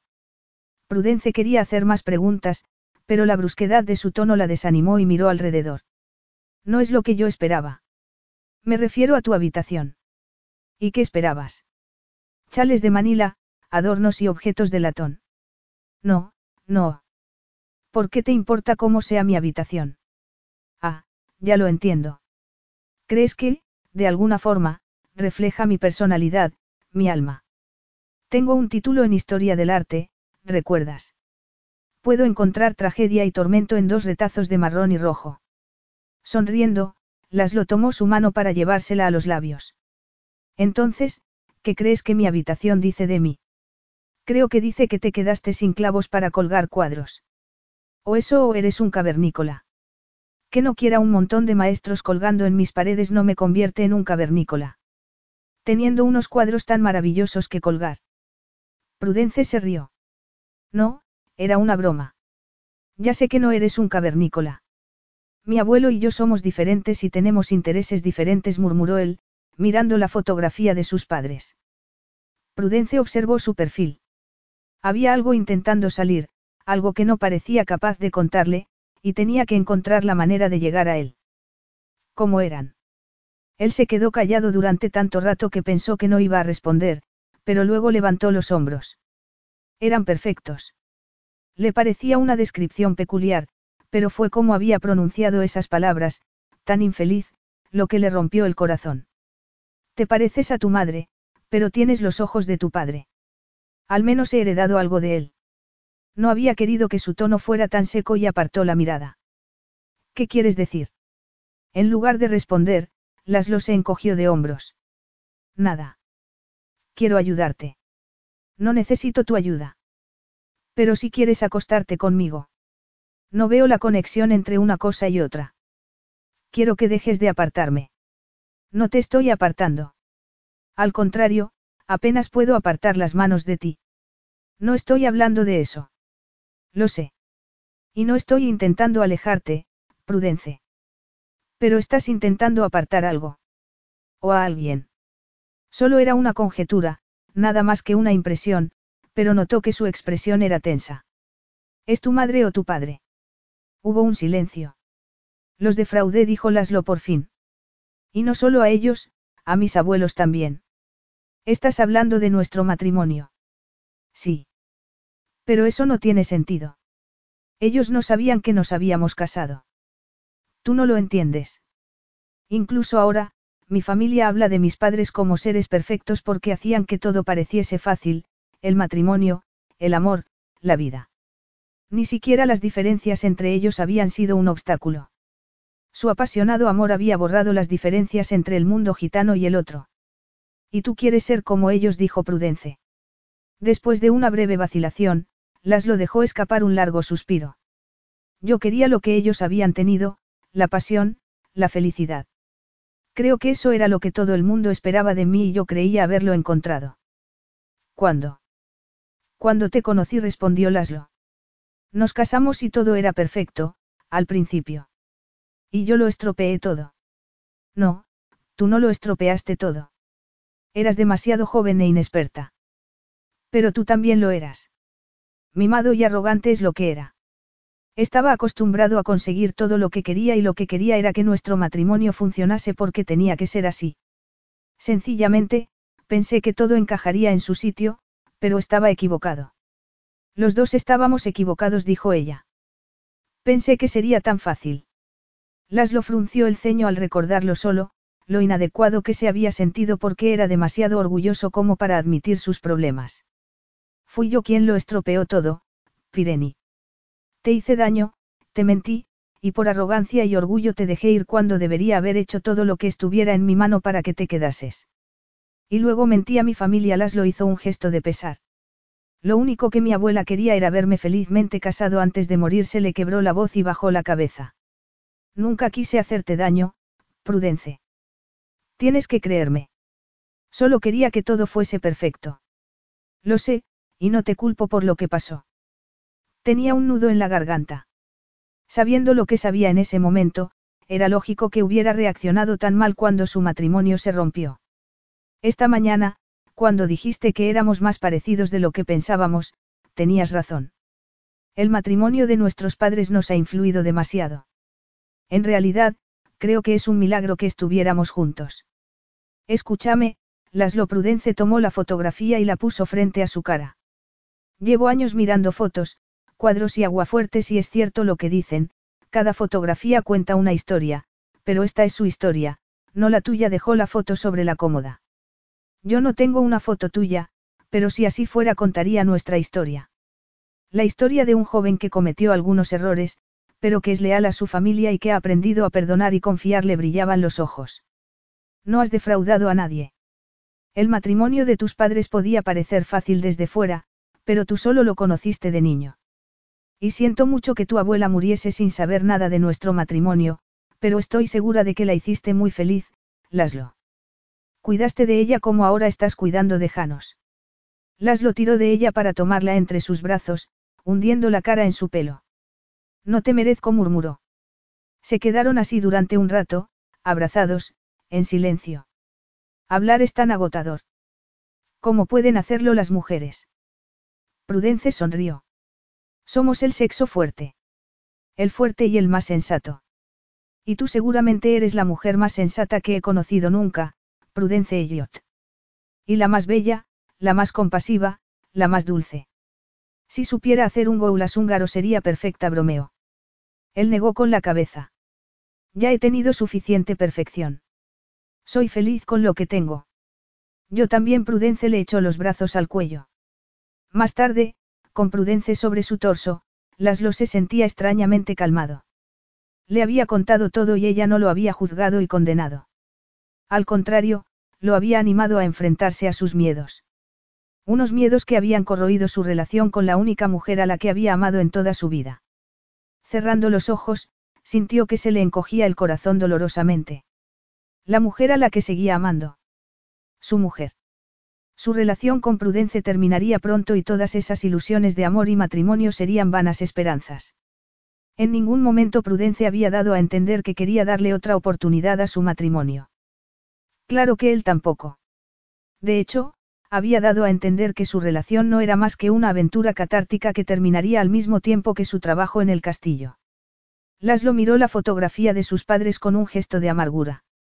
Tenía que demostrarle a Prudence que había cambiado y no solo con palabras.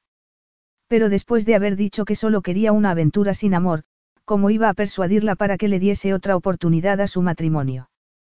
Capítulo 10. ¿Estás lista? Prudence miró con angustia los vestidos tirados sobre la cama. Por el momento, solo llevaba la ropa interior y los zapatos. Casi. Casi. ¿Cómo es eso posible? Llevas aquí tres horas. Laslo entró en la habitación. Bonito vestido. Pero ¿dónde está el resto? Esto no es un vestido, es lo que va debajo. Los ojos de Laslo se deslizaron por el conjunto de satén. ¿Y qué va debajo de eso? Nada, esa es la cuestión. Una cuestión muy interesante. Y muy convincente se acercó para besarla. Aunque sería mejor que te lo quitaras. Prudence lo miró a los ojos, riéndose. Sí. ¿No crees que podría ser un poco arriesgado para la fiesta? Desde luego que sí. Yo soy la única persona que debe verte desnuda. Laszlo inclinó la cabeza para apoderarse de sus labios. Prudence tuvo que agarrarse a él cuando las piernas dejaron de sostenerla. No me puedo creer que tengamos que ir a esa maldita fiesta.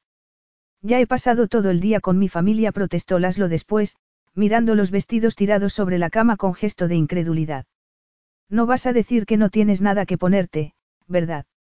No, si no lo sé. Eso depende. ¿De qué? ¿Qué pasa con el vestido que te compraste en Budapest? Sí, bueno, pero es un vestido de fiesta. Laszlo hizo una mueca. vamos a una fiesta se le iluminaron los ojos. Si te preocupa, tal vez deberíamos quedarnos aquí. Prudence negó con la cabeza. No, no. ¿Qué pensaría tu familia? No sé por qué no quieres ir. Laszlo apartó los vestidos y se tiró sobre la cama.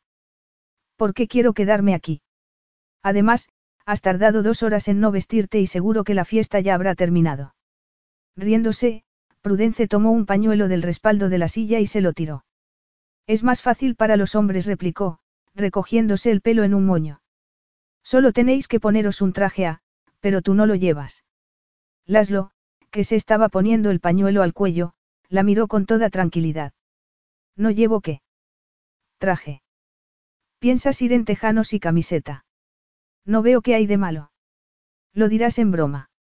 Laszlo, dijiste que todo el mundo tenía que arreglarse. Él se encogió de hombros. Y estoy arreglado, esta camiseta es nueva. Además, es mi fiesta y puedo ponerme lo que quiera. Tomó su mano y tiró de ella para tumbarla a su lado. ¿Qué pasa? No sé qué ponerme. No quiero quedar mal delante de tu familia. ¿Cómo podrías quedar mal? De no haber sido por ti tal vez no habría aceptado ser el padrino de Pavel Laslo se llevó su mano a los labios para besarla tiernamente. Además, tú estarías guapísima hasta con un saco. A mí no me van a mirar, tú eres el padrino. El guapo y serio padrino. Estoy muy orgullosa de ti. Eres una buena persona, dijo él en voz baja. Buena como para comerte. Sus palabras la excitaron, pero apretó los dientes para contenerse porque no era el momento. Tengo que vestirme. Sigo sin entender por qué estás tan preocupada, Pireni. Aunque supongo que yo sentiría lo mismo si estuviera en tus zapatos. Prudence miró sus zapatos negros de tacón. Si estuvieras en mis zapatos provocarías un escándalo. No me tientes. Prudence sintió un estremecimiento de deseo cuando Laszlo pasó una mano por su muslo. ¿Sabes una cosa? Me da igual lo que te pongas, pero tienes que ponerte algo o no me hago responsable de lo que pase de repente, se levantó. De hecho, para evitar problemas me voy al castillo. Si pongo unos cientos de metros de distancia y unos buenos muros entre nosotros tal vez seré capaz de no tocarte. Se detuvo en la puerta para ponerse el pañuelo al cuello como un viejo actor de cine mudo. Y puede que me ponga algo más de fiesta. Prudence soltó una carcajada. Serás tonto. Volveré a buscarte a las no sé, más tarde Laszlo le tiró un beso. Ah, las cosas que hacemos por amor. Cuando desapareció, Prudence sacudió la cabeza. Solo había sido una broma y sería tonta si creyera que había algo más. Veinte minutos después, con los labios pintados, se miró críticamente al espejo. Tal vez el escote era más bajo de lo que ella solía llevar y el pelo recogido no sobreviviría a un baile, pero en general estaba satisfecha. Aunque parecía estar mirando dos versiones diferentes de sí misma. Una mujer serena, fría, con el gris humo del vestido largo de seda realzando su piel de alabastro y su pelo rubio. La otra Prudence era visible solo a sus ojos, sombríos, aprensivos. Quería creer en las palabras de Laszlo, pero... Al oír un golpecito en la puerta sintió una punzada de emoción. Cuando abrió, dio un paso atrás, llevándose una mano a la boca. Laszlo estaba increíblemente guapo con un smoking, la inmaculada camisa con el primer botón desabrochado y la corbata de lazo cayendo sobre las solapas de la chaqueta. Es un smoking, murmuró Prudence. Esta cosa vieja. Lo he encontrado en el armario, bromeó él, mirándola de arriba abajo con un brillo de aprobación en los ojos. Estás preciosa, dijo en voz baja, alargando una mano para acariciar los mechones de pelo que caían a cada lado de su cara. Me encanta tu pelo así. Eres como una diosa, como Afrodita. Prudence lo miraba, sin aliento. Era más apuesto que ningún dios que ella pudiese nombrar. Y, con la camisa abierta y los ojos oscuros y burlones, mucho más sexy. Eso explicaría por qué no soy capaz de entrar en calor. Debería estar en una montaña griega, bromeó, con el corazón acelerado. Hablando de frío. ¿Vas a invitarme a entrar o debo esperar aquí fuera? Ah, perdona, entra. Solo tengo que guardar las cosas en el bolso. Laszlo se quitó la chaqueta y la dejó en el respaldo del sofá.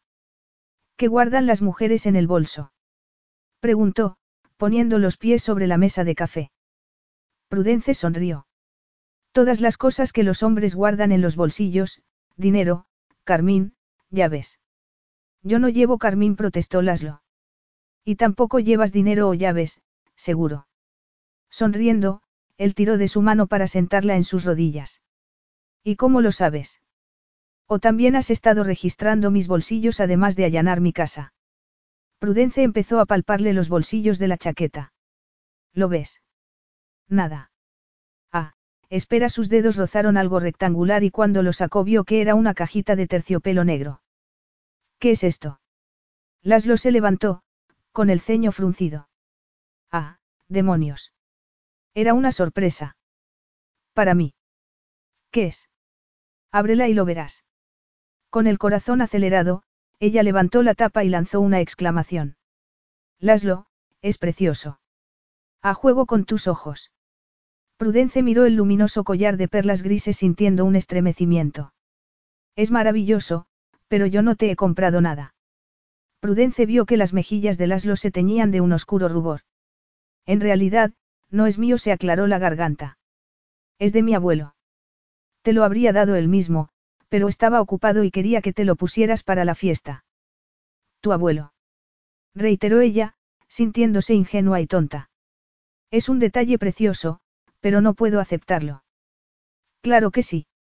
Por favor, lo ha elegido él mismo como agradecimiento por tu trabajo.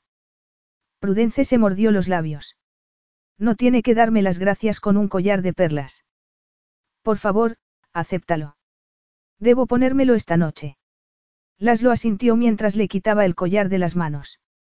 No es tan precioso como tú. Venga, levántate. Prudence lo hizo y esperó mientras le ponía el collar, notando el roce de sus cálidas manos. A ver, date la vuelta. Las pupilas de Prudence se contrajeron bajo la intensidad de su mirada. No necesitas ninguna joya. Tus ojos brillan como perlas, dijo Laszlo con voz ronca. Y ahora me gustaría darte mi regalo. Siento que no pueda compararse con el de mi abuelo. Si hubiera sido otro hombre le habría dado un puñetazo en la nariz, pero ¿qué puedo hacer? Es mi abuelo. Tu regalo. Laszlo se sacó una bolsita de cuero del bolsillo del pantalón. Es un putsi. Es tradicional que las mujeres gitanas lleven uno, respondió, enredándole el cordón en la mano. Es muy bonito, murmuró ella. Al mover la bolsita notó que había algo dentro. ¿Qué hay dentro? Amuletos mágicos Laszlo se encogió de hombros. Supuestamente, traen buena suerte y te libran del demonio, si crees en esa clase de cosas. Pero no la abra, se apresuró a decir, con tono misterioso o la magia desaparecerá. Prudence levantó la mirada con expresión incierta y Laszlo tiró de ella, riéndose. Es una broma. Puedes abrirla cuando quieras. No, creo que esperaré. Guardaré mi suerte para más tarde. Él le acarició la mejilla. No necesitas suerte, murmuró, apretando la curva de su cintura bajo el vestido de seda. Pero si no nos vamos ahora mismo no habrá amuleto en la tierra que impida que te arranque ese vestido. Estoy lista. Prudence guardó el putsi en el bolsito de noche y sonrió tímidamente. Gracias, Laszlo. Lo tendré cerca siempre. Y me gusta tanto como el collar de perlas. Me alegro. Cuando se volvió hacia la puerta, ella puso una mano en su brazo. Espera, ¿y la corbata? Déjalo, no soy capaz de hacer el lazo. Mi abuelo puede hacerlo hasta durmiendo, pero estaba ocupado hablando por teléfono. Eres un niño mimado, bromeó Prudence mientras le abrochaba el primer botón de la camisa. Venga, levanta la barbilla. A ver, perfecto. ¿El lazo o yo? Poniendo los ojos en blanco, Prudence tomó una pasmina que había comprado en el aeropuerto y se la echó sobre los hombros. ¿Lista? No, pero parece que no hay más remedio. Laszlo la besó en los labios antes de tomarla del brazo. Venga, vamos. Prudence dejó escapar una exclamación de sorpresa al ver frente a ella cientos de diminutas luces en el camino que llevaba al castillo. ¡Qué bonito! Se supone que están ahí para que no nos rompamos el cuello, pero sí, es verdad, parecen libélulas. Todo añade magia a la ocasión. Prudence se rió. No me hagas usar el putsi. No hay nada malo en la magia. Te lo recordaré más tarde, cuando mi tío Lajos empiece a hacer conjuros. Un estruendo de música y risas los recibió cuando llegaron al camino de gravilla que llevaba al granero. Por la mañana se había celebrado el bautizo en la diminuta iglesia del pueblo, llena de sol y de flores. Y al ver a Laslo con Pavel en brazos podría haber llorado de amor y de envidia. La familia de Laslo había sido amable y simpática con ella, pero la oscuridad la intimidaba y desearía entrar en el granero como la esposa de Laslo. Temblando, intentó apartar ese pensamiento. Parece que la fiesta ya ha empezado. ¿Cuánta gente ha venido? No lo sé, probablemente cien personas, tal vez más. Cien personas.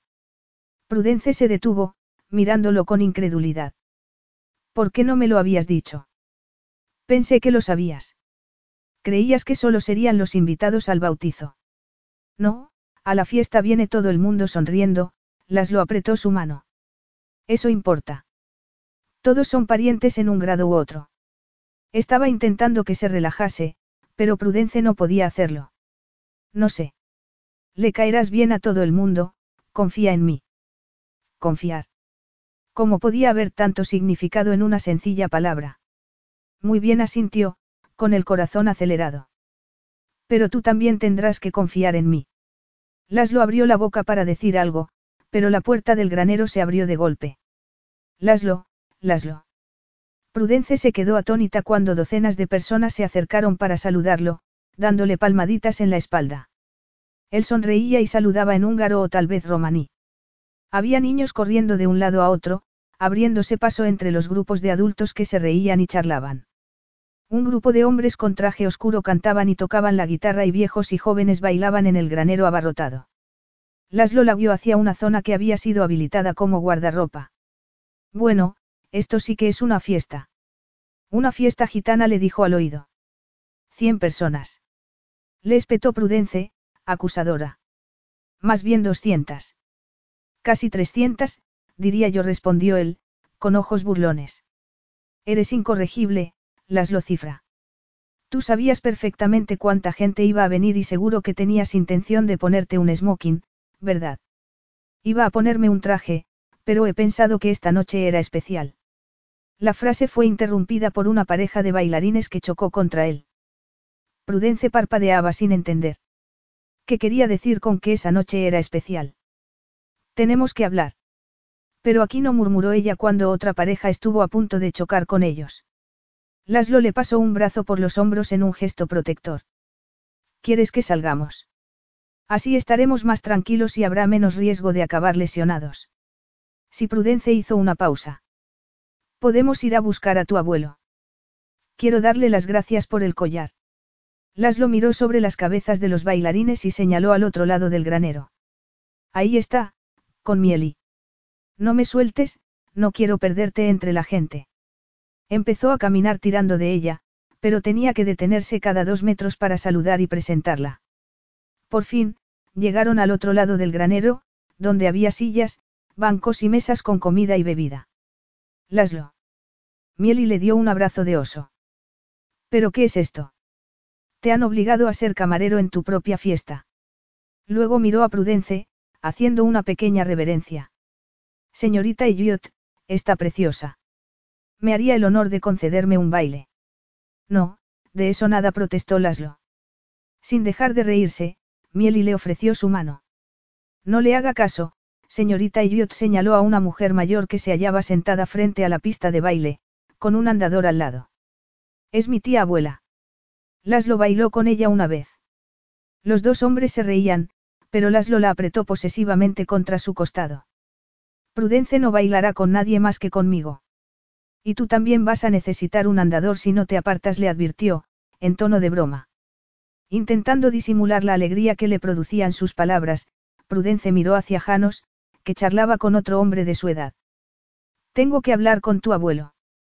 Janos interrumpió la conversación cuando se acercaron. Estás muy guapa, querida. Gracias. Y también quería dártelas por el collar, es precioso poniéndose de puntillas, Prudence le dio un beso en la mejilla. Sonriendo, el hombre le dio una palmadita en la mano. De nada, encantado miró a Laslo y Mieli, que seguían bromeando, y sacudió la cabeza. Son como niños, pero me encanta ver a Laslo pasarlo bien de repente, se puso serio. Todo el mundo piensa que ha tenido una vida regalada, viviendo en un castillo rodeado de obras de arte, pero ha sufrido mucho, dijo en voz baja. Ha visto mucha enfermedad, dolor y muerte. Jano sonrió con tristeza. Por supuesto, me encanta que mi nieto viva conmigo, pero pasa demasiado tiempo encerrado en el castillo y se ha apartado un poco del mundo. Afortunadamente, tu llegada lo ha cambiado y parece mucho más feliz. Prudence se ruborizó. No es mérito mío, murmuró, tragando saliva. Pero me alegro de que sea feliz porque se merece serlo. Aunque sea irritante y obstinado. No creo haber conocido nunca a nadie como él. Jano soltó una carcajada. Nada que tú no puedas manejar. No, hemos llegado a un entendimiento. Prudence se mordió los labios, pero creo que no es solo Laszlo quien ha cambiado. Tú también lo has hecho. El anciano asintió. Sí, es cierto, sus ojos brillaban de emoción. Y hay más cambios, pero ninguno hubiera tenido lugar sin tu trabajo y tu paciencia. Prudence miró el collar que brillaba en su cuello. Perlas por mi paciencia. Jano sonrió. Es un intercambio justo. Y, por suerte, Laszlo ha recordado darte el collar. Tiene mala memoria.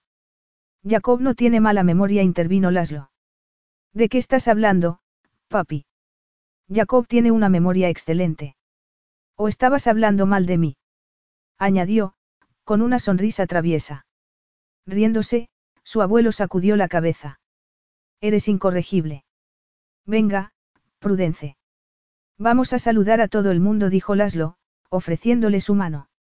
El resto de la fiesta pasó en un suspiro.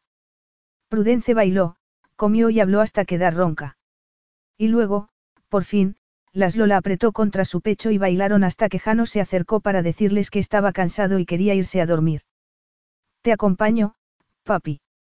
Me vendrá bien un poco de aire fresco. Laszlo tomó su chaqueta del respaldo de una silla y se volvió hacia Prudence.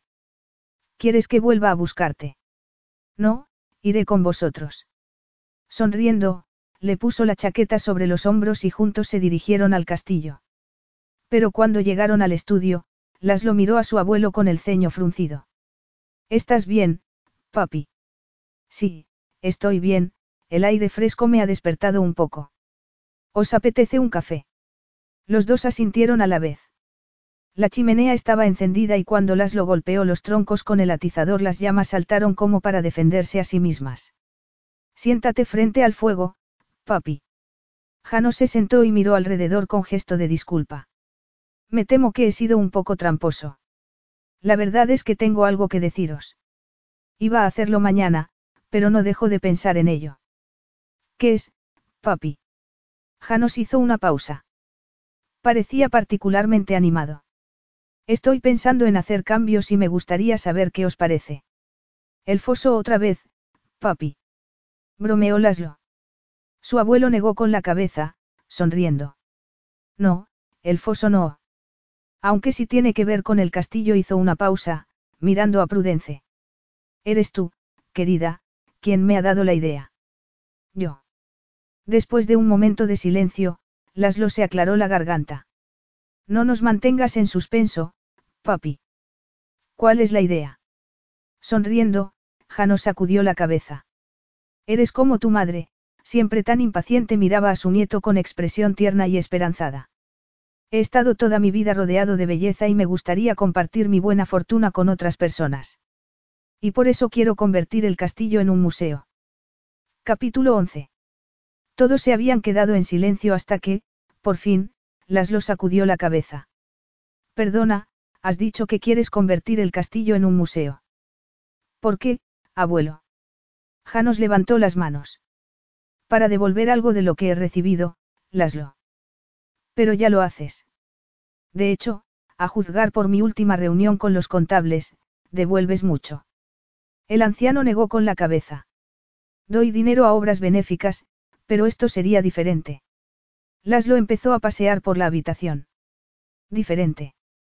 Desde luego que sería diferente, y un grave trastorno. ¿Has pensado bien lo que sería tener grupos de gente paseando por tu casa? Se detuvo delante de su abuelo. No entiendo por qué quieres hacerlo. ¿Y por qué ahora precisamente? Miró a Prudence con expresión interrogante. ¿Tiene algo que ver contigo? ¿Qué le has dicho? Ella hizo un gesto de desconcierto. Yo no. Laslo, cálmate. Prudence y yo estábamos hablando de su vida en Inglaterra y ella mencionó el Museo Soane, eso es todo. Janos miró a Prudence con un gesto de disculpa. Debería haber esperado hasta mañana. Seguramente ahora estamos demasiado cansados y emotivos después de la fiesta como para mantener esta conversación. Ha sido una tontería por mi parte. Supongo que esa idea ha estado dando vueltas en mi cabeza durante tanto tiempo que olvidé que sería una noticia impactante para vosotros. Laslo le apretó la mano a su abuelo. Parecía tan joven y preocupado que Prudence tuvo que apartar la mirada. Lo siento, papi lo oyó decir. Es que no me lo esperaba, pero quiero que me lo cuentes todo. No va a ocurrir de la noche a la mañana. Alguien del comité de museos vendrá dentro de un par de semanas para ver lo que tenemos aquí, y luego creo que habrá muchas y largas reuniones. Posiblemente, el castillo no estará preparado para las visitas hasta el año que viene. Las lo asintió. ¿Y cómo funcionaría? No esperarás que yo haga visitas guiadas, ¿verdad? Intentaba bromear, pero su rostro estaba tenso. Janos negó con la cabeza. No, Laslo, no tendrás que hacer visitas guiadas. De hecho, nosotros no tendremos mucho que ver con las visitas. Dado que estarán paseando por nuestra casa, yo me temo que sí. El anciano se aclaró la garganta. El castillo ya no será nuestra casa cuando lo convierta en museo, Laslo. Cuando se abra al público, nosotros ya no estaremos aquí. Nos vamos del castillo. exclamó Laslo. Papi, ¿de qué estás hablando? Esta es tu casa, nuestra casa. Lleva cientos de años en la familia. Lo sé, también yo siento un gran cariño por este lugar. Ha sido un gran privilegio vivir en un edificio tan impresionante, pero ya no es un hogar. Jano se levantó para poner las manos sobre sus hombros. Este castillo es un museo en todo salvo en el nombre. Los dos tenemos que aceptar eso y seguir adelante. Durante unos segundos, el silencio solo fue roto por el crepitar del fuego y luego, por fin, las lo asintió con la cabeza. Supongo que he tardado mucho tiempo en verlo como un hogar y ahora se aclaró la garganta. Pero tienes razón, este sitio es un museo. ¿Se lo has dicho a Rosa? Janos frunció el ceño. No, aún no. Antes quería hablar contigo. Y debo admitir que me preocupa un poco hablar con ella. Se acostumbrará a la idea. Mientras pueda cuidar de ti, Rosa será feliz esté donde Estelas lo vaciló durante un segundo. Y eso me lleva a la siguiente pregunta, ¿dónde vamos a vivir? Eso dependerá de Prudence. Prudence tragó saliva cuando los dos hombres se volvieron hacia ella. De mí. ¿Por qué depende de mí? Porque, cuando terminases el inventario, yo esperaba que tomases en consideración la idea de quedarte, respondió Janos. Me gustaría que fueses la conservadora del museo. Ella lo miró, perpleja. Quedarse en Hungría. Con Laslo. Por fin, encontró la voz. Yo no no sé qué decir. No, claro que no. Por favor, no te preocupes. No espero que me des una respuesta inmediatamente. Solo que lo pienses durante unos días o unas semanas. Tómate el tiempo que quieras. Con el corazón acelerado, Prudence esbozó una sonrisa. Gracias por pensar en mí. Querida, no he pensado en nadie más. Debo confesar que estaba un poco preocupado antes de conocerte. Ya sabes, por tener un extraño en casa, pero tu llegada ha sido una bendición. Janos miró a Laslo esbozando una sonrisa. Y ahora es parte de la familia, ¿verdad, Laslo? Embriagada de emoción, Prudence miró a Laslo y su burbuja de felicidad empezó a desvanecerse. ¿Por qué se dio cuenta de que él no compartía su emoción? La miraba en silencio, sonriendo torpemente, con un extraño brillo en los ojos. Y luego se levantó abruptamente, aclarándose la garganta. Debo volver a la fiesta. Y tú necesitas descansar, papi. Ha sido una larga noche para ti y esto puede esperar hasta mañana. No queremos presionar a la señorita Elliot para que tome una decisión que podría lamentar después. Prudence tuvo que disimular su pena al ver que salía de la habitación. Por un momento estuvo a punto de correr tras él y exigir que le diese una explicación, pero se contuvo. Laslo nunca había sido bueno con las palabras, pero en esa ocasión no tenía que serlo. No tenía que explicar nada, sus actos hablaban por sí mismos. No quería que se quedase. No la quería en absoluto. Casi era la hora de marcharse. La carreta brillaba bajo la luz del sol y, despacio, Prudence pasó la mano por los dibujos dorados, los ramos de flores tan puntillosamente dibujados en las paredes de madera. Era una tarea de amor, al menos para el artesano que lo hubiera hecho, pensó, mordiéndose los labios. Tomó una almohada de la cama y, cerrando los ojos, inhaló el aroma a leña y flores de azar. Suspirando, miró tristemente por la ventana. Desde allí el castillo parecía dominar el pequeño rectángulo de cristal, bloqueando la luz. Como lo había dominado su vida desde el momento en que lo conoció siete años antes. Se tumbó de espaldas y cerró los ojos. Habían estado a punto de solucionarlo. El día anterior, por primera vez, Laszlo le había abierto su corazón sobre tantas cosas, su familia, sus miedos. Había buscado su apoyo, su consuelo. Y ella había querido creer que significaba algo, que había un cambio en su relación. Su corazón dio un doloroso vuelco. Pero, claro, con Laszlo nunca era nada lo que parecía. Sintió un escalofrío al recordar su expresión cuando Janos dijo que ella era parte de la familia. Podría haber ignorado su reacción, o dejarla pasar como había dejado pasar tantas cosas porque temía perderlo, pero ya no tenía miedo. Al contrario, lo que más temía era no ser lo bastante fuerte como para dejarlo. Se le empañaron los ojos. Había sido tan difícil la última vez, pero por fin había logrado superarlo y volvería a hacerlo. Con el tiempo y con la distancia. Y por eso había ido a buscar a Janos esa mañana, para decirle que tenía que volver a casa durante unos días.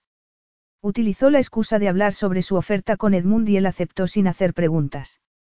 Jacob había comprado un billete de avión para esa misma tarde. Tuvo que cubrirse la boca con la mano para contener su angustia. Una parte de ella quería quedarse, la que sentía como si estuviera desintegrándose. ¿Pero para qué? Su amor no era suficiente para Laszlo, ella no era suficiente para él. No iba a derrumbarse. Laszlo no la amaba, pero ella tenía su amor propio. Y, si no quería sufrir el mismo destino que su madre, sometida y agotada por un amor imposible, tenía que alejarse de él. Eso significaba irse de Hungría y no volver nunca más. Era su única opción. El sentido común le decía que debía marcharse para estar con su familia. Miró el cielo y frunció el ceño. Y tenía que empezar a hacer la maleta de inmediato. De vuelta en la casa, con la maleta hecha, fue de habitación en habitación para comprobar que no se dejaba nada. Se le encogió el corazón al ver la chaqueta de Laslo colgando tras la puerta de la cocina. Se la había puesto sobre los hombros por la noche, cuando salieron de la fiesta, y seguía llevándola cuando Laslo se marchó y Gregor, el chofer, la acompañó a la casa. Se la devolvería a la hora del almuerzo. Se había resignado a ver a Laslo por última vez porque era inevitable, pero con Janos allí no habría riesgo de perder el control y tirarle la sopera a la cabeza. Pero, a la hora del almuerzo, su silla estaba vacía. El anciano la miró con gesto de disculpa. Tampoco ha bajado a desayunar. Seguramente estará con miel y intentó animarla. Seguro que llegará en un momento. Pero no apareció. Más tarde, esperando en el aeropuerto, tenía los nervios en tensión porque en el fondo había esperado ingenuamente que fuese a buscarla. Solo cuando estaba subiendo al avión supo que por fin todo había terminado. Mirando ansiosamente por la ventanilla, vio los campos marrones y verdes desaparecer bajo las nubes. Era mejor terminar así, marchándose. No habría nada que la torturase porque esa última noche en el despacho de Janos parecía haber borrado todo lo demás. Aunque había sido difícil tomar la decisión de marcharse, y sería mucho más difícil aprender a vivir otra vez sin él, no lamentaba lo que había pasado. Por fin, podía aceptar que no habría un futuro para ellos y, lo más importante, había descubierto que el pasado ya no le daba miedo. Las decisiones de su madre no tenían que ser las suyas. Tenía el poder de darle forma a su vida y, por fin, podía enfrentarse al futuro sin miedos ni remordimientos. Mirando con anhelo los aspersores contra incendios del museo, Prudence suspiró.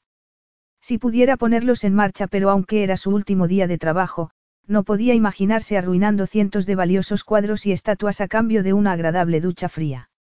Londres estaba en mitad del verano indio, y el calor era agobiante.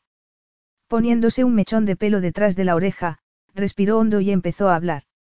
Y esta es una réplica del Apolo de Belvedere señalando una estatua, Prudence se volvió hacia el grupo de turistas reunidos a su alrededor. Es una copia hecha para Lord Burlington en Italia alrededor de 1719. Antes de venir al museo estaba en Chiswick House. Hizo una pausa y miró alrededor. Desde que se marchó de Seymour había trabajado como guía a tiempo parcial en el museo y, aunque lo disfrutaba, estaba deseando marcharse. Aquel era su último grupo y después de eso. Se mordió los labios. Después de eso iría paso a paso. Lo importante era que Daisy y Edmund habían sido muy comprensivos. Y, aunque le hubiera encantado alquilar su propio apartamento, había aceptado seguir viviendo con ellos durante un tiempo. Levantó la mirada y tomó aliento. El Apolo de Belvedere recibe su nombre del Palacio Belvedere del Vaticano, donde ha estado desde principios del siglo XVI. Es una escultura del dios griego Apolo como arquero. Está desnudo salvo por las sandalias y la túnica que cuelga de su hombro. Hizo una pausa para respirar. En el museo hacía más calor que en Grecia y, de repente, recordó las frescas mañanas de Hungría. La sonrisa se esfumó, pero apretó su cuaderno de notas y siguió adelante. Esto concluye nuestra visita de hoy. Si tienen alguna pregunta, por favor, no duden en hacerla. Espero que disfruten del resto de la visita al museo y de su estancia en Londres. Muchas gracias. Se dirigió al pasillo, donde el aire acondicionado la recibió como si hubiese abierto la puerta de una nevera, abanicándose la cara con el cuaderno. Perdón. Oyó una voz a su espalda. Por un momento, le pareció reconocer esa voz, pero no podía ser él. ¿Qué iba a hacerlaslo en Londres? Ni siquiera se había molestado en despedirse de ella. El sol le daba en los ojos y, al principio, no podía distinguir la borrosa figura, pero al ver su silueta se le doblaron las piernas. Oye. Prudence sintió sus manos, firmes y cálidas, guiarla hasta un asiento.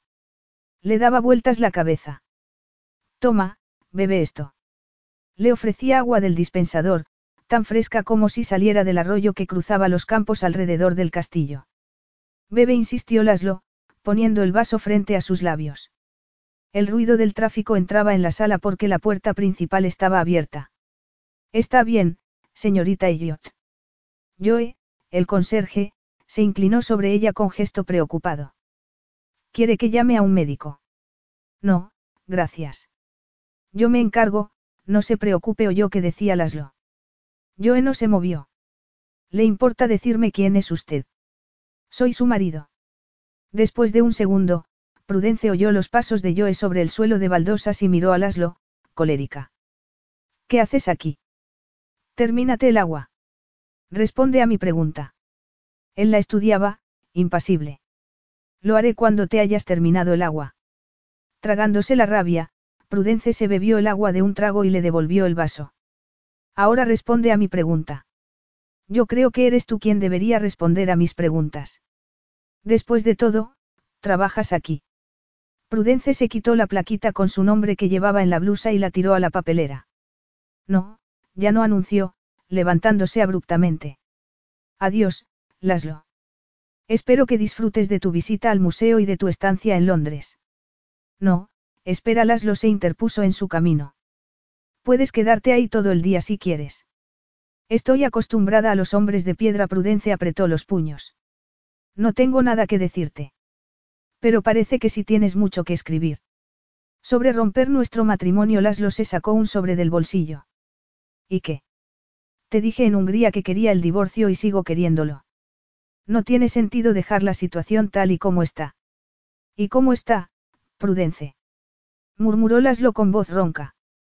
Yo pensé que eras feliz. Ella sacudió la cabeza, exasperada. ¿Desde cuándo te importa a ti mi felicidad? No parecías muy feliz cuando tu abuelo me pidió que fuese la conservadora del museo.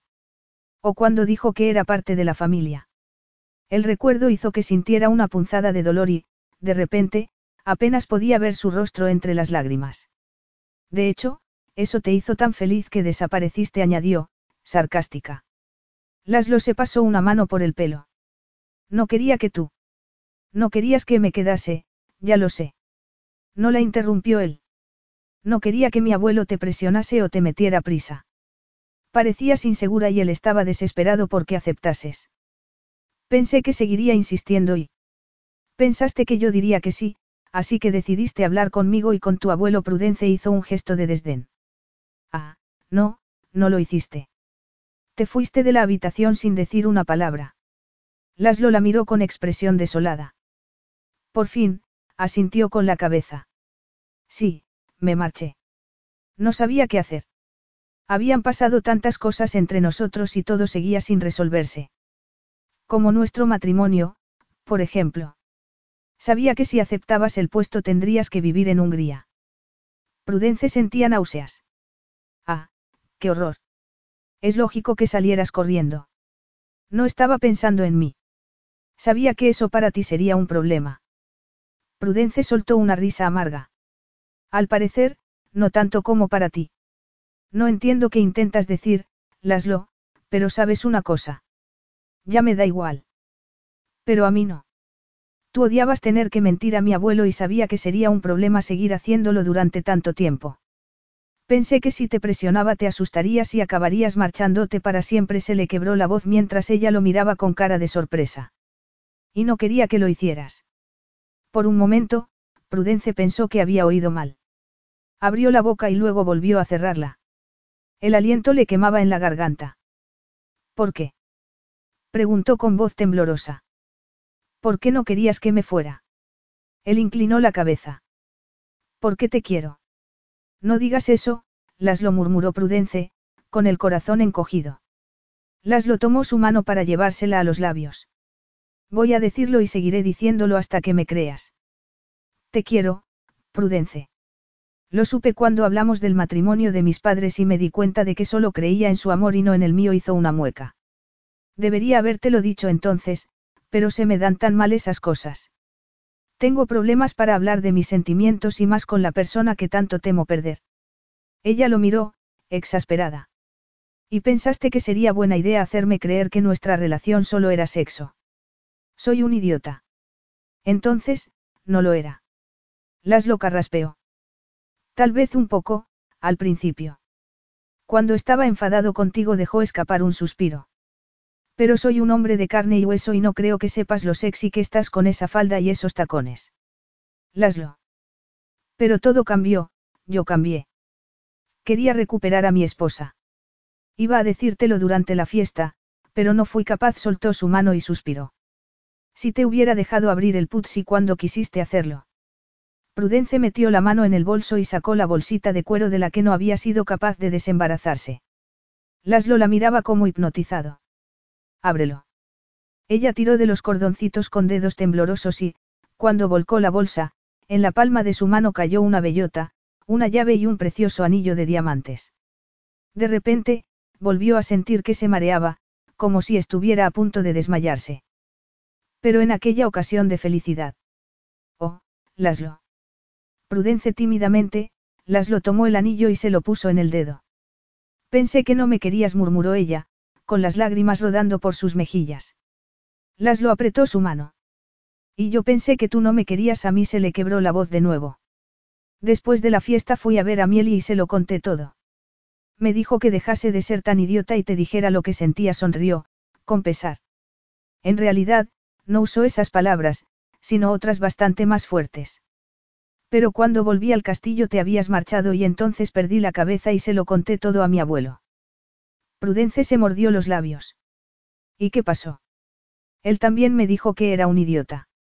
Ojalá me hubiese quedado. Estaba enfadado. Las lo negó con la cabeza. No, estaba encantado. De hecho, creo que piensa que tengo suerte de haberte encontrado. Y te quiere casi tanto como yo las lo se puso serio de repente. Ojalá mi abuela estuviera aquí. Deseaba tanto verme casado y con una familia. ¿Quieres tener hijos? Laszlo sonrió. Sí, claro que quiero. Muchos hijos, al menos siete. Siete. Repitió ella, con voz chillona. Uno por cada año que hemos estado separados, murmuró Laszlo, apretando su cintura. Entonces supongo que deberíamos empezar cuanto antes, no. Desde luego. Me gustaría ser padre lo antes posible. Como en nueve meses, por ejemplo. ¿Crees que sería posible? Puedo hacerlo en siete. Prudence tomó su mano para llevársela al abdomen, donde Laszlo notó un ligerísimo abultamiento. De verdad. De verdad. Él la estrechó entre sus brazos, cerrando los ojos. Solo nos quedan seis más, susurró. Y luego, abruptamente, la soltó y dio un paso atrás con el rostro ensombrecido. ¿Qué ocurre? Todo fue muy rápido cuando te fuiste. Mi abuelo y Rosa se han mudado a la casa, pero a partir de mañana yo estoy en la calle. Pues este es mi último día de trabajo, así que a partir de hoy estoy sin empleo. Se miraron en silencio y luego los dos soltaron una carcajada. En la riqueza y en la pobreza dijo Laszlo. No te preocupes, no voy a hacerte vivir en una caravana. No me importa. Pero a mí sí un ligero rubor coloreaba sus pómulos. Sé que no debería decir esto, pero no me gusta vivir en caravanas. Hay más corrientes de aire que en el castillo. Además, estando embarazada me imagino que querrás vivir cerca de tu familia. Ella asintió.